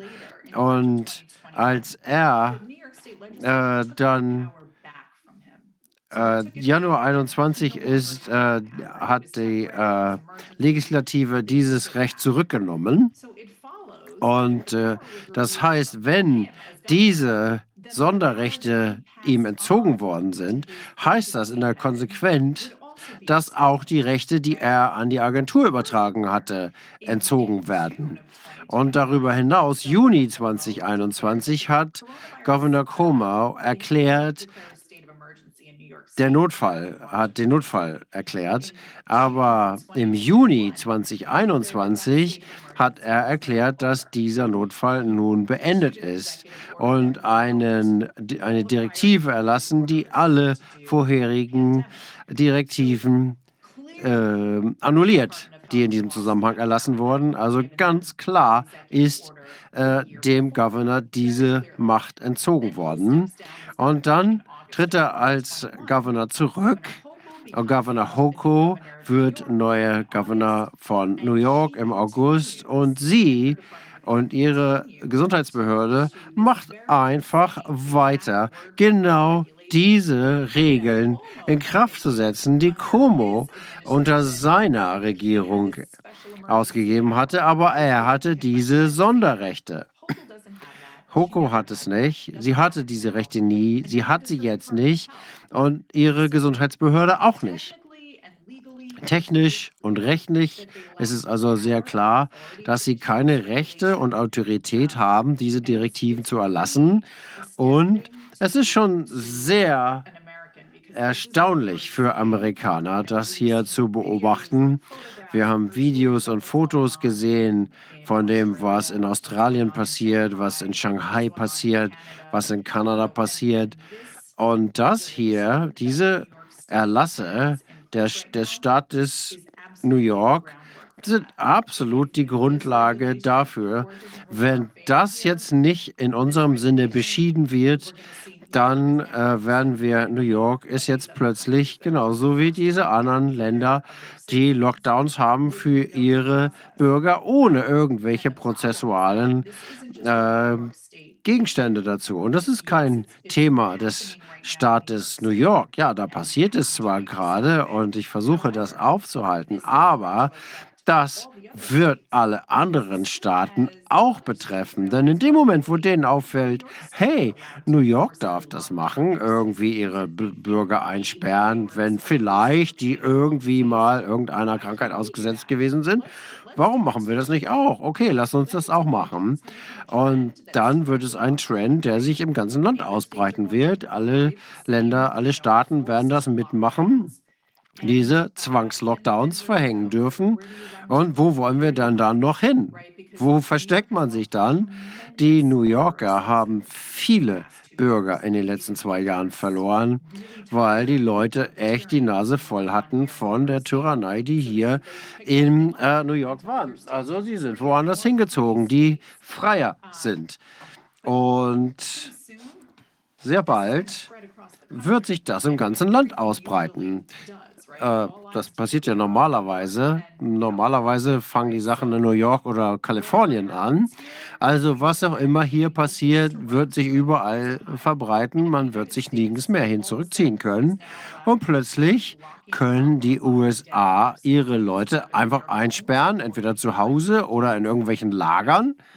Nun, was bedeutet das für den Rest der Welt? Okay, wenn die USA das machen, dann können wir das doch auch machen. Also der Punkt, den wir hier, dem müssen wir hier die, dem Einhalt gebieten. Wir müssen darauf pochen, dass die Gewaltenteilung eingehalten wird, dass die Leute geschützt werden. Das ist das, was die äh, Governor ja machen will, angeblich. Wir brauchen diese Macht, weil die Leute geschützt werden müssen. Wir haben schon ein Gesetz, was die Leute schützt. Vielen Dank, mehr brauchen wir nicht. Wir müssen nicht sämtliche Schutzmechanismen aus diesem Gesetz streichen mit einem Erlass, der nicht nur das Gesetz überschreitet, was wir haben, sondern auch verfassungswidrig ist. Wir müssen diesen Kampf gewinnen, denn es wäre ein wichtiges Zeichen, wenn wir gewinnen. Und es würde ein Signal sagen, versucht es nicht, noch nicht mal. Sie haben es in New York versucht und es hat nicht funktioniert. Also. Also ist New York praktisch derzeit ein äh, Experimentierfeld, äh, wo man äh, sieht, man kann einfach so frech sein und äh, diese Regel einführen und mal gucken, ob irgendjemand das ähm, dagegen vorgeht gerichtlich und mal sehen, was dann im Gericht passiert und vielleicht machen es dann andere äh, Staaten nach.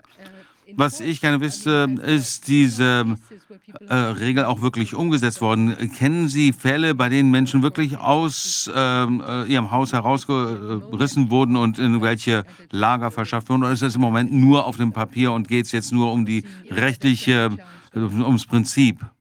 Nun, äh, das ist natürlich eine Frage, die der Richter jetzt noch entscheiden muss. Wir haben das vor einer Woche mit dem Richter besprochen.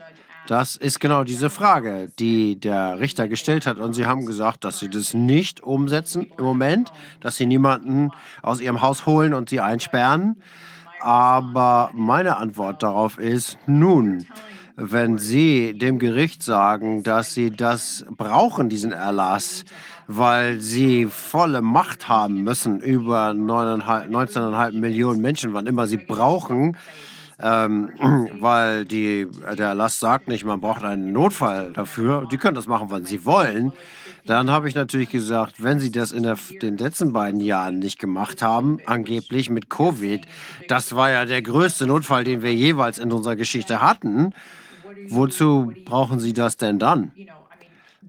Das äh, ist ja nun nicht, das ist ja irgendwie zweiseitiges Schwert. Man kann es nicht als Schwert und Schild benutzen. Und das andere ist, ich äh, hinterfrage nicht die rechtliche Fähigkeit, ähm, Camps oder Lager oder was auch immer, wie man das bezeichnen will, zu bauen. Ich äh, hinterfrage deren Recht, die Leute dort einzusperren. Äh, dass sie das einfach als Erlass machen und sagen, sie bleiben jetzt zu Hause oder sie kommen jetzt mit in dieses Lager. Fertig. Wann auch immer wir das wollen. Und äh, das ist, und sie versuchen das dauerhaft zu etablieren. Sie haben es als Notfallregel äh, eingeführt, aber sie wollen dass das dauerhaft in Kraft bleibt. Und da das kein Notfall bedarf, damit das äh, eingesetzt werden kann, kann es eingesetzt werden, wann immer es Ihnen beliebt. Egal, ob wir einen Notfall haben, ob wir ein Virus haben oder irgendwas anderes. Sie können es einfach machen, wenn Sie morgens aufwachen und sagen, heute haben wir mal Lust dazu. Und das ist natürlich ein ganz klarer Verstoß, nicht nur gegen die Verfassung, sondern auch gegen das Landesrecht in New York. Und äh, das besagt, dass wenn man Notfallregeln hat, dann muss es auch einen Notfall geben, der rechtfertigt, dass man das hat. Sie können nicht einfach sagen, ja, jetzt haben wir einen Notfall und äh, deswegen greifen die Notfallregelungen. Nein, man muss nachweisen, dass es einen Notfall gibt. Und ein Teil meiner Argumentation war, wir haben überhaupt keinen Beleg dafür gehabt, dass es jetzt die Menschen ähm, in Quarantäne geschickt werden, die entweder eine Krankheit, eine ansteckende Krankheit haben oder nicht. Und dass das eine Möglichkeit ist, die Verbreitung zu verhindern. Die haben gar nichts dazu sagen können. Und ich denke, es ist sehr deutlich, dass sie hier verschiedene Gesetze des Staates New York äh, verstoßen, einschließlich der Bundesverfassung. Da gibt es viele Ebenen. Und ich denke, es ist eine sehr klare Angelegenheit. Ja, höchst illegal. Wenn man sich das genau anguckt, dann ist es eigentlich klar, dass sie versuchen, den Rechtsstaat auszuhebeln und damit die Verfassung. Wenn man sich die Gewaltenteilung anguckt und wenn man hier einer ähm, Regierung diese Macht gibt, dann ist man ja völlig vom Kontakt mit den Menschen weg, die die äh, rechtgebende, die die gesetzgebende Versammlung wählen. Äh, wenn es einfach nur in der Verwaltung liegt, das zu machen. Und das sehen wir aber überall immer und immer wieder. Ähm, in Florida, das scheint ja eins der Länder zu, der Staaten zu sein, wo die Menschen gerade hingehen. Ähm, da hat ein Bundesgericht im April 18 gesagt, dass die CDC nicht ermächtigt ist, ähm, Masken vorzuschreiben auf, äh, im öffentlichen äh, Transport im Anfang, am Anfang dieses Jahres. Das hat, glaube ich, ungefähr auch schon äh, die Stimmung äh, vorbereitet. Leslie Minukian, die dahinter stand, hinter dieser Klage, äh, die hat uns gestern gesagt, dass äh, sie zwar in Berufung gegangen sind, aber sie hat auch gesagt, dass sie damit gegen eine Wand fahren, weil ähm, es ganz klar war, dass äh, hier keine Gründe für vorliegen. Und sie hat auch gesagt, dass sie in ihrer Berufung gar nicht versuchen, eine Notfallregelung zu etablieren, weil sie offensichtlich aufgegeben haben, äh, dass sie nachweisen können, dass es noch einen Notfall gibt.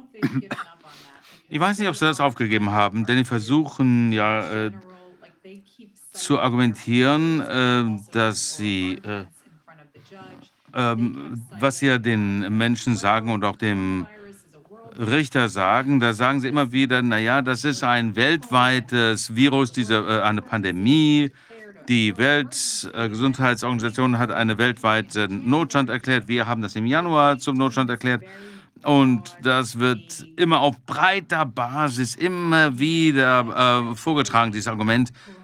Hey, äh, Corona bringt so viele Menschen und wir brauchen diese Regel, um die Menschen zu äh, kontrollieren und dieses äh, Massensterben aufzuhalten. Und das ist natürlich erstmal eine völlige äh, Ablenkung. Ähm, aber sie versuchen, das Gericht einfach äh, zu verängstigen und dazu zu bringen, ähm, dass sie nicht mehr den äh, Gesetzen folgen äh, und der äh, Verfassung zu folgen, die wir haben.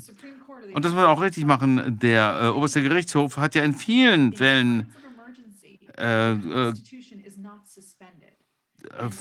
unterstrichen, dass auch in Notfällen die äh, Verfassung nicht aufgehoben ist, sondern im Gegenteil noch viel wichtiger wird. Denn in Notfall, wenn die Menschen äh, in Panik geraten, wenn es Unsicherheit gibt, dann ist das genau der Zeitpunkt, in dem die Regierung sich die völlige Kontrolle über die Menschen äh, an sich zu reißen. Und was die Menschen vergessen haben in den letzten zwei Jahren, ist, dass die Verfassung geschrieben worden ist, um die Menschen zu schützen und die Regierung äh, zu kontrollieren. Und nicht umgekehrt, um die Menschen zu, äh, zu kontrollieren.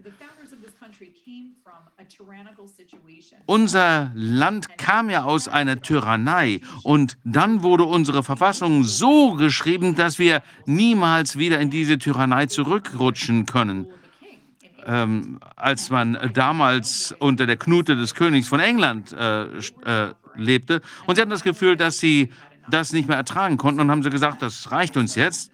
Und deswegen haben sie äh, den Unabhängigkeitskrieg losgetreten. Und das sehen wir jetzt, genau. Die Regierung versucht jetzt wieder eine Tyrannei zu installieren. Ist das sogar schon oft eine Tyrannei? Und wir, das Volk, müssen dem entgegenstehen und sagen, oh, langsam, Jungs, unsere Verfassung schützt uns genau davor.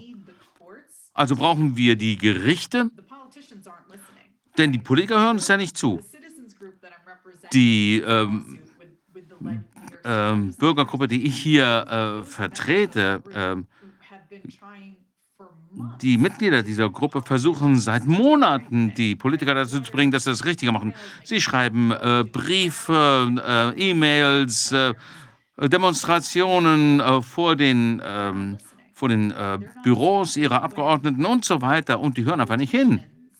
Und wenn die Politiker den Menschen nicht zuhören, dann muss das Volk vor Gericht gehen, also in die andere, ähm, sich an die andere Gewalt wenden und zu sagen, wir müssen, äh, ihr müsst immer Einhalt gebieten, denn die hören uns nicht mehr zu. Und was ich auch noch gerne sagen wollte, war, die äh, Behörden sind ja auch nicht gewählt. Also der Leiter der, des Gesundheitsministeriums auf äh, Staatsebene oder Bundesebene, die ähm, sind dort ja aufgrund äh, der Ernennung durch den Gouverneur. Äh, das heißt, die Menschen wählen die äh, Entscheidungsträger in diesen Be Behörden nicht. Wir wählen unseren Gouverneur, unsere Gouverneurin und die Mitglieder des äh, Landesparlamentes. Aber kann doch nicht sein, dass dann Bürokraten, die überhaupt nicht gewählt worden sind, Gesetze machen. Und das ist genau das, was sie hier gemacht haben. Die nennen das äh, ähm, Verordnung, aber es ist halt ein Gesetz. Und es geht doch nicht, dass äh, eine, äh, eine Einzelperson, nämlich die Gouverneurin, äh, dass die sich äh, diese Macht aneignet. Zeigen Sie mir eine, einen Fall, wo die Regierung sich Macht an sich gerissen hat und das dann freiwillig wieder zurückgegeben hat. Das möchte ich mal sehen, wo das passiert ist. Nein, das müssen die Menschen schon zurückfordern und das, genau das versuchen wir mit diesem Gerichtsprozess zu erreichen. Ist diese Diskussion der eine Punkt, der mir dabei ins Auge springt, ist, dass in großen Teilen der Bevölkerung ist, äh, dass die Menschen sich die Verfassung genauer angucken. Ist das in New York in den Mainstream-Medien oder ist das ein Thema, was ignoriert wurde? Nee, die ignorieren es einfach. Die Gouverneurin will das gerne unter den Teppich kehren. Das äh, Gesundheitsministerium möchte das unter den Teppich kehren. Niemand redet davon, dass das Wichtigste ist, wenn ich nicht mit dem Fall selbst befasst bin, versuche ich, das öffentlich zu machen. Denn die Mainstream-Medien reden darüber nicht. Die wollen nicht, dass die Menschen mitkriegen, was hier passiert. Die wollen das nicht aufdecken, diese furchtbare Tyrannei, die sich hier entfaltet. Und wir wissen natürlich alle warum. Und es müssen alternative Medienquelle sind, Podcast-Interviews, ähm, lokale Radio-Interviews und alle möglichen Medien, die äh, ich habe einen Artikel geschrieben, der im American Thinker veröffentlicht wurde. Also alle Quelle, die den Mainstream-Medien ähm, eine Alternative dazu ist, die können helfen, das äh, zu veröffentlichen. Das kennen die äh, Menschen überhaupt nicht. Die New Yorker äh, Bevölkerung kennt diese Verordnung gar nicht. Und äh, wenn man das, wenn sie das hören, sagen sie, das, das haben sie falsch verstanden, das kann so nicht sein. Sagen, nee, nee, nee, daran arbeite ich ja jeden Tag. Es gibt diese Verordnung, die ist echt, die äh, das ist geltendes Recht und die Leute sagen, das kann doch nicht wahr äh, sein. Und die wissen das einfach nicht, denn das wird unter den Teppich gekehrt. Und es ist sehr gefährlich. Und das haben wir in den letzten zwei Jahren ja besonders gesehen, wie, äh, naja, wir nennen das die äh, Cancel Culture, die äh, Aufhebungskultur ähm, und diese Zensur so ähm, schlimm äh, wirkt. Wenn die Menschen nicht die richtige Information haben, dann haben sie auch die Möglichkeit dagegen, äh, sich zu wehren und sich selbst zur Wehr zu setzen. Und ich bin wirklich überzeugt davon, wenn die Menschen sehen, dass die anderen sich gegen irgendwas wehren, dann fühlen sie sich ermutigt, das auch zu machen. Okay, das mache ich mit und ich ähm, unterstütze das. Und die äh, Bürgerbewegung Uniting äh, New York State, die haben eine Webseite erstellt äh, über diese Klage, damit die Menschen sich auch mal diese, diese Verordnung selber anschauen können. Dann können sie das wirklich durchlesen. Es gibt ähm, ein Video mit einer Pressekonferenz, die ich abgehalten habe, als ich vor äh, zwei Monaten äh, diesen Prozess angestoßen habe. Es gibt Flugblätter, äh, die äh, die Menschen dann über soziale Medien weiter verbreiten können. Es gibt äh, Schritte, die wir vorschlagen, was die Menschen machen können, um uns zu helfen, das publik zu machen.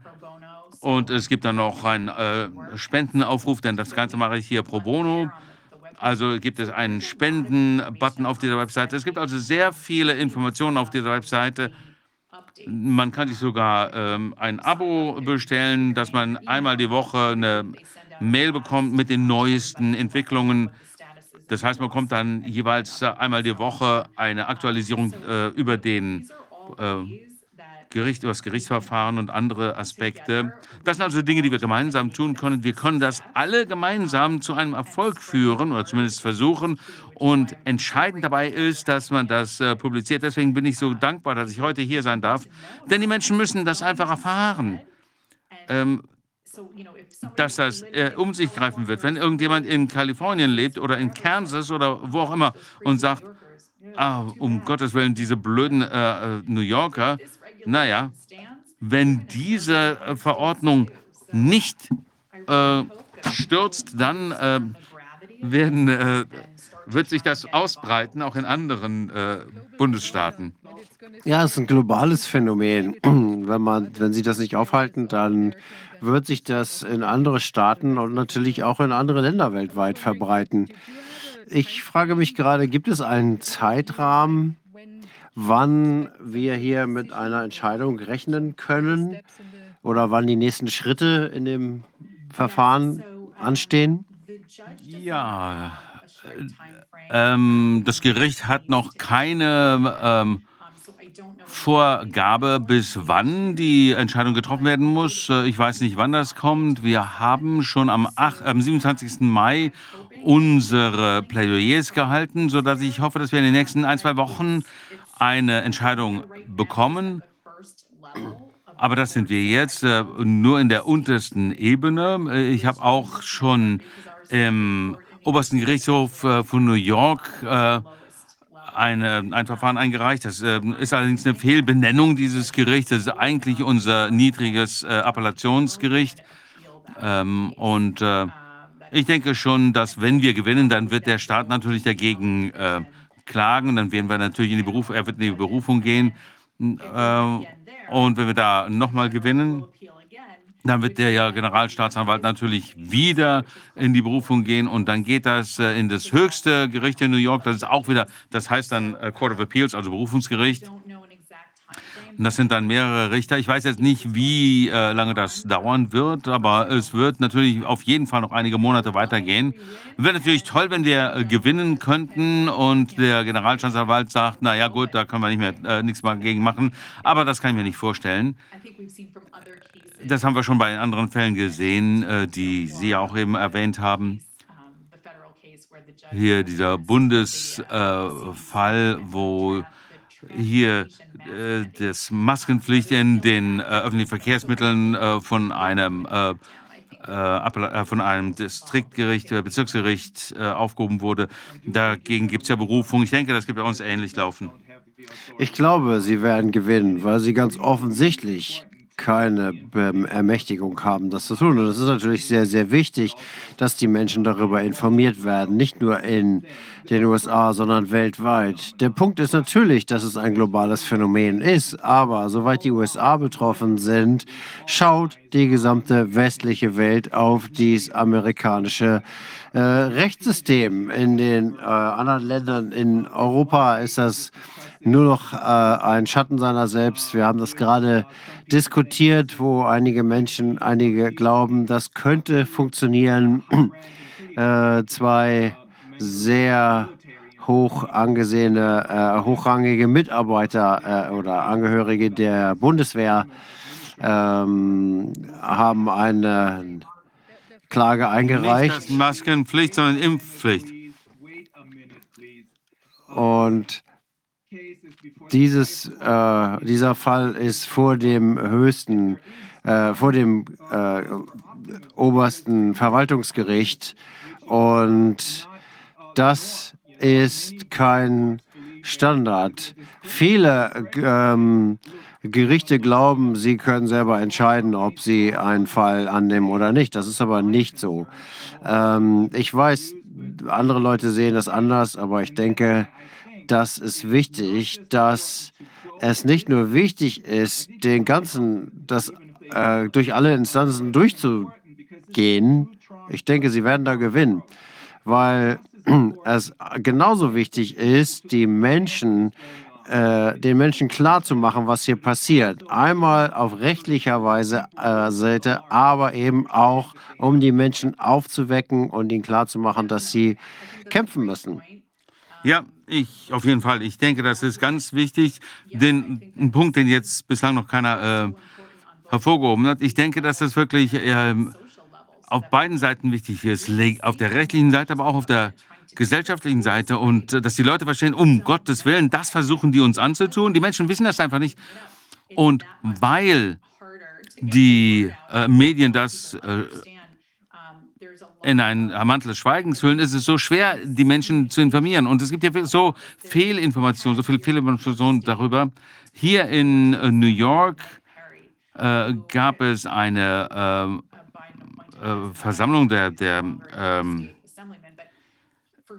äh, des Landesparlamentes äh, und da war jemand, der sieben Jahre lang ein Gesetz vorgeschlagen hat. Der ist zum Glück nicht mehr ist ein Mit äh, Mitglied des äh, Landesparlaments, ist aber zum Glück nicht mehr im Landesparlament drin. Und er versuchte so dieses Gesetz oder so ein ähm, Gesetz durchzusetzen, sieben Jahre lang. Ab 2015 bis 2021 hat er immer wieder dasselbe äh, durchzusetzen, wie eben diese Verordnung, die jetzt erstmal gilt. Das war also eine Person, ein Einzelner. Nicht ein einziger ander, nicht ein einziges anderes Mitglied der, äh, Landes, des Landesparlaments unterstützte ihn. Und wir haben über 200 Mitglieder im Landesparlament. Also einer von über 200 war für dieses Gesetz. Das ist also nie äh, auf die Welt gekommen. Es ist noch nicht mal in äh, den entsprechenden Ausschuss gekommen. Niemand hat es unterstützt. Ähm, der Senat hat da nie ein entsprechendes äh, Gesetzentwurf eingebracht, was ja notwendig wäre, um es zum Gesetz zu machen. Und im Dezember 2021 hat er sich letztendlich, hat er letztendlich diese, diesen Gesetzentwurf zurückgezogen.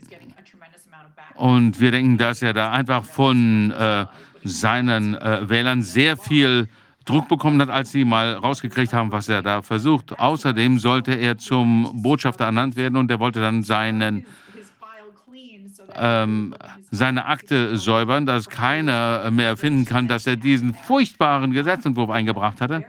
Ja, aber das ist wirklich sehr selten, wenn ein Landesparlamentarier einen Gesetzentwurf zurückzieht, dann äh, äh wird einfach nur die, ähm, der Aspekt, ähm, die, die Inkraftsetzungsbestimmungen gestrichen. Aber er hat gleich das ganze Gesetzesentwurf zurückgezogen.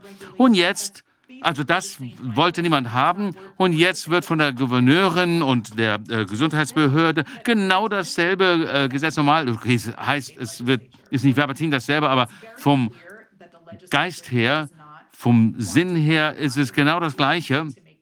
Und natürlich wollte das Parlament äh, die Behörde hier nicht ermächtigen, das zu machen. Und um ein ähm, Gesetz zu machen, also um eine Verordnung zu erlassen, die äh, gesetzlich zulässig ist, dann muss dazu die Behörde erstmal vom Parlament ermächtigt sein. Also zum Beispiel kann das Parlament sagen, okay, wir ähm, möchten folgende Regel haben und dann kann die Behörde sagen, gut, wir äh, werden das Gesetz jetzt mit bestimmten Ausführungsbestimmungen äh, umsetzen.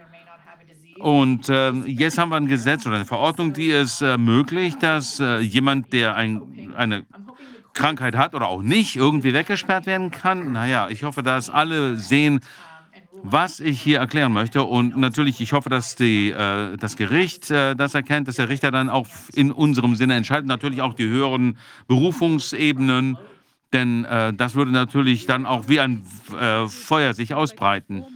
Das Gute an Ihrem Fall ist, dass es natürlich formal ist und der Richter sich nicht in der Tiefe damit beschäftigen muss, wie illegal dieses ganze Corona-Thema dabei ist, dass das nicht im Detail angeguckt werden muss. Ich glaube, das ist ein ganz guter Aspekt, der für Sie spricht. Auf jeden Fall. Sie haben da völlig recht. Die Gerichte haben gerade in den Vereinigten Staaten äh, gezeigt, dass sie sich mit der Wissenschaft nicht beschäftigen möchten. Sie möchten nicht die allgemeine äh, äh, Mainstream äh, ähm, Narrativ war ja, äh, dass das seit 2020, dass das eine schlimme Krankheit ist, die viele Menschen äh, umbringt und so weiter. Und äh, da ist es schwer, auch für ein Gericht, sich diesem äh, allgemeinen Gefühl zu, entgegenzustellen und natürlich wissenschaftlich zu argumentieren in einem Gericht ist natürlich sehr schwierig. Ähm, man sagt dem Gericht natürlich, dass äh, äh, sie die Wissenschaft verstehen müssen und wir versuchen ja gar nicht, das äh, Gericht darüber zu entscheiden, ob eine Zwangsquarantäne ein wirksames Mittel ist, um äh, die Ausbreitung einer Infektionskrankheit zu äh, verlangsamen oder zu stoppen, sondern wir wollen nur, dass das Gericht entscheidet, ob die Be Behörde überhaupt das Recht hat, so eine Verordnung zu erlassen oder nicht. Also wir werden uns ganz auf die legalen Aspekte konzentrieren und gar nicht auf die wissenschaftliche Seite. Bobby vielen, vielen Dank. Das äh, war sehr, sehr wichtig. Vielen Dank, dass Sie so lange gewartet haben. Ich entschuldige mich nochmal an dieser Stelle. Aber ich glaube, das war so wichtig, nicht nur für die amerikanische Öffentlichkeit, sondern auch für alle anderen. Und nochmal, ich glaube, das hier ist der Lackmustest in den USA. Überall sonst funktioniert das Rechtssystem nicht. Vielleicht in Indien noch, aber das ist nicht Teil der, der westlichen Welt. Vielen Dank, Bobbian. Wir bleiben in Kontakt. Ich äh, werde Corvin bitten, dass Sie mir Ihre Kontaktdaten geben, äh, so dass wir in Kontakt bleiben. Ich habe da noch ein paar andere Ideen. Ja, das wäre prima. Und vielen Dank, dass ich heute hier sprechen durfte. Und wenn irgendjemand diesem äh, Gerichtsverfahren folgen möchte, dann können Sie sich unsere Webseite anschauen. Ähm, und da kann man äh, schauen, wie sich das über die Zeit entwickelt hat. Und man kann natürlich auch ähm, die wöchentlichen E-Mails abonnieren. Und ähm, ja, wie gesagt, da gibt es eine Webseite dazu.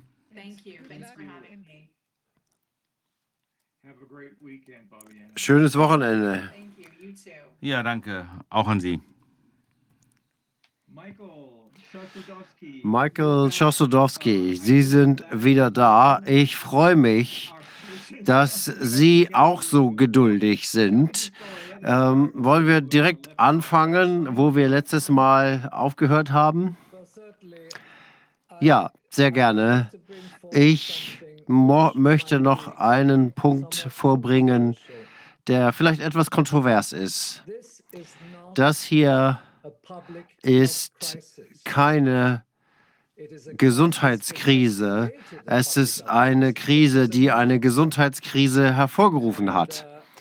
Aber das ist etwas anderes. Wir haben Ärzte, die sich auf einen Gesundheitsnotzustand äh, konzentrieren, ohne dass sie dabei verstehen, dass von Anfang an im März 2020 die Lockdowns dazu führen sollten, soziales und wirtschaftliches Chaos und die Verarmung aller Weltregierungen, gleich, äh, Weltregionen gleichzeitig zu initiieren. Und darauf möchte ich mich konzentrieren, denn keiner meiner Kollegen, weder die Wirtschaftswissenschaftler, die die ganzen Methoden beherrschen, kann ich äh, die Statistiken sehen. Aber jeder, der im ersten Semester Wirtschaft studiert, wenn ich die Frage fragen würde, was passiert, wenn man die Arbeitskraft von 149 Ländern zu Hause einsperrt, in Quarantäne oder sonst was, und man die Schließung der Produktion, der, des Handels und so weiter verordnet. Das ist natürlich in verschiedenen Stadien versetzt gelaufen. Vielleicht simplifiziere ich das. Aber wenn ich meine Fragen, Studenten fragen würde, was passiert in diesem Fall, dann heißt das die Antwort Wirtschaftskrise. Das ist eigentlich ganz klar. Und was ich hervorheben möchte, ist die Tatsache, dass Wirtschaftskrieg Konflikte, die, die Konflikte zwischen den Nationalstaaten seit Beginn der Menschheit, sagen wir mal seit der Antike, geprägt hat. Äh, das heißt, man äh, übernimmt ein Land und in allen Fällen ist das immer Aggression eines Nationalstaats gegen einen anderen. Und da geht es um dominierende Wirtschaftsinteressen. Nehmen wir die Kreuzzüge, nehmen wir die East India Company. Es geht am Ende immer darum, wirtschaftliche Interessen zu fördern, die hinter diesen Kriegen stehen. Und es sind wirtschaftliche Interessen, die diese Kriege fördern. Und man kommt äh, vorne mit irgendwelchen ideologischen Konzepten. Wir müssen die Moslems verfolgen oder wir müssen wen auch immer verfolgen. Man äh, nennt einen den Schlechten, den Bösen und dann äh, macht man den Krieg gegen den. Wir sind jetzt aber an einem Punkt in der Geschichte angelangt, wo diese Maßnahmen in einem Fake-Narrativ ausgerollt wurde und es von über 190 Ländern umgesetzt und akzeptiert worden ist. Von den Führern, von den äh, ja, ja, von deren Anführern. Das heißt, die sind einfach da ähm, äh, entweder bedroht worden oder auf irgendeine andere Weise dazu veranlasst worden, das zu tun. Und der Punkt ist, dieser Prozess ist in gewisser Weise ist es ein Krieg gegen die Menschlichkeit. Es ist nicht ähm, äh, ein äh, es geht nicht um die, äh, um die äh, Länder gegeneinander, sondern äh, es geht darum, was dahinter steht. Und äh, ich kann Ihnen aus äh, meiner Erfahrung sagen, ähm, dass es viele Fälle gibt, ähm, wenn wir zurückgehen und das sind immer die gleichen Gruppen, die hinter dieser Agenda stehen aus den 1980ern und noch viel früher äh, auf der Basis, auf Einzelländerbasis und mit sehr intensiver starken Wirtschaftsmedizin, um es mal so zu bezeichnen. Wir haben äh, die äh, Finanzstrukturprogramme. Was ich damit sagen möchte, ist, dass äh, es die neoliberale Agenda gibt, die Austeritätsmaßnahmen. All das ist Teil davon. Und diese Eliten, die dahinter stehen, haben hier etwas zusammengestellt unter dem Deckmantel der WHO, was eigentlich eine wirtschaftliche äh, Kriegsführung mit entsprechender Destabilisierung ist. Und niemand in meinem Berufsfeld, äh, Wirtschaft, politische Wirtschaft oder politische Wissenschaft, Soziologen, haben dieses Thema angesprochen. Sie sagen immer, es ist der Virus. Der Virus hat die Wirtschaftskrise ausgelöst. Und dann analysieren Sie das rauf und runter und bla bla bla. Okay, äh, was ich sagen möchte, ist, dass es hier um Wirtschaftskrieg geht und dass ein Krieg ist. Und das sind die gleichen Kräfte, die dahinter stehen, die ähm, hinter dem Krieg in der Ukraine stehen. Das sind die gleichen Leute, die gleichen wirtschaftlichen Interessen. Man braucht das gar nicht personalisieren. Gucken wir uns mal die Diktaturen in Lateinamerika an. Als es die Militärcoups gab, ich habe zwei davon mitgemacht. Wer kam danach? Kissinger und Rockefeller. Äh, und die haben sich dann mit den Diktatoren zusammengesetzt. Nun, sagen wir mal, die äh, Landschaft hat sich etwas geändert seitdem, aber neoliberale Wirtschaftsmaßnahmen sind, bleiben, was sie sind. Und äh, in Jugoslawien hat die Weltbank äh, verlangt, dass ein ähm, Bankrottprogramm durchgeführt wird, was zu massiven Einstürzen der Wirtschaft, des Indust der Industrie geführt hat. Hier haben wir nochmal wieder eine zusätzliche Dimension. Man muss jetzt nicht äh, mit Friedenstruppen da rein, man macht das einfach mit der Weltbank. Aber wichtig dabei ist, dass diese Wirtschaft, dieser Wirtschaftskrieg und das Nachbeben davon von der Weltbank übernommen wird, von, der IW, von dem IWF, die kommen dann zur Hilfe dieser Länder und sagen, oh, jetzt ist hier die Wirtschaft kaputt, wir leihen euch Geld. Äh, und damit hat man dann eine globale Schuldenkrise, die sich dadurch entwickelt. Das ist der Mechanismus, der dahinter steckt. Würden Sie äh, zustimmen, ähm, wenn man sich das griechische Beispiel anschaut, während der Krise, die dann zu einer ha äh, Wohnungskrise wurde, dann zu einer äh, Finanzkrise und schließlich einer ähm, Haushaltskrise, würden Sie sagen, dass vielleicht ein ähm, ähm, Probelauf war für das, was jetzt passiert? Ja, ganz sicher. Es hat viele Probeläufe gegeben seit den 1980ern hat äh, der IMF e seine Bedingungen ausgerollt über alle Entwicklungsländer. In den frühen 90ern haben sie sich dann, oder in den späten 80ern, mit Polen haben sich 89 mit dem Big Ben, Rumänien, da haben sich uns die anderen Länder vorgenommen und sie dieser Wirtschaftsmedizin ausgesetzt. Und dann haben sie gedacht, und das müsst ihr machen. Und äh, damit werden die Ressourcen von der Realwirtschaft abgetrennt und das ist dann eine nominale Schuld, die dadurch entsteht. Und das ist dann die Dominanz des Dollars und äh, das wird dann ähm, der, äh, der FED zugeordnet. Äh, wir nennen das Bedingungen, die Bedingungen des IWF, aber die sind tödlich. Die sind tödlich für jede Wirtschaft.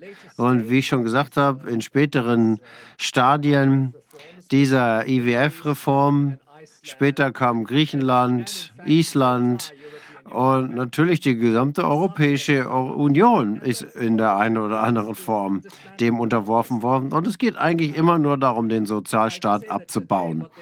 Äh, was sie bisher gemacht haben, ähm, seit dem 11. März, ist, dass sie den Sozialstaat abgebaut haben und ihn privatisiert haben. Das ist die Lösung, die sie anstreben. Und diese ganzen Länder Sie kämpfen mit ihren Schulden. Es gibt kein einziges, keine einzige Regierung, die alle, die nicht verschuldet sind, einschließlich der EU selbst. Die EU äh, ist, spielt vielleicht in der Agenda mit. Aber wir haben kein Thema mehr mit Nationalstaaten. Die existieren quasi nicht mehr als eigene Macht. Aber ähm, durch diese IWF-Maßnahmen, der äh, die, äh, IWF gehört natürlich zu diesem Club, äh, äh, Weltwirtschaftsforum, äh, WHO und so weiter. Durch diese IWF-Maßnahmen ist es so, dass die Austeritätsmaßnahmen wirklich äh, Länder in äh, Schuldknechtschaft getrieben haben und sie vom IWF-Geld abhängig gemacht haben, abhängig gemacht haben von diesen Leuten, diesen Privatmenschen, die die Nichtregierungsorganisationen organisieren, äh, so wie sie auch die äh, äh, Multis äh, kontroll kontrollieren. Oder ist das eine Vereinfachung, übertriebene Vereinfachung? Nein, ich glaube, diese verschiedenen äh, Organisationen, die werden alle von der Wall Street regiert. Das wissen wir. Äh, die, äh, wir wissen ja, dass es verschiedene Skandale da schon zugegeben hat. Das möchte ich jetzt nicht im Einzelnen aufrollen. Der IWF, die Weltbank äh, sind direkt eingebunden. Sie haben eine Verbindung an, mit dem US-Finanzministerium. Aber sie werden letzten Endes von der Wall Street gelenkt. Und äh, sie haben natürlich alle einen gemeinsamen Nenner. Nenner. Und der Punkt ist, dass im, in der Folge der Lockdowns mit dem Zusammensturz der Finanzmärkte, dieser Einsturz der Finanzmärkte, der ist äh, geplant gewesen und das hat dann zur Bereicherung einiger geführt. Der IWF kam dann zur Rechnung, die Weltbank kam zur Rechnung, Privatkreditgeber, Geldgeber kamen zum Retten. Das heißt, die haben jetzt jedes einzelne Land auf der Erde im Würgegriff. Jedes Land ist im Würgegriff dieser unterschiedlichen äh, Schuldner äh, oder Kreditgeber, äh, sei es nun BlackRock, äh, die Investmentportfolios, äh, State Street, Vanguard, wie auch immer sie heißen mögen. Und die wiederum sind äh, im Schatten, die agieren im Hintergrund. Die Rothschild-Familien, die äh, Rockefellers, lenken Teile davon mit einer ganzen Kette von Unternehmen. Und was natürlich ganz praktisch jetzt ist für diese Finanz, für diese Hochfinanz, ist, dass sie unsichtbar sind. Sie können Länder übernehmen und sie übernehmen auch Länder wie Kuba und Venezuela, oh, die eigentlich auf der schwarzen Liste der USA stehen sollten. Aber Sie werden mit Sanktionen bedacht, aber trotzdem haben sie auch äh, in Russland ihre Finger drin, weil Russland auch da mitgespielt hat. Und ich äh, habe viele Kontakte in die sogenannte äh, progressive linke Szene und stehe auch hier auf einer schwarzen Liste. Ähm, ich bin Professor der äh, Universität in ne, Nicaragua gewesen und meine Kollegen stimmen mir überhaupt nicht zu. Die wollen überhaupt noch nicht mal in eine Debatte eintreten. Daniel Ortega beispielsweise, der fortschrittliche Führer, äh, der, die haben Pfizer, die Pfizer-Impfungen klaglos hingenommen, zwar ohne irgendwelche Bedenken äh, noch nicht mal das, was wir kennen, dass sie gucken, äh, die vertraulichen Dokumente nicht sehen können und so weiter. Das haben sie alles einfach so hingenommen, um nochmal auf den Zeitstrahl dieser Krise zurückzukommen. Ich habe zwei Jahre, mehr als zwei Jahre damit verbracht, mir das anzugucken. Es ist klar, dass das schon lange, lange vorbereitet worden ist und viele Jahre und der Impfstoff ist ganz klar, da gibt es auch Dokumente zu, dass der bereits in den frühen, äh, Anfang 2019 in der Pipeline war. Wir haben auch Beweise dafür, dass die PCR-Tests bereits ausgewählt gewesen sind, als äh, Nachweis für die Pandemie. Aber was sehr wichtig ist, ist, dass mal angenommen, dass der PCR-Test tatsächlich verlässliche Resultate bringen würde. Sie hatten die ja gar nicht, als sie diesen Notfall ausgerufen haben. Am 30. Januar gab es äh, 83 Fälle aus China und das waren PCR-positive. 83 Fälle, mehr nicht. Äh, am out of äh, 4,6, 6,4 Milliarden. Also jeder im ersten Semester Statistik wird sagen, okay, 83 Fälle aus dieser Anzahl. Hm.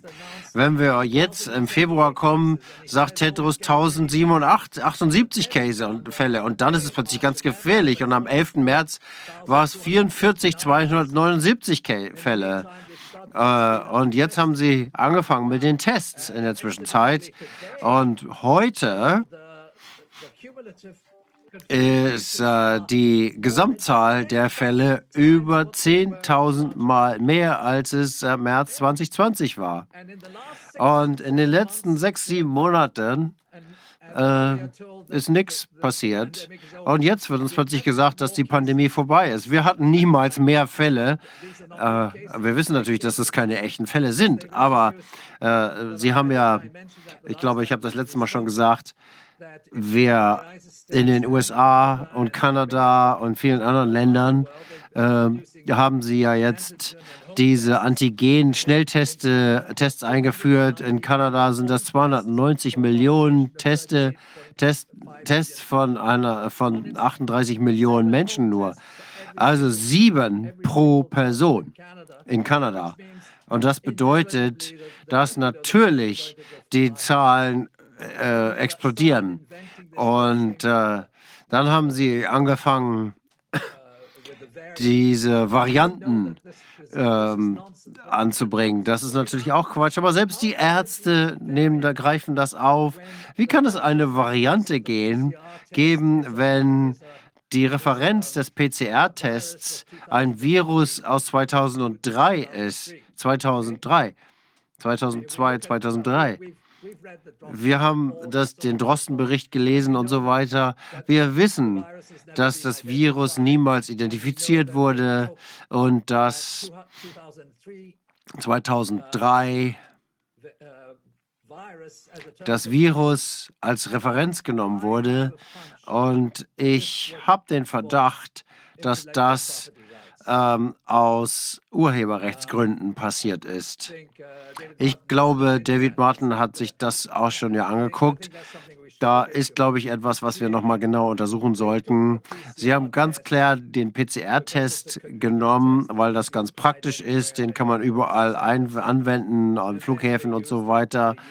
Und dann haben sie diese Statistiken äh, genommen, die absolut bedeutungslos sind, insbesondere vor dem Hintergrund, dass die WHO und die CDC sie offiziell, also nicht ganz offiziell, die CDC offiziell zurückgewiesen haben, die WHO, naja, äh, aber das ist der Punkt. Wir haben diesen, dieses Stadium, was äh, zurückgeht, äh, einige Jahre zurückgeht, als Bill Gates äh, gesagt hat, eine Pandemie der äh, Affenpocken. Er hat das 2017 schon gesagt. Äh, in der, auf der Münchner Sicherheitskonferenz. Und dann hat er das nochmal gesagt im letzten November. Der Punkt ist, jetzt sind wir hier. Wir haben reichlich Beweise dafür, dass es sich um Betrug handelt. Aber wir müssen uns die Tatsache angucken, dass es hier um Krieg geht, dass wir im Krieg geht, der in eine größere Militäragenda passt. Zu einem anderen Schluss kann ich gar nicht kommen. Es ist ein Punkt, ähm, der so noch nie da gewesen ist, die Wirtschaft lahmzulegen, und zwar die Wirtschaft jeden einzelnen Landes auf der Welt und direkt gegen äh, 7,89 Milliarden Menschen zu gehen.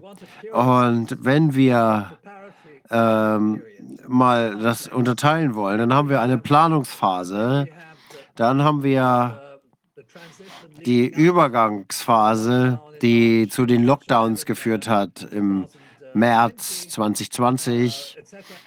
Und dann haben wir eine ganze Reihe von ähm, Wirtschaftskrisen, die immer zu einer Bereicherung der Klasse der Milliardäre geführt hat. Und dann kommen die Impfungen. Die Impfung ist ganz klar biologische Kriegsführung. Ich glaube, es gibt ausreichend Daten dafür, dass es keinen Nutzen hat, dass es eine biologische Kriegsführung ist, Verbrechen gegen die Menschlichkeit, wie Sie das ja alles dargestellt haben. Und es ist durchgängig und passend mit den Lockdowns. Die Lockdowns ist auch eine Möglichkeit, Leute umzubringen. Und ich habe äh, die, Ä die Ärzte sehen die Sterblichkeit, die steigt, wenn die Menschen verarmen, wenn sie äh, nicht äh, keinen Zugang zu Gesundheitswesen haben.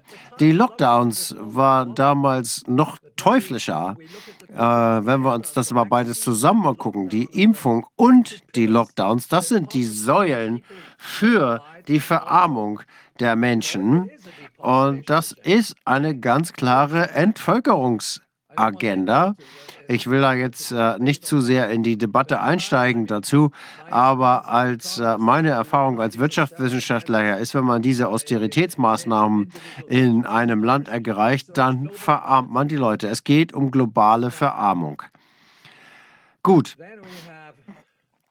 Dann haben wir noch diesen ganzen Unsinn zum Thema nachhaltige Entwicklung 2030, die äh, 19, 1992 Abkommen, CO2-Pläne, all das äh, von Soros, Rockefeller et al. finanziert.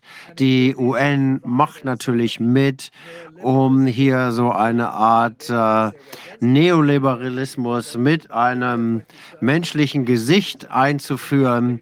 Ähm, und das, die, die Realität ist das absolute Gegenteil. Also sie drehen alles auf den Kopf und benutzen schöne klingende Worte dazu, um zu einem totalitären Regime zu kommen. Ganz genau. Was hier passiert ist, dass all diese Leute, die sogenannten Linken, äh, sind entweder völlig äh, in die Irre geführt, ähm, sie haben diesen humanitären äh, Diskurs, Black Lives, Lives Matter und so weiter, aber sie schauen nicht darauf, wer sie finanziert. Also ich meine, ich hatte diese Konfrontation mit vielen Le Freunden, als ich gesehen habe, dass die, das Weltsozialforum, äh, das war im Prinzip die haben das quasi als Alternative zum Weltwirtschaftsforum äh, präsentiert oder als äh, Parallelveranstaltung. Es hat natürlich zur gleichen Zeit des Jahres stattgefunden, also Mitte, Ende Januar. Und ich meine, ich habe meinen Kollegen gesagt, wie könnt ihr den Rockefellers gegenübertreten, wenn die ihre äh, Reisekosten, eure Reisekosten äh, finanzieren? Das Weltsozialforum wurde ursprünglich von der Ford Stiftung äh, finanziert. Naja. Und dann all die anderen Dinge. Extinction Rebellion, Black Lives Matter und so weiter. All diese, jede einzelne äh, dieser organisierten Widerstandsbewegungen gegen das totalitäre äh, Regime äh, war kooptiert. Gleiche gilt für die Gewerkschaften. Die sind jedes Jahr in Davos dabei. Neulich haben wir darüber gesprochen, wie das alles Eugenik getrieben, äh, getrieben ist. Und wir haben darüber gesprochen, dass der Erste, der die UNESCO vertreten hat, war Julian Huxley 1946, direkt nach dem Zweiten Weltkrieg, kurz bevor äh, der Nürnberger Prozesse hat er gesagt, weil er war ja auch Präsident der britischen Eugenetik, Eugenik-Gesellschaft. er hat gesagt, okay, Hitler hat das mit der Eugenik etwas verdorben, aber bald werden wir das wieder offen sagen können. Und in dem Zusammenhang ist mir aufgefallen, dass sie tatsächlich alles kooptiert hatten. Und wir als normale Menschen haben gedacht, dass es Sinn macht, dass er einer der Mitbegründer des World Wildlife Fund war. Also deswegen sage ich, davon, dass es alles unterwandert, wir müssen uns davon trennen, wir müssen unabhängig werden, völlig unabhängig von diesen Organisationen. Ja, ganz genau. Wir können uns schon nicht mal mehr auf die Vereinten Nationen verlassen. Die Weltgesundheitsorganisation wurde von Anfang an von den Rockefellers finanziert. Die Menschen wissen das nicht, dass es äh, schon äh, dieses Label hatte. Und andere ähm, UN-Organisationen, jetzt die gesamten Vereinten Nationen. Ich komme aus einer äh, UN-Familie. Also ich weiß genau, was da passiert ist. Aber es gab eine Phase, als man noch Hoffnung haben durfte, insbesondere als die Entwicklungsländer sich zusammenschlossen. Aber all das war äh, nur ein, äh, alles nur inszeniert. Und dann natürlich, das gab es die äh, WTO 1995 die illegal eingerichtet wurde. Äh, und denn dann habe es nämlich die äh, geistigen Urheberrechte weltweit äh, eingeführt. Was ich hier für ganz wichtig halte, ist, dass die Menschen, die gegen Krieg sind, auch verstehen müssen, äh, wo dieses Covid-Narrativ herkommt. Denn der Widerstand wird keinen Fortschritt machen, wenn er sich spalten lässt.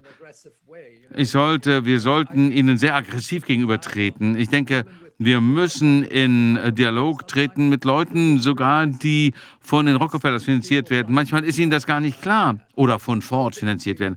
Ich denke, wir müssen einfach verstehen, welche Art von Widerstand wir aufbauen müssen, und dann ist ein anderer Aspekt auch noch, dass es einen Konflikt des Kapitalismus gegen den Kapitalismus geht. Wir können nicht einfach nur sagen, dass hier ist ein Klassenkonflikt, ein Klassenkampf. Wir müssen sehen, dass die Fluggesellschaften bankrott sind, dass die kleinen und mittleren äh, Unternehmen äh, wirklich wörtlich schon äh, bankrott gegangen sind. Aber äh, das müssen wir einfach sehen. Wir müssen also in einer Art und Weise handeln, die alle Bereiche der Gesellschaft zusammenbringen, die ähm, IHKs, die Politiker, das Militär und so weiter. Wir müssen diesen Konsens durchbrechen. Äh, und das, was Sie äh, hier eingeleitet haben, ist die ähm, Falschheit hier äh, offen zu legen. Damit kann man den Konsensus äh, überwinden. Wenn ich sage, naja, das ist die Pandemie, dann sagen äh, andere, na, sie sind ja verrückt. Ja, vielleicht bin ich das. Aber wenn 83 Fälle äh, Ende Januar schon zur ähm, Einstellung des Luftverkehrs führt und dann im Februar gibt es 1000 Fälle und ja, ja, ja, sehr, sehr gefährlich, bla, bla. Und dann haben wir alle Daten zu den Impfstoffen. Wir haben alle Dokumente, die das zeigen. Und das ist ja alles schon bestätigt. Und, das haben wir das letzte Mal schon besprochen, das ist ja bestätigt, weil wir einen Bericht von Pfizer haben, der jetzt der Öffentlichkeit zur Verfügung äh, gestellt wurde durch die äh, Informationsfreiheitsgesetzgebung. Wir haben alle Daten, wir können es klar sagen, wenn am 28. Februar 2021, als Sie Ihren Bericht äh, nochmal überarbeitet haben, dann hätte das allererste, was Sie hätten sagen sollen, äh, äh, das können wir nicht umsetzen, diesen Impfstoff können wir nicht ver äh, verabreichen, weil es gibt zu viele Todesfälle aufgrund unserer eigenen Daten. Und das ist jetzt der Übergang, würde ich sagen, von äh, Mord zum Genozid. Es ist nicht nur Pfizer, denn das, was Pfizer macht, ähm, wusste die FAA die FDA genauso. Natürlich, die FDA hatte alle Informationen, die Regierung hatte wahrscheinlich auch schon alle Informationen, auch in der EU hatten die alle äh, Informationen. Äh, auch rund wegen dieser ganzen äh, Verhandlungen hinsichtlich der Haftung und so weiter. Wenn ich sehe, dass äh, Pfizer die eine äh, Verbrecherakte hat, äh, das ist die, das einzige Unternehmen in den äh, Vereinigten Staaten, die bei der ähm, beim Justizministerium schon eine Akte haben, eine kriminelle Akte, äh, wegen falscher, äh, äh, falscher Vermarktung. Naja, es geht ja viel weiter, das ist doch Völkermord hier. Und es gibt auch noch den, den wirtschaftlichen Völkermord durch die Lockdowns. Die Lockdowns waren ähm, wirklich katastrophal, weil sie ganze Länder verwüstet haben. Und wenn wir uns äh, das Beispiel Indien vornehmen, äh, wo Menschen, die obdachlos sind, das sind ja sehr, sehr viele äh, äh der Stadtbewohner, die wurden wirklich in, äh, in den Hungertod getrieben. Das wissen wir. Diese umfassenden Verbrechen gegen die Menschlichkeit. Und es ist ja schon so, dass der PCR-Test ähm, natürlich irgendwo schon ein äh, ähm, Fall ist, wo wir sie wirklich erwischt haben, in flagranti erwischt haben. Das wurde, äh, ich wurde sehr stark angegriffen, als ich das mal äh, gesagt habe. Nicht nur, äh, dass es immer benutzt wurde für die äh, Umsetzung der sozialen Maßnahmen und alle haben gesagt, sie spinnen doch, also auch die in den alternativen Medien. Sie haben den Nagel auf den Kopf getroffen. Natürlich ist der PCR-Test der rauchende Colt. Und wenn man sich mal anschaut, wie der PCR-Test missbraucht wurde, absichtlich, da kann man tatsächlich äh, Vorsatz vermuten. Und das ist das, äh, was wir tun werden. Bis dahin finde ich es aber auch sehr hilfreich, dass in den äh, Ländern, wo die Rechtsprechung nicht die Beweise und die wissenschaftlichen Beweise angucken möchte, geht man in andere Bereiche, wie Bobby Anders sagt. Man greift einfach die Behörden an. Wir äh, greifen die Behörden an, die ihre Befugnisse übertreten haben. Aber der PCR-Test ist im Kern dieser ganzen Sache. Das ist der Grundstein des ganzen Gebäudes. Wenn man das äh, wegzieht, dann zieht man ihnen den Teppich unter den Füßen weg. Und das wird auch passieren. Ja, auf jeden Fall. Der, der andere Aspekt. Was wollte ich jetzt sagen? Moment. Das Militär ist dabei. Das ist natürlich sehr offensichtlich von John Hopkins Health Security.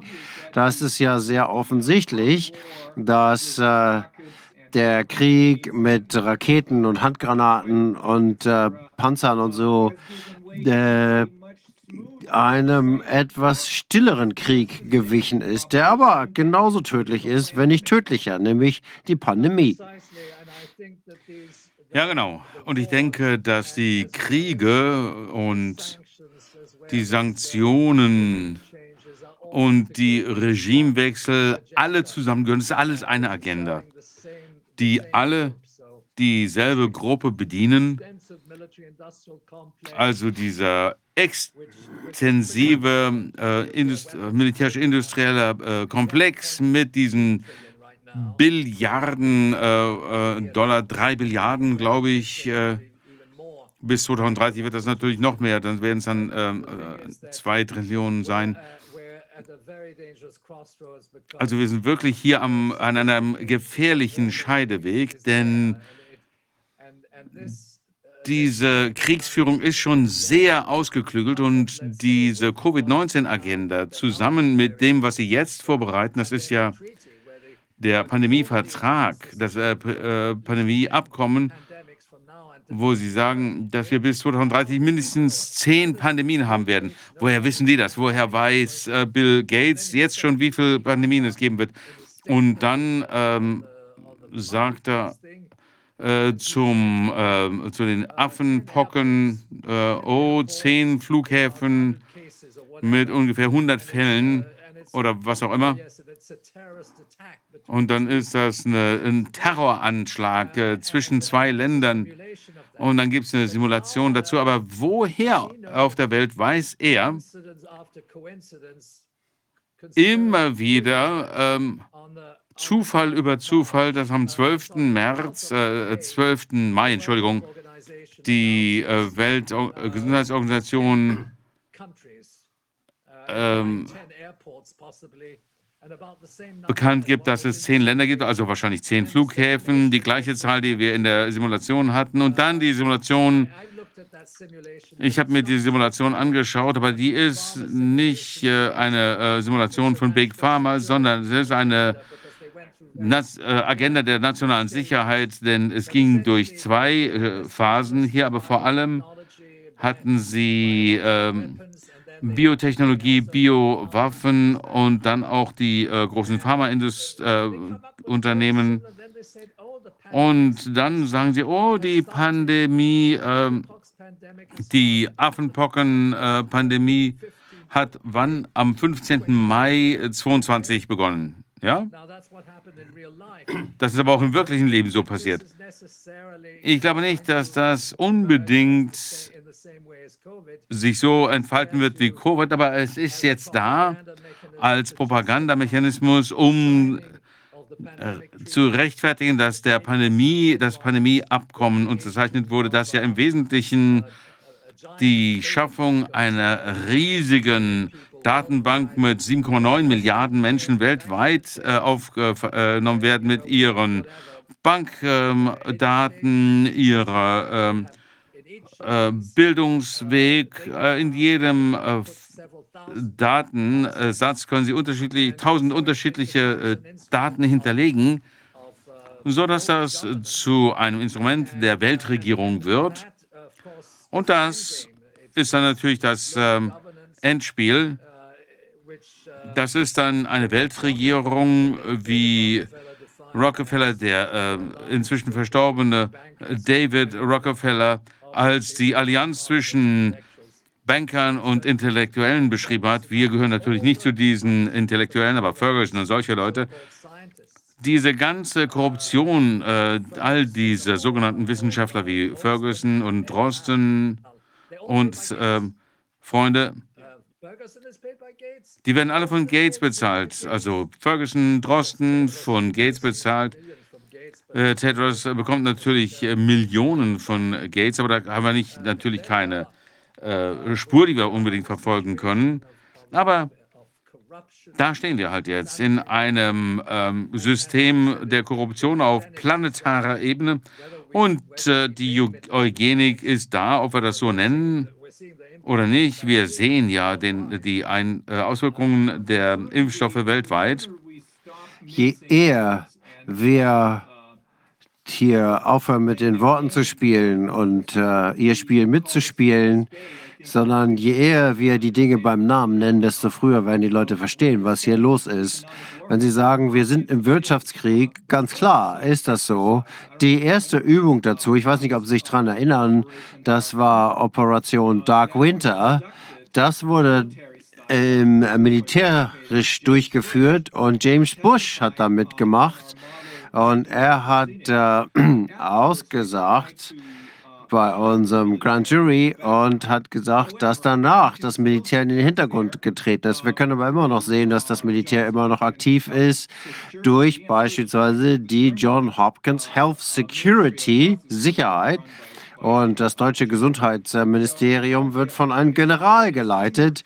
Also es ist offensichtlich, was man jetzt hier tut, nachdem Sie das nochmal erklärt haben.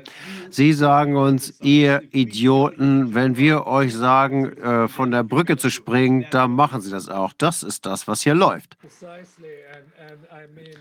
Genau.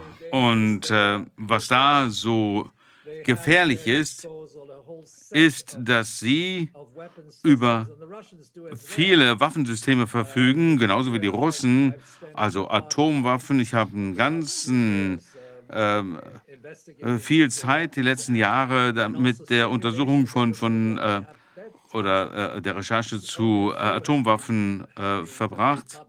Und äh, nur wenige äh, der Studien dazu sind öffentlich geworden worden. Die Rand Corporation hat eine äh, Simulation durchgeführt, die sagen, dass wir einen äh, Atomkrieg gewinnen können. Das ist, da liegen sie natürlich völlig schief.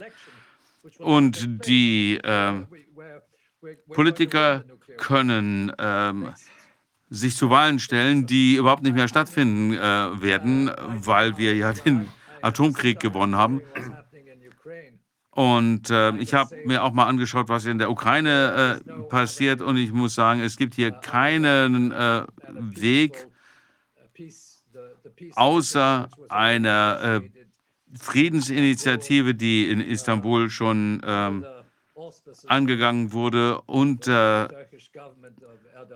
der Schirmherrschaft von äh, der türkischen Regierung unter Erdogan, also nicht unbedingt eine pazifistische, ein pazifistisches Regime, aber ähm, unabhängig äh, von all dem Geld, das jetzt in die Ukraine fließt, haben die Ukrainer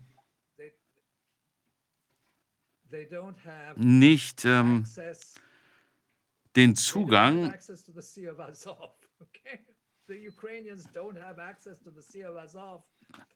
die haben äh, nicht die Möglichkeit, äh, sie kommen nicht äh, ans, äh, ans Meer, ans Schwarze Meer. Äh, die Russen haben halt äh, die Kontrolle über die Krim und wenn sie keinen Zugang zur, äh, zum Schwarzen Meer haben, dann ist es einfach so, dass die einzige Möglichkeit ist, dass sie einen Friedensvertrag verhandeln. Äh, aber sie werden natürlich in eine in die Möglichkeit eines äh, Atomkrieges äh, gedrängt werden. Also die, die Möglichkeit besteht, dass es zum Atomkrieg kommt. Das könnte Teil des Entscheidungsprozesses werden. Und jetzt wo sie ähm, die Waffen, Atomwaffen als für Zivilisten harmlos dargestellt haben, dann sind wir wirklich in einer sehr gefährlichen Situation. Wir müssen das Antikriegsbewegung und die ähm, Anti-Corona-Bewegung, die müssen wir zusammenbringen, denn wir äh, haben hier eigentlich das äh, gleiche Problem, die wir uns stellen müssen. Also verschiedene Kriegs Methoden der Kriegsführung, Klimakriegsführung, biologische Kriegsführung, äh, unterschiedliche Regimewandel, äh, Korruption, die digitale äh, Dimension, ähm, die Agenda, die Menschen in Trans-Menschen zu verwenden, diese transhumane Agenda. All das gehört zusammen und wir müssen hier Stellung beziehen. Und äh, wir dürfen uns nicht fragmentieren lassen. Ich weiß, dass die Menschen auf der äh, Linken sich spalten lassen. Die Linke und die Rechte sollten zusammenkommen. Wir reden hier nicht über Parteipolitik, wir reden von der Menschheit. Und wir reden ja hier auch nicht über Rassismus oder was auch immer. Es geht viel weiter. Das ist eine viel breiter angelegte Schlacht, die wir kämpfen müssen. Und wir müssen die Natur der Entscheidungsfindung und der Mächte dahinter, wir müssen in, äh, die, äh, ins Militär äh, kommen, in die, ins, äh, die Wirtschaft. Es gibt ja da auch eine, eine Grassroots, da gibt es ja auch eine Basis. Die Menschen im öffentlichen Dienst müssen zu, diesem, zu dieser Bewegung gehören, die Menschen im Militär und so weiter. Natürlich die Partei, äh, die sie vertreten, und natürlich auch äh, Ihr Berufsstand. Sie müssen äh, im, ähm, äh, in der Justiz äh, kämpfen. Wir haben nicht mehr so viele progressive Richter und Richterinnen. Also ich zumindest versuche, hier ähm, einiges loszutreten. Und ich kann keinen Rechtsanwalt finden, der das, die Regierung Trudeau ähm, ver, äh, verklagt äh, im Zusammenhang mit den äh, Impfstoffen. Wie sehen Sie, ich glaube, ich habe das schon mal gefragt, aber wie sehen Sie die Rolle Russlands und Putin hierbei? Und auf der anderen Seite, es gibt ja noch ein BRIC-Land, nämlich Brasilien. Was ist da los? Ich habe mit jemandem gesprochen, der die Situation in Brasilien ganz gut kennt. Er sagt, es sieht so aus, als ob die WHO, die Bilderberger jetzt äh, hinter den Kulissen agieren, die WHO auch.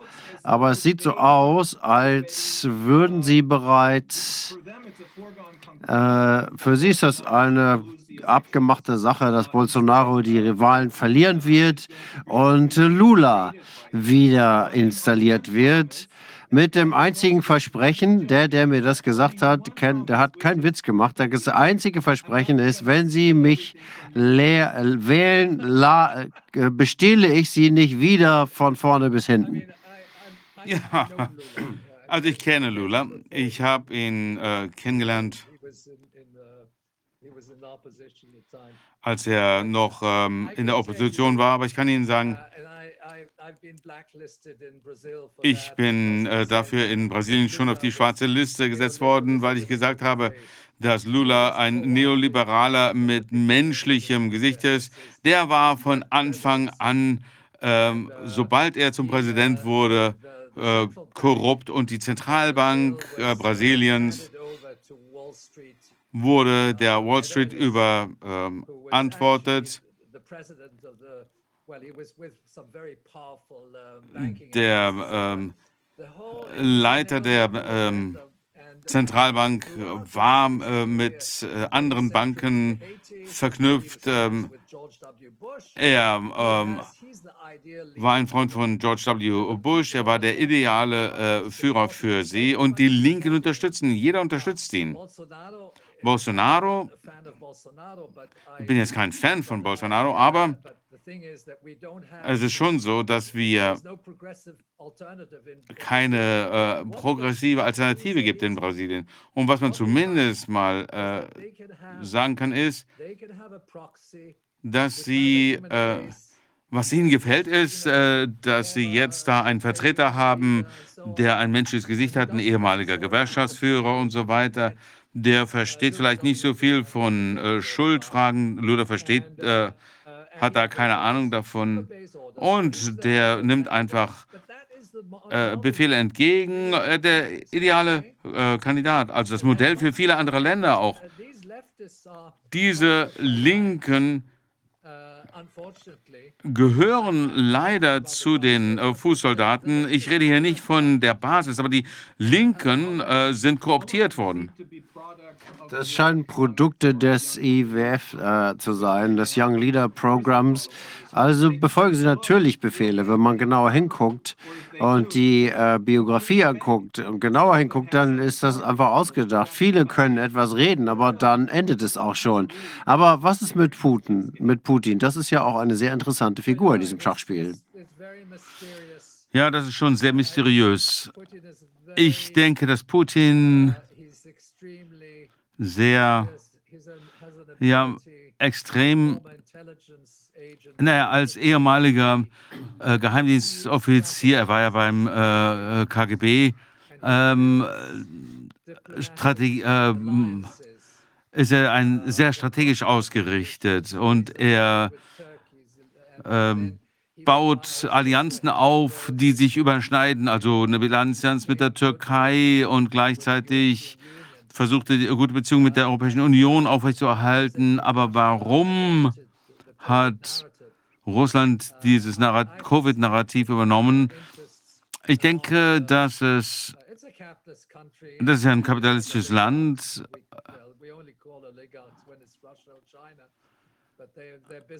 Und äh, die haben natürlich äh, Interessen in der pharmazeutischen äh, Branche. Ich weiß, dass sie eine Allianz mit AstraZeneca hatten. Das ist schon mal sicher. Also äh, AstraZeneca und zwei ähm, russische äh, pharmazeutische Unternehmen. Man kann sich fragen, warum hat äh, Kuba da mitgemacht? Äh, naja, die einzig äh, richtige äh, Komponente äh, der äh, kubanischen Wirtschaft war die pharmazeutische Industrie. Das ging in den 90er Jahren los und und das war als Reaktion auf äh, das Ende des äh, Kalten Krieges und der Beziehungen, die Kuba zum äh, Ostblock hatte. Aber Ich weiß, dass die äh, kubanische pharmazeutische Industrie äh, mit GlaxoSmithKline verbunden ist und das schon seit langer Zeit. Und ich denke, die Führung nach Castro ist auch äh, kooptiert. Ich äh, war in der Vergangenheit äh, öfter in Kuba. Ich werde jetzt nicht mehr eingeladen, aber ich hatte eine persönliche Beziehung zu Fidel Castro, der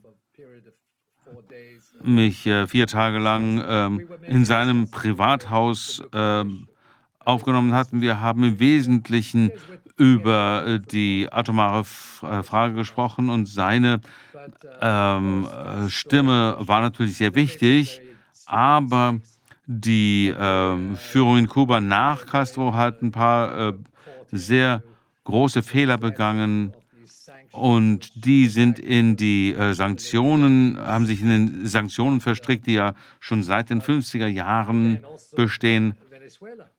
Venezuela aber auch. Warum sollte Venezuela da mitmachen? Naja, die müssen Druck aus den USA äh, gehabt haben, äh, da mitzumachen, ohne zu, äh, zu wissen, dass die WHO von der Wall Street kontrolliert wird. Aber das sind so die Dinge, denen wir uns, äh, mit denen wir uns beschäftigen müssen, denn wir haben keine fortschrittlichen Länder mehr. Und was ist mit dem Sozialstaat der Europäischen Union passiert, Jugoslawien und so weiter? Und es gibt natürlich keine äh, Demokratie in der Volksrepublik China. Das ist eine ganz andere Dimension. Und die sind auch in dieses Narrativ verstrickt. Sie machen da auch mit als Komplizen. Das ist natürlich komplett. Wie bitte? Ich habe den Eindruck, dass China komplett verloren ist in diesem ganzen Ding. Naja, China gehört zu dem Konsens, weil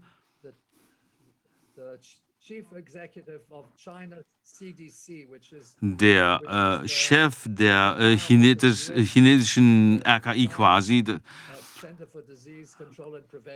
also dieses Zentrum für äh, Krankheitsvermeidung. Ähm, der Direktor heißt äh, Kaufu, Dr. Kaufu, und der hat sich 2001 an einer Übung beteiligt, ähm, ebenso an der Simulation zu den Affenpocken. Der ist also tief verstrickt. Ähm, er hat äh, Verbindungen, äh, er hat in Harvard studiert, er hat Verbindungen zu John Hopkins, er war äh, Kurator der Wellcome Foundation, also er vertritt die Interessen dieser Gruppe und nicht die der chinesischen Regierung. Aber selbst die chinesische Regierung ist äh, äh, gespalten. Es gibt ja einige sehr äh, einflussreiche, mächtige Milliardäre dort. Und ich habe indirekt die Krise in Shanghai verfolgt, wie naja, die, der äh, Lockdown in Shanghai, der im März äh, begonnen hat, und das läuft ja jetzt noch weiter, das war völlig äh, nur aufgrund von PCR-Tests und äh, falschen Daten, aufgrund von Anordnungen aus der oberen äh, Schichten der äh, Gesundheitsbehörden, äh, einschließlich Carrefour. Carrefour ist ein äh, Freund von Fauci. Er bezeichnet ihn als langjährigen Freund. Ja, die kennen sich. Also, so ist die Lage in China. Und während der äh, Pandemie äh, war ich ja auch in, in Kontakt mit äh, den Menschen dort. Da waren die Auswirkungen viel schlimmer, als wir es gedacht hätten, denn die nehmen einen QR-Code, um die Bewegung der Menschen zu steuern.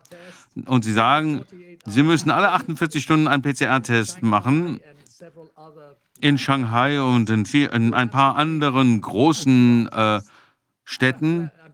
Da wird gesagt, äh, sie müssen einen Covid-PCR-Test äh, machen, und zwar alle 48 Stunden. Und wenn die Zeit abläuft,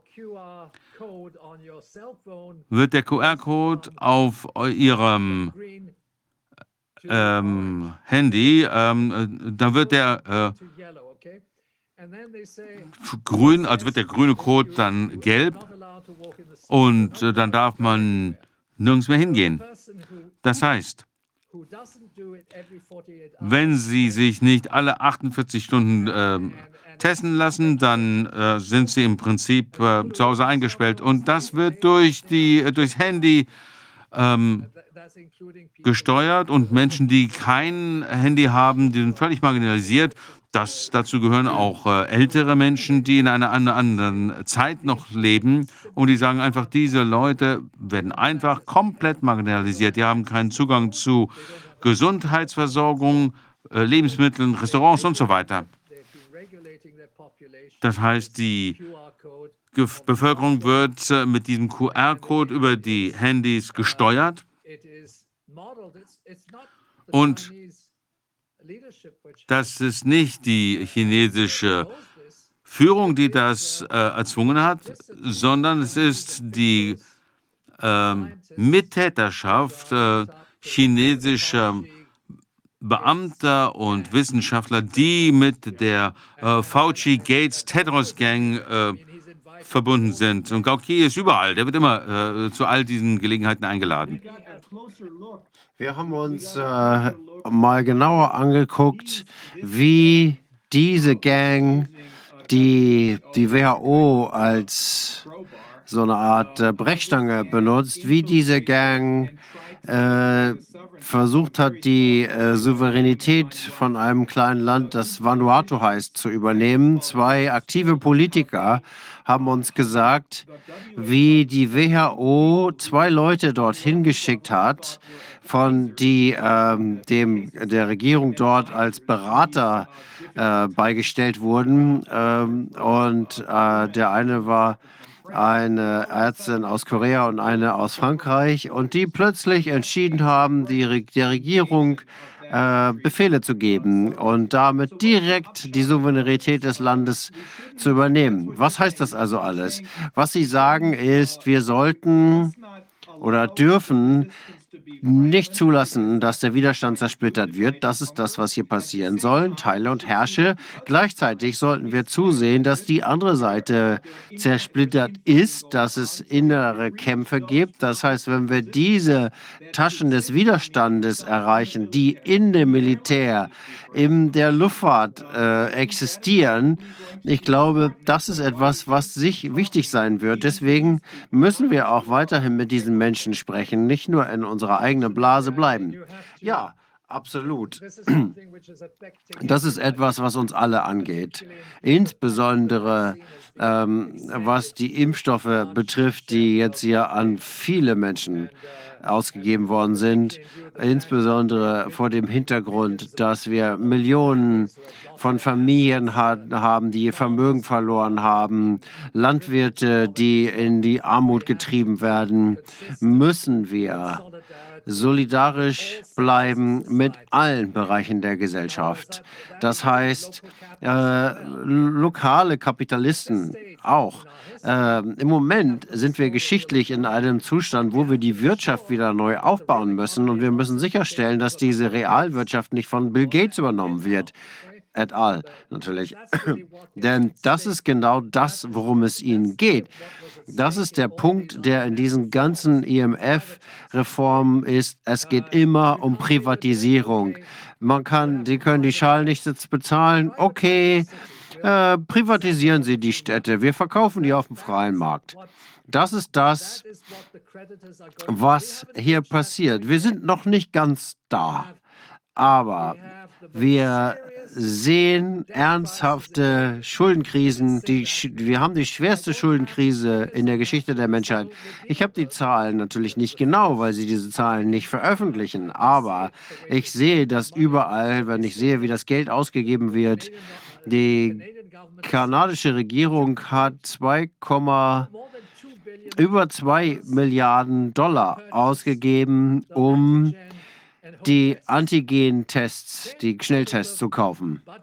Aus dem normalen Steuerbudget, aus dem Haushalt, aus dem Landeshaushalt. Gleichzeitig bricht das Gesundheitssystem zusammen, das Bildungssystem bricht zusammen und Milliarden von Dollar werden in die Ukraine geschickt.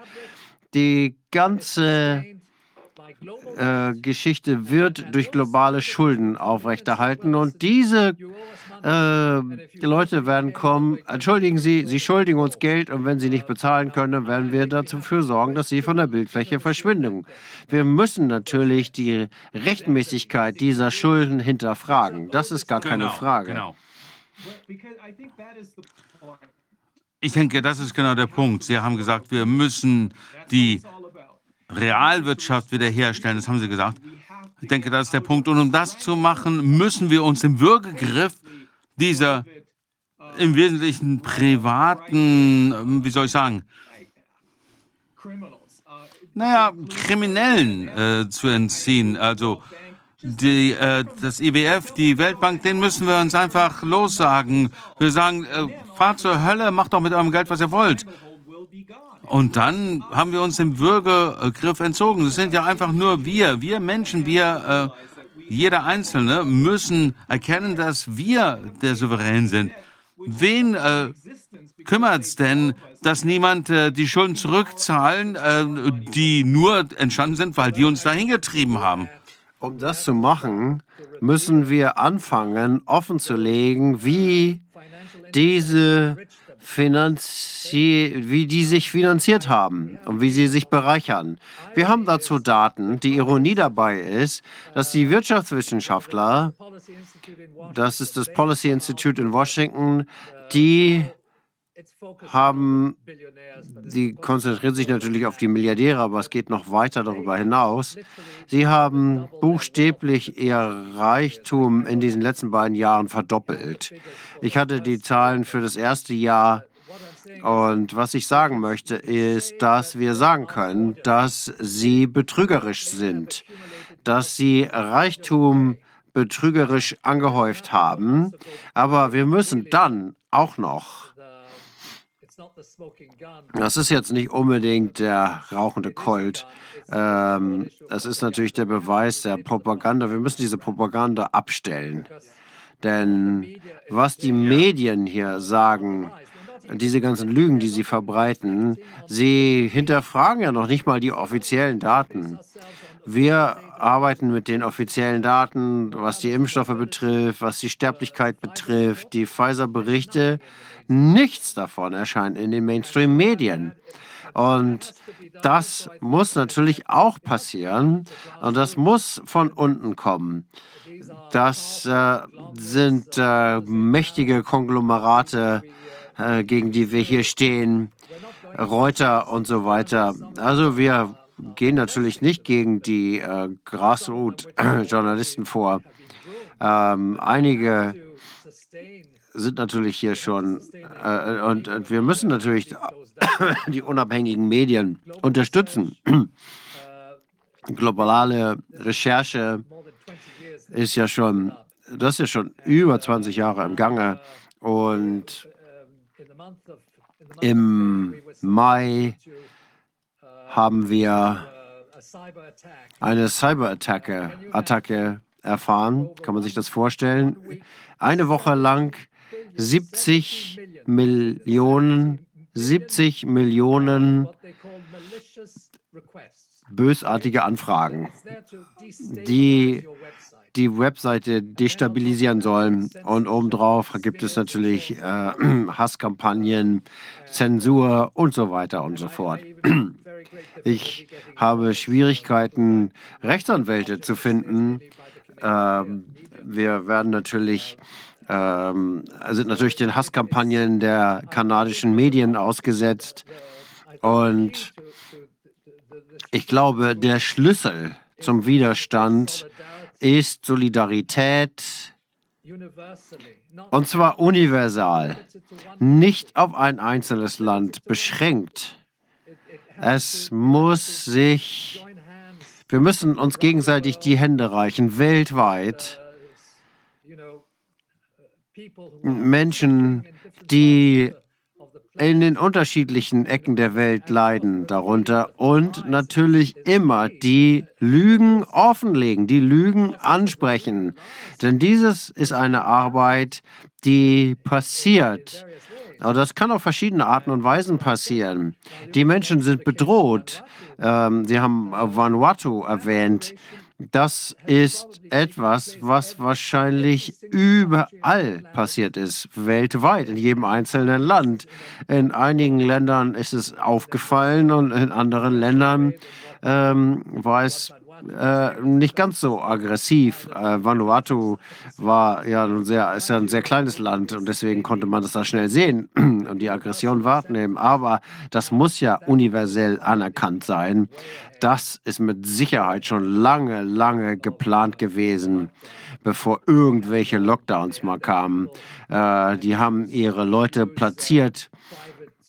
Sie haben private Beratungsfirmen äh, McKenzie eingesetzt, die da reingehen und sagen, okay, wir können hier die Wahlen unterstützen, wir ähm, machen das mit Geld und ähm, wir haben das, äh, Mangdalis hat einen sehr interessanten Artikel darüber geschrieben, über die Wahlen in den USA. Also ich denke, wir sollten uns wirklich die Hände reichen und hoffen, dass wir die Kriegsgegner und auch die ganzen Neoliberalisten ansprechen und da eine einzige Widerstandsbewegung draus machen. Sie sprechen hier die Basis an, die Grassroots. Dem stimme ich zu. Was wir machen müssen, äh, wie Sie sagen, um die äh, Realwirtschaft wiederherzustellen, äh, das müssen wir regional machen und uns dann miteinander vernetzen. Ich denke, dass wir aber regional anfangen müssen. Jemand hat mir gesagt, dass Mexiko unregierbar ist. Und das finde ich eine positive Sache, denn es zeigt sich, dass in Mexiko viele Regionen völlig unabhängig sind, denen es egal, was die Regierung sagt, die machen das, was äh, sie für richtig halten und darum geht es bei der Demokratie. Das heißt also, die Regionen, die sich bereits von diesen globalen Organisationen, den äh, globalen äh, Nichtregierungsorganisationen sich losgesagt haben, die müssen sich vernetzen. Und so können wir dann globale Solidarität erreichen, wie Sie das sagen. Ich glaube, da haben Sie absolut recht. Wir haben Graswurzelbewegungen, aber wir haben auch die Mechanismen der Koordination. Und wir müssen unsere Mitmenschen informieren, dass es nicht nur eine lokale Krise ist. Die meisten, äh, das ist jetzt keine Kritik, aber die meisten Menschen verstehen nicht, dass das hier äh, den gesamten Planeten heimgesucht hat. Und wir müssen Mechanismen äh, einrichten, die das klar machen, um das nochmal mit einem historischen gleich zu machen. Wir haben hier eine feindliche Umgebung. Das ist eine inquisitorische Umgebung. Die spanische Inquisition hat 300 Jahre gedauert. Und äh, das ist die Einrichtung einer äh, inquisitorischen äh, Doktrin. Und äh, das müssen wir durchbrechen. Und diese, das ist im Moment, ist es noch zerbrechlich. Und natürlich gibt es diese sogenannte Übergangsrhetorik, wo es dann heißt, naja, sie haben einen Fehler gemacht und äh, sie kommen jetzt, okay, Neil Ferguson hat einen Fehler gemacht. Der hat keinen Fehler gemacht, der wurde dafür bezahlt, das zu sagen, was er gesagt hat. Ich habe mein ganzes Leben mit Mathematik gearbeitet, ich weiß, die wissen, was sie tun. Er hat, Gates hat ihm gesagt, was das Modell ist und was er rauskriegen sollte. Und äh, fertig. Äh, aber wir haben jetzt Leute, die hervortreten und sagen, okay, hier und da hat es Fehler gegeben, wir müssen das auswerten. Das ist Unsinn. Und die haben Fehler gemacht. Ne? Ja, genau. Das ist einfach Teil des Planes gewesen. Und Entschuldigung. Bitte, bitte. Ich wollte nur sagen, was wir machen sollten, ist, dass wir auch noch über ein anderes Thema sprechen sollten, nämlich eine der wichtigsten äh, Wege, die Wahrheit äh, zu veröffentlichen, ist, zu zeigen, wie die Menschen sich, wie die sich äh, bereichern. Das wird die Menschen wirklich äh, auf die Palme bringen, wenn sie sehen, wer diese Leute wirklich sind, wie stark sie sich bereichert haben. Ich habe dazu zwei Kapitel in meinem E-Book. Ich habe äh, leider keins auf Englisch jetzt rausgebracht, aber auf Japanisch gibt es das schon. Äh, sieht so aus, als ob sich das gut verkauft. Aber ich habe die ganzen Daten dazu, wie die sich äh, bereichert haben. Vielleicht können Sie uns das das nächste Mal erzählen. Der Punkt ist, Michael Hudson hat ähm, ein sehr interessantes Buch geschrieben zu den Themen, die wir zur Wirtschaft besprochen haben. Aber er hat die Covid-Krise überhaupt nicht angesprochen. Als ob die Covid-Krise, das Virus äh, für den äh, Finanzcrash verantwortlich wäre. Und das ist das, was sie alle sagen. Äh, alle sagen, der Virus hat die Wirtschaft äh, ruiniert. Und jetzt müssen wir irgendwie Geld zurückbekommen. Nein, äh, wir müssen auch deutlich machen, dass Ärzte gute Arbeit leisten, aber sie sind immer noch in ihrem Verständnis beschränkt. Das ist eben auch keine Kritik. Wir sind im äh, Gespräch mit Ärzten und äh, Wissenschaftlern. Wir müssten natürlich mit den Menschen ähm, äh, auf der Graswurzelebene in Kontakt sein. Die Geopolitik dieser Krise ist offensichtlich. Und wie sieht das bei den Universitäten aus? Komplett zensiert. Man kann das einfach nicht diskutieren, insbesondere in, unter den sogenannten fortschrittlichen Gruppen. Naja, wissen Sie, solange die Menschen davon ausgehen, dass das Virus alles äh, verursacht, ähm, liegen sie natürlich völlig schief und machen nicht, äh, treffen nicht die richtigen Entscheidungen. Absolut. Ganz klar. Und ich glaube, das können wir relativ gut nachweisen, dass das Virus nicht der Grund dieser ganzen Krise ist. Äh, wenn man sich einfach nur mal die Zahlen anguckt. Äh, wenn man sich die Zahlen anguckt, dann sind die so lächerlich niedrig, als sie die März, äh, die Pandemie ausgerufen haben mit 44.000 Fällen weltweit in China. Und äh, nochmal wenn wir uns die Definition der WHO zu Covid-19 anschauen, wo sie beschreiben, oh ja, 5% könnte sehr ernst sein, aber sie definieren, ob das nun stimmt oder nicht. Das ist ihre Definition. Und diese Definition wurde aber niemals in den Mainstream-Medien öffentlich gemacht. Das heißt immer, es ist eine schlimme Krankheit und so weiter und so fort und man ist in zehn Tagen gesund. Äh, das steht da ja, schwarz auf weiß, äh, in den WHO-Regularien, aber kein Wort davon in den Mainstream-Medien. Das ist also der Punkt. Wenn wir die Medien kontrollieren würden, für 48 Stunden, das würde schon reichen, dann würde sich die Weltmeinung, die öffentliche Weltmeinung komplett ändern. Ja, genau. Ja, wir haben noch was am Ende äh, für unsere Sitzung heute. Es gibt einen äh, Videoclip, der, glaube ich, 13 Minuten lang ist oder so. Das würden Sie sehr lustig finden. Ein amerikanischer äh, Komödiant, äh, er heißt JP Sears, der erläutert alles, was Sie sagen, aber in wirklich sehr lustiger Weise. Ich möchte Ihnen sehr danken, dass Sie sich die Zeit genommen haben. Und wenn Sie noch ein bisschen Zeit haben, sollten Sie sich das auch anschauen. Das ist wirklich lustig. Ja, gucke ich mir sehr gerne mit an. Und äh, noch ein Punkt. Wir möchten gerne Ihre Sendung regelmäßig ausstrahlen. Idealerweise täglich wir möchten ähm, sicherstellen, dass wir einen Sendeplatz dafür haben. Ich brauche die Mitschnitte dafür als Video. Wir haben einige davon schon ausgestrahlt. Wir haben Ihre äh, Schriftsätze veröffentlicht. Ich denke, wir müssten das aber regelmäßig machen. Das würden wir gerne tun. Äh, wir haben eine große, ein großes Publikum, trotz der Zensur. Well, thank you very much. Thank you. That was excellent. My, my German is not so good. Keine Gelegenheit, Deutsch zu sprechen. So, Nein, das ist perfekt.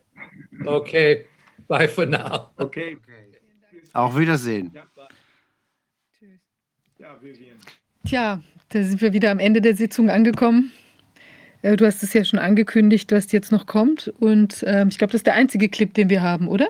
Heute? Ja, die anderen machen wir nächstes Mal. Der ist wichtig, weil der, äh, der ist der Segways, äh, was äh, äh, Michael äh, Schodosowski just told us. It's just, es ist nur einfach die total witzige Version davon. Es passt genau. Super. Ja, dann bin ich gespannt. Und ähm, ja, wir sind am Ende der Show. Ähm, wie immer hier die Bitte, unsere Arbeit weiter zu unterstützen. Wir haben ein neues Konto.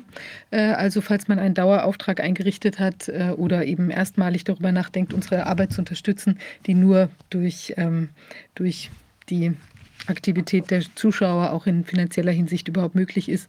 Also wir bekommen selbst nichts davon, aber ähm, die Mitarbeiter oder die Leute, die eben uns helfen bei der Arbeit, können das auch nicht äh, für ganz kostenlos machen. Ja, ähm, vielen Dank auch an der Stelle nochmal für die Leute, die uns bis jetzt unterstützt haben. Das ist auch, wäre sonst überhaupt gar nicht möglich gewesen, dass wir so weit überhaupt gekommen wären. Ähm, ansonsten bleibt mir nur zu sagen, dass ich allen einen ersprießlichen Freitagabend wünsche und dann ein schönes Wochenende und wir sehen uns in der nächsten Woche. Bis dahin. Tschüss. Okay. One of the features of this fourth industrial revolution is that it doesn't change. Der Aspekte dieser vierten äh, industriellen Revolution ist, dass es nicht verändert, äh, was wir machen, sondern wie wir. Äh, es verändert uns. Also der wichtigste Aspekt dieser vierten äh, industriellen Revolution ist, dass es nicht das ändert, was wir machen, sondern es ändert sie. Sie werden geändert durch äh, genetische Veränderungen. Das hat einen großen auf, äh, Auswirkungen auf ihre Gene? Identität. Die Gene verändern? Cool, da komme ich gleich nochmal zu. Aber wieso glauben so viele Leute, dass dieser Typ, Klaus Schwab, der gefährlichste Mann weltweit ist? Nun, da gibt es Gründe für. Einer davon, vielleicht kennen Sie Klaus Schwab als irgendeinen Typen, der gesagt hat, 2030 gehört Ihnen nichts, aber Sie sind glücklich. Wahrscheinlich heißt das 2030 hat er alles und Sie sind und er ist glücklich. Wieso sollen Sie nichts haben und sich darüber freuen? Nun, er hat wahrscheinlich einen Plan, da komme ich gleich zu. Aber vorher noch mal ein Wort zu Klaus Schwab. Er hat den Great Reset geschrieben. Wow, klingt gut. Und das Buch ist äh, 2009, 2020 äh, geschrieben worden. Wie hat er das so schnell hingekriegt? Nun, vielleicht hat er es schon mal vor der Pandemie geschrieben, bevor er damit angefangen hat. Naja, Klaus hat übrigens auch den WWF, den WWF gegründet. Ähm, das ist sehr nobel, mit noblen Zielen. Zum Beispiel Klimawandel, Krankheiten. Was machen wir für gekommen in Davos? Parken Sie Ihr Flugzeug da drüben, gehen Sie rein und tun Sie so, als wäre das Klima wichtig für Sie. Das äh, Weltökonomikforum hat ein ID-System, das Ihren Zugang zu Leistungen überwacht, Ihr Verhalten überwacht und natürlich auch die Biometrie überwacht. Irgendwie klingt das so, als ob er diesen ganzen demokratischen Kram abschaffen will und alles dem der Regierung übertragen will, wer auch immer das dann sein mag. Aber irgendwie sollte man die Leute ja nach den Taten beurteilen und nicht nach dem, was sie sagen. Herr Schwab schreibt Folgendes. Einer der größten äh, Punkte aus Amerika ist, akute Krisen können immer die Macht des Staates erhöhen. Das ist immer so gewesen und es gibt keinen Grund, warum das mit Corona-19 anders sein sollte. Hat irgendjemand Klaus Schwab mal für irgendwas gewählt? Das klingt doch alles nach Verschwörung, aber das IWF ist doch, das sind doch die Guten. Sieht man nicht die, Zahl, die Schlagzeilen, die sie hier bezahlen? Go Green. Gut, das ist doch gut, oder? Das sind doch die Guten, oder?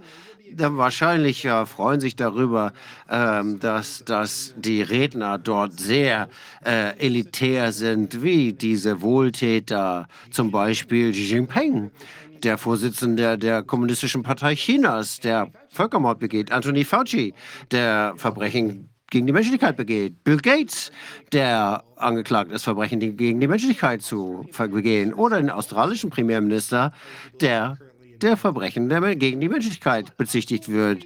Was für eine Rednerliste. Aber die, äh, der beste Redner ist dieses Reptil hier. Schwabs Hauptberater Harari.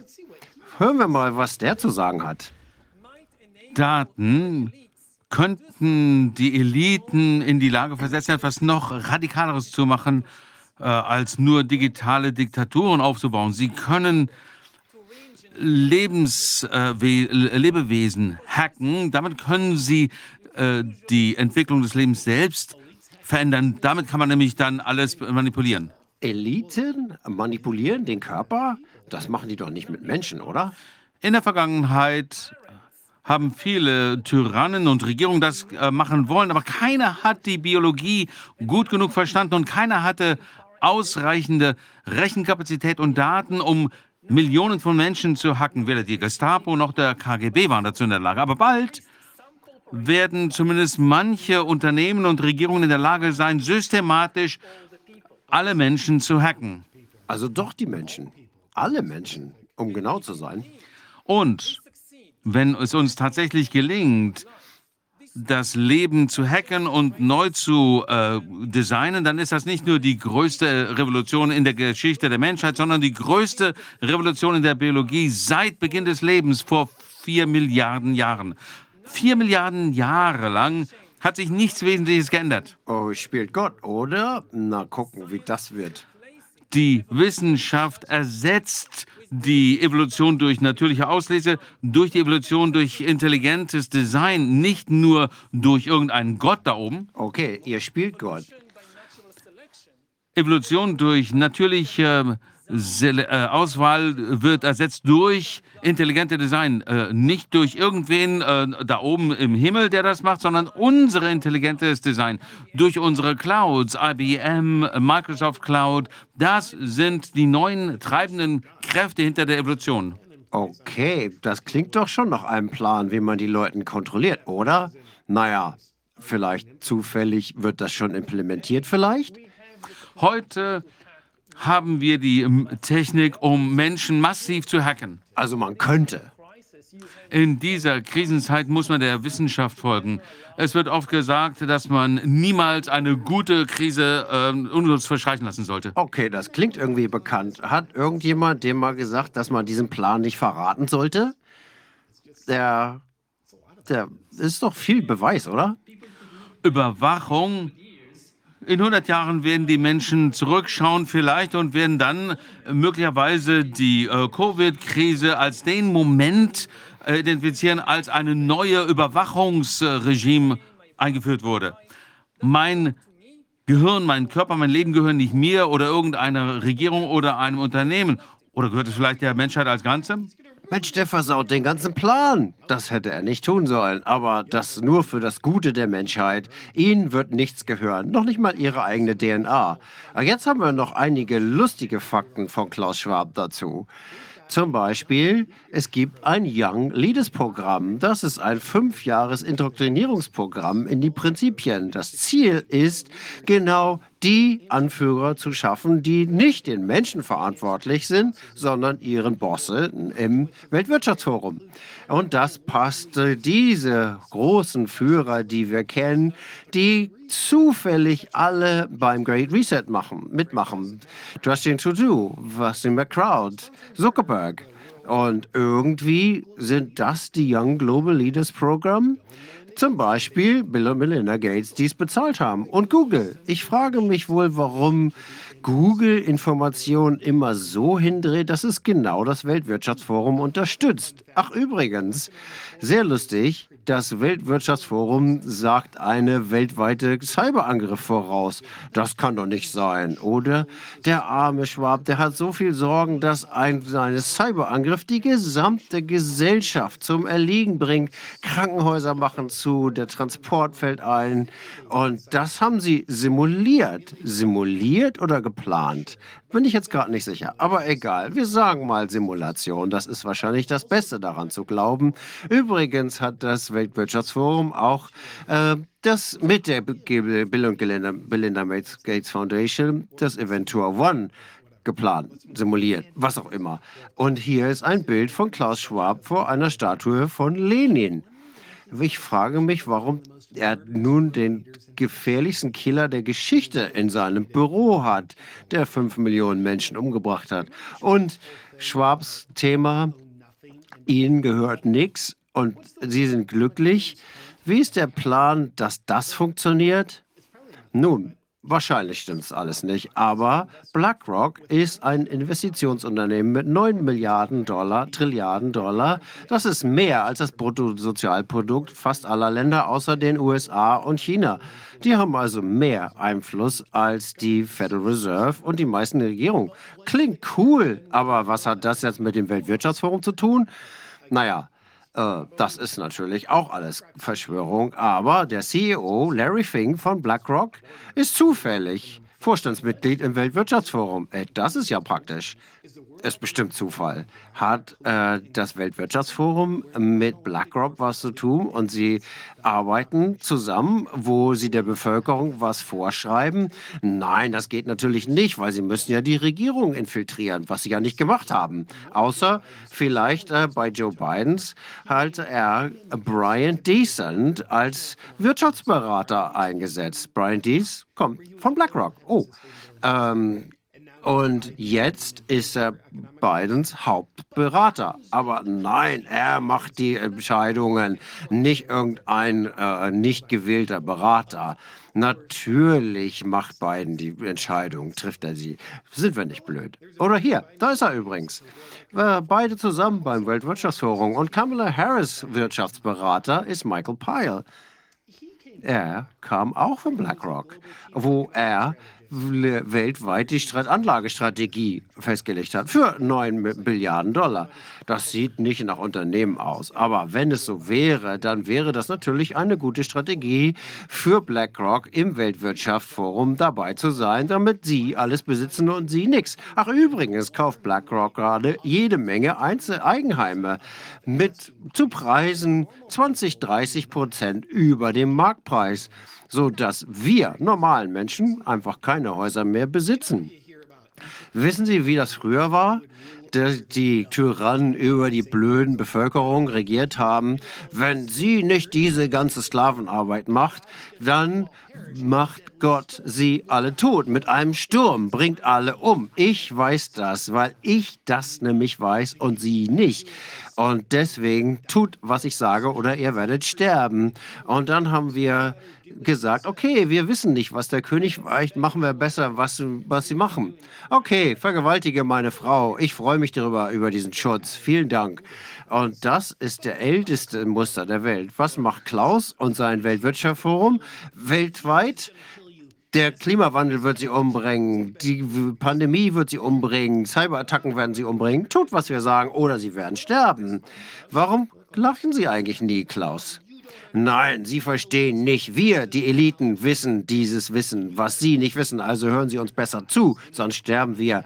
Okay, das haben wir ja alles schon mal gehört.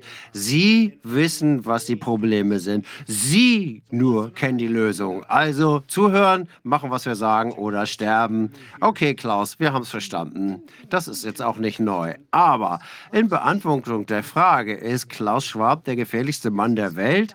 Hier ist noch mal was. Menschen sind jetzt äh, Tiere, die gehackt werden können. Der Gedanke, dass die Menschen diese Seele haben, diesen Geist, freien Willen und keiner weiß, was in mir passiert, was ich also mache äh, bei den Wahlen oder im Supermarkt, das ist mein freier Wille, das ist vorbei. Freier Wille, das ist vorbei. Okay, vorbei. Vorbei, wenn man das Denken outsourced, wenn man woanders denken lässt und es sich bequem macht, indem man einfach folgt, was einem gesagt wird. Da ist man natürlich sehr offen für die Manipulation. Wenn das passiert, dann werden wir versagen, indem wir freie Menschen sind. Aber hier, so stellen Schwab und seine Freunde sich das vor. Einfach kein Reset und Sie können ein freier Mensch bleiben. Folgt eurem eigenen Denken und das, was euer Herz und eure, eure Seele sagt, was richtig ist. Seid mutig und nicht folgsam. Das Outsourcen des Gedenkendenkens, denken lassen oder selber denken. Das ist der Prozess, dass wir entweder den Great Reset machen oder das große Erwachen. Und die Wahl ist nicht die bei Klaus Schwab, die Wahl liegt bei Ihnen. Also, wenn das jetzt in die Welt gehen soll, dann kommen Sie auf meine Seite und unterstützen Sie mich. Übrigens, ich möchte den Sponsoren bedanken, die mir das hier ermöglicht haben. Und wenn Sie das nicht haben, dann ist das nicht für Sie. Seien Sie dabei und wenn Sie Zähne haben, beißen Sie hier rein. Denn das ist das Beste, was weiße Zähne macht. Das finde ich super. Die Wissenschaft sagt, man ist attraktiver und man findet sich selber besser, wenn man weiße Zähne hat. Und außerdem sagt man das, wenn, sagt die Wissenschaft, wenn die Zähne nicht so weiß sind, dann mag man sich selber nicht so gerne. Andere mögen einen nicht so gerne. Also das ist das einzige Zahnweißsystem, was ich benutze. Das schädigt ein bisschen die Zähne, aber okay, das machen andere auch. Egal. Es hilft und äh, einfach nur 16 Minuten am Tag, jede Woche drei.